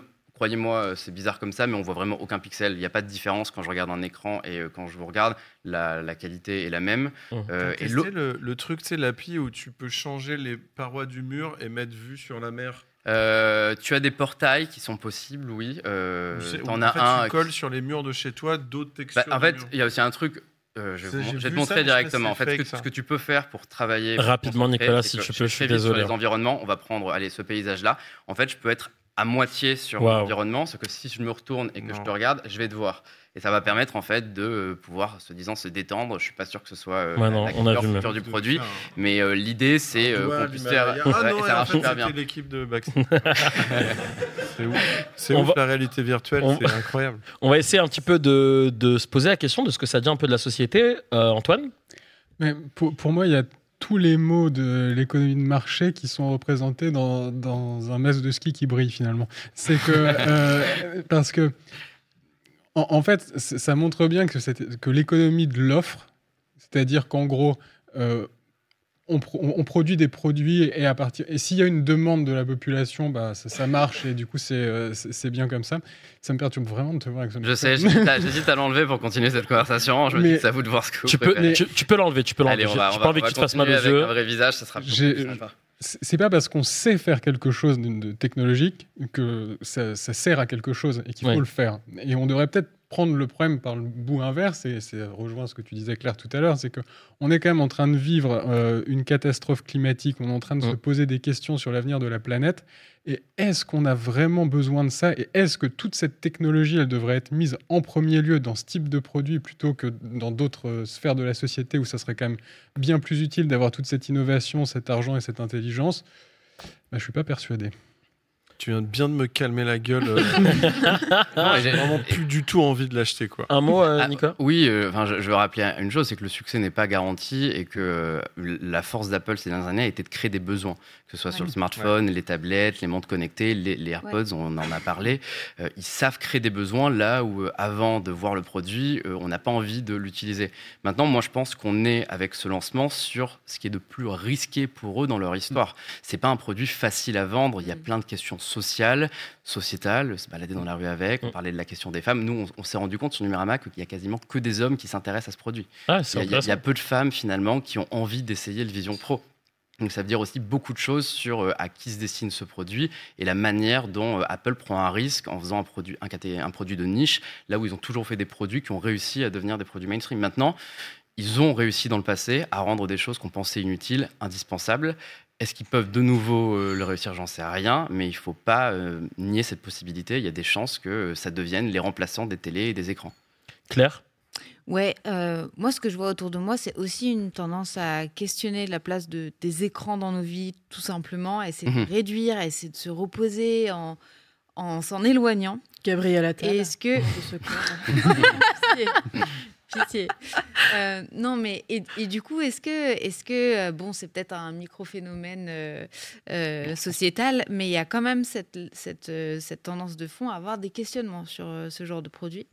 Euh, Et, et du coup, est-ce que ça va peut-être, est-ce qu'on atteint le bout de cette espèce de course à l'innovation, de la surtechnologie, euh, euh, ou est-ce que ça va, est-ce que selon toi, il Mhm. y a des chances de réussite du produit et qui continuent à le développer juste justement parce qu'ils vont réussir à créer le besoin? Je pense qu'ils ont des chances sérieuses euh, Ouais, de réussite. Euh, L'engouement aux États-Unis à la suite du lancement, c'est, euh, ça dépasse tout ce que j'imaginais de possible. Pourtant, on sait que le public américain, notamment les jeunes, euh, la génération TikTok, est hyper intéressé par ce type d'innovation technologique qui peut s'apparenter à du gadget, mais la manière dont ça a été repris dans les médias, à la manière dont toutes les vidéos sont mises à cartonner sur ce sujet, est la preuve qu'il y a vraiment un, un intérêt là-dessus. Donc, Moi, je pense que le temps que les consommateurs auront l'envie d'investir dans des produits comme ça, euh, il n'y aura pas de limite et les marques continueront euh, à aller plus loin. Par contre, sur la question des écrans, euh, il y, a- il y a un truc que je trouve assez ironique, c'est que quand Apple a annoncé ce casque en juin, Mm. une demi-heure avant, dans la même présentation, ils annonçaient une fonction sur iPhone pour nous dire quand on mettait le téléphone trop près des yeux. Et pour nous dire de penser à baisser le téléphone. Vraiment une demi-heure avant. Donc, Ah euh, ouais. je, je comprends hein, euh, qu'ils fassent attention, justement, qu'ils prennent en compte ces, euh, ces thématiques, mais le fait d'annoncer un produit avec un casque, certes, qui a le meilleur écran du monde, c'est sans doute l'écran euh, avec la meilleure densité de pixels de la planète. hein. Mhm. Il, y a, il y a 50 pixels de Vision Pro dans un seul pixel d'iPhone, alors que déjà les pixels d'iPhone sont invisibles. Donc, euh, ce qu'ils ont réussi à faire, technologiquement, c'est incroyable. Mais sur les écrans, clairement, il y a un problème. Sur les enfants, il y a un problème. Euh, le fameux problème dont- optique dont je vous parlais, le vergence accommodation, toutes les études disent qu'il n'est pas forcément dangereux sur le long terme sur l'adulte, mais que sur les enfants de moins de 6 ans, le fait de développer ce phénomène-là peut avoir un impact. Et combien de temps avant que des parents laissent leurs enfants utiliser ce produit pour se divertir? Et ça crée évidemment énormément d'enjeux sociétaux sur comment on va faire pour réguler ça. Et en même temps, c'est ce que me disait un ophtalmo que j'ai interviewé hier, ça ne sert à rien de lutter contre ces technologies et de dire aux gens qu'il ne faut pas les mettre parce que les gens ont envie de ça, ils ont envie de se divertir. Et vous, pourrez, vous aurez beau leur dire en permanence que les écrans sont dangereux pour leurs yeux, tant qu'ils ont envie de les utiliser, ils les utiliseront.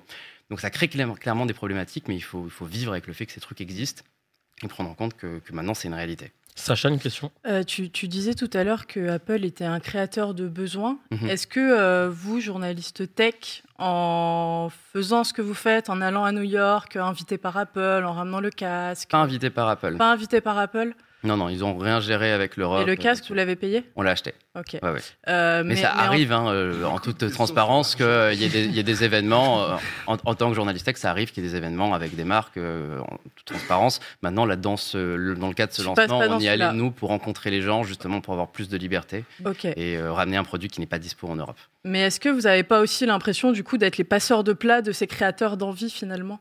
Forcément, euh, parce que forcément que des gens vont voir nos contenus et euh, avoir envie euh, de les acheter. Maintenant, notre rôle de journaliste, c'est aussi de s'intéresser à ces tendances-là. On ne peut pas fermer les yeux sur l'existence de ce produit, le laisser à des créateurs de contenu américains qui souvent sont sélectionnés parce qu'on sait qu'ils vont être dithyrambiques ou parce qu'ils n'ont pas de comparaison derrière. Notre rôle de journaliste, c'est à la fois de montrer aux gens les usages cool, s'intéresser à ce qui est bien et comment ce produit pourrait avoir du positif, mais aussi justement aller faire ce travail, euh, d'aller voir des ophtalmos, d'aller s'interroger sur euh, les conséquences qu'on peut avoir avec euh, la société, sur les hommes, sur les femmes. Et je pense que si nous on le fait pas, d'autres le feront et euh, ils le feront pas comme nous on a envie Moins de le faire. Ouais. C'est ce que je me dis. Donc euh, nous on, on avait envie de ne pas laisser euh, la presse française et les, les Français en général se contenter de regarder des vidéos de gros comptes américains et de pouvoir faire le travail en France, de s'intéresser à nos spécificités. Par exemple, Un exemple tout bête, le- Apple vend des verres de correction pour ce produit. Donc euh, Apple devient un prescripteur de lunettes aux ouais. États-unis. C'est une bonne vanne, hein, lunettes. Non, mais c'est sur la- c'est une bonne vanne, mais c'est surtout illégal Ouais, en ouais. France. En France, Ouais. la seule personne qui peut vendre des verres de correction, Mm. c'est un opticien. Donc ça veut dire que le jour où ce truc arrive en France, Apple va devoir s'allier à Alain Flelou, Optique 2000, pour vendre le casque. Donc ça, ça crée plein d'enjeux qui ne sont pas les mêmes aux États-Unis et en France. Et c'est notre responsabilité en tant que média qui veut être référence sur la tech, sur la société, d'aller euh, d'aller sur un lancement aussi important que celui-là. Un test qu'on retrouve bientôt sur Numérama. Semaine prochaine euh, sur YouTube et euh, sur numérama.com Ok. et euh, plein de contenus déjà dispo sur le site et en vidéo. Et il y a d'autres sujets que Vision Pro, évidemment, sur Évidemment, Numérama. d'autres sujets. On parle d'intelligence artificielle, on vous parle de, de régulation européenne, de, de- de plein de choses. Merci beaucoup, Nicolas, d'être venu. Merci. On va se quitter, les amis. Poulpe, euh, on te retrouve donc sur scène. On l'a Demain, dit. demain soir. Demain soir. On remet l'affiche, s'il vous plaît. Merci la régie. Demain soir arrive tôt. Et Ok. après, la semaine prochaine à Brest. Et après, j'arrive pas à savoir. Il y a d'autres dates. Mais on regardera. Ouais. Euh, Il y a Toast, toujours? Ouais, euh, jeudi pro. Attends, bah du coup, euh, Brest. Euh, euh, Ah oui, non, c'est ça. C'est moi, c'est le 15. Je fais toast avec Eddie de Préto chez moi. Et le 16, je suis à Brest. Ok. Faudrait que je fasse mon sac euh, pendant toast parce que vu que je pars à Brest le lendemain. Ouais. Enfin bref, c'est. Ouais, du détail, grosse du galère, hein, C'est de l'intendance, c'est de l'intendance. Et la prochaine saison de Top Gear? Top Gear, j'ai pas le droit de le dire, mais ça sort en mars. Ok, c'est bien. Merci. tu l'as vra- t'avais vraiment pas le droit Ouais, de le j'ai dire. gardé le secret. Euh, merci d'être venu Merci les copains. Je, remercie ma bande de chroniqueurs. Claire, merci beaucoup. On te retrouve Euh, en bibliothèque. euh, c'est- la même chose euh, toutes les semaines. euh, je- en bibliothèque. La thèse, toujours la thèse. euh, ouais. Tu sais que c'est mon running gag préféré, hein, vraiment. C'est Ouais. la thèse, toujours la thèse. Oui, dans un an, peut-être ce sera terminé. Courage. Euh, Antoine, on te retrouve où? Il y a la note de la Fondation Jean Jaurès. On, a parlé, on en a parlé Oui, tout à l'heure. tout à fait. Bah oui, Fondation Jean Jaurès, euh, sur les réseaux sociaux, tout ça, tout ça. Et toi, la soutenance bientôt. Dans un mois. Et on te dit merde encore une fois. Ouais. C'est où? À Grenoble. Du Ah. coup, non. Aïe. Sacha, on te retrouve où? Euh, Sur France Info. Sur France Info, et oui, et on met des cœurs, on met des cœurs sur tous nos chroniqueurs. On met des cœurs aussi sur Jean Massier que j'embrasse très fort. Mon bro, j'ai tenté de tenir l'animation comme je pouvais. Euh, les amis, on parle rapidement euh, financement parce que vous le voyez ici, là, euh, dans, on est à 92% avant le prochain donation goal qui était un cours de boxe avec Latifa, Latifa qu'on embrasse également. Euh, on y est presque, donc euh, il faut y aller, les gars. C'est la dernière ligne droite. On remercie tous les donateurs, les donatrices qui permettent, euh, qui rendent possible cette émission. On vous remercie sans rien, sans vous, on ne ferait rien. Abonnez-vous sur YouTube, n'hésitez pas à laisser vos likes, vos commentaires. Et nous, on se retrouve très vite dans deux semaines pour la prochaine émission. En attendant, comme je le dis à chaque fois, c'était Malek pour l'animation de Backseat. Prenez soin de vous, prenez soin des vôtres, et à très bientôt. Ciao.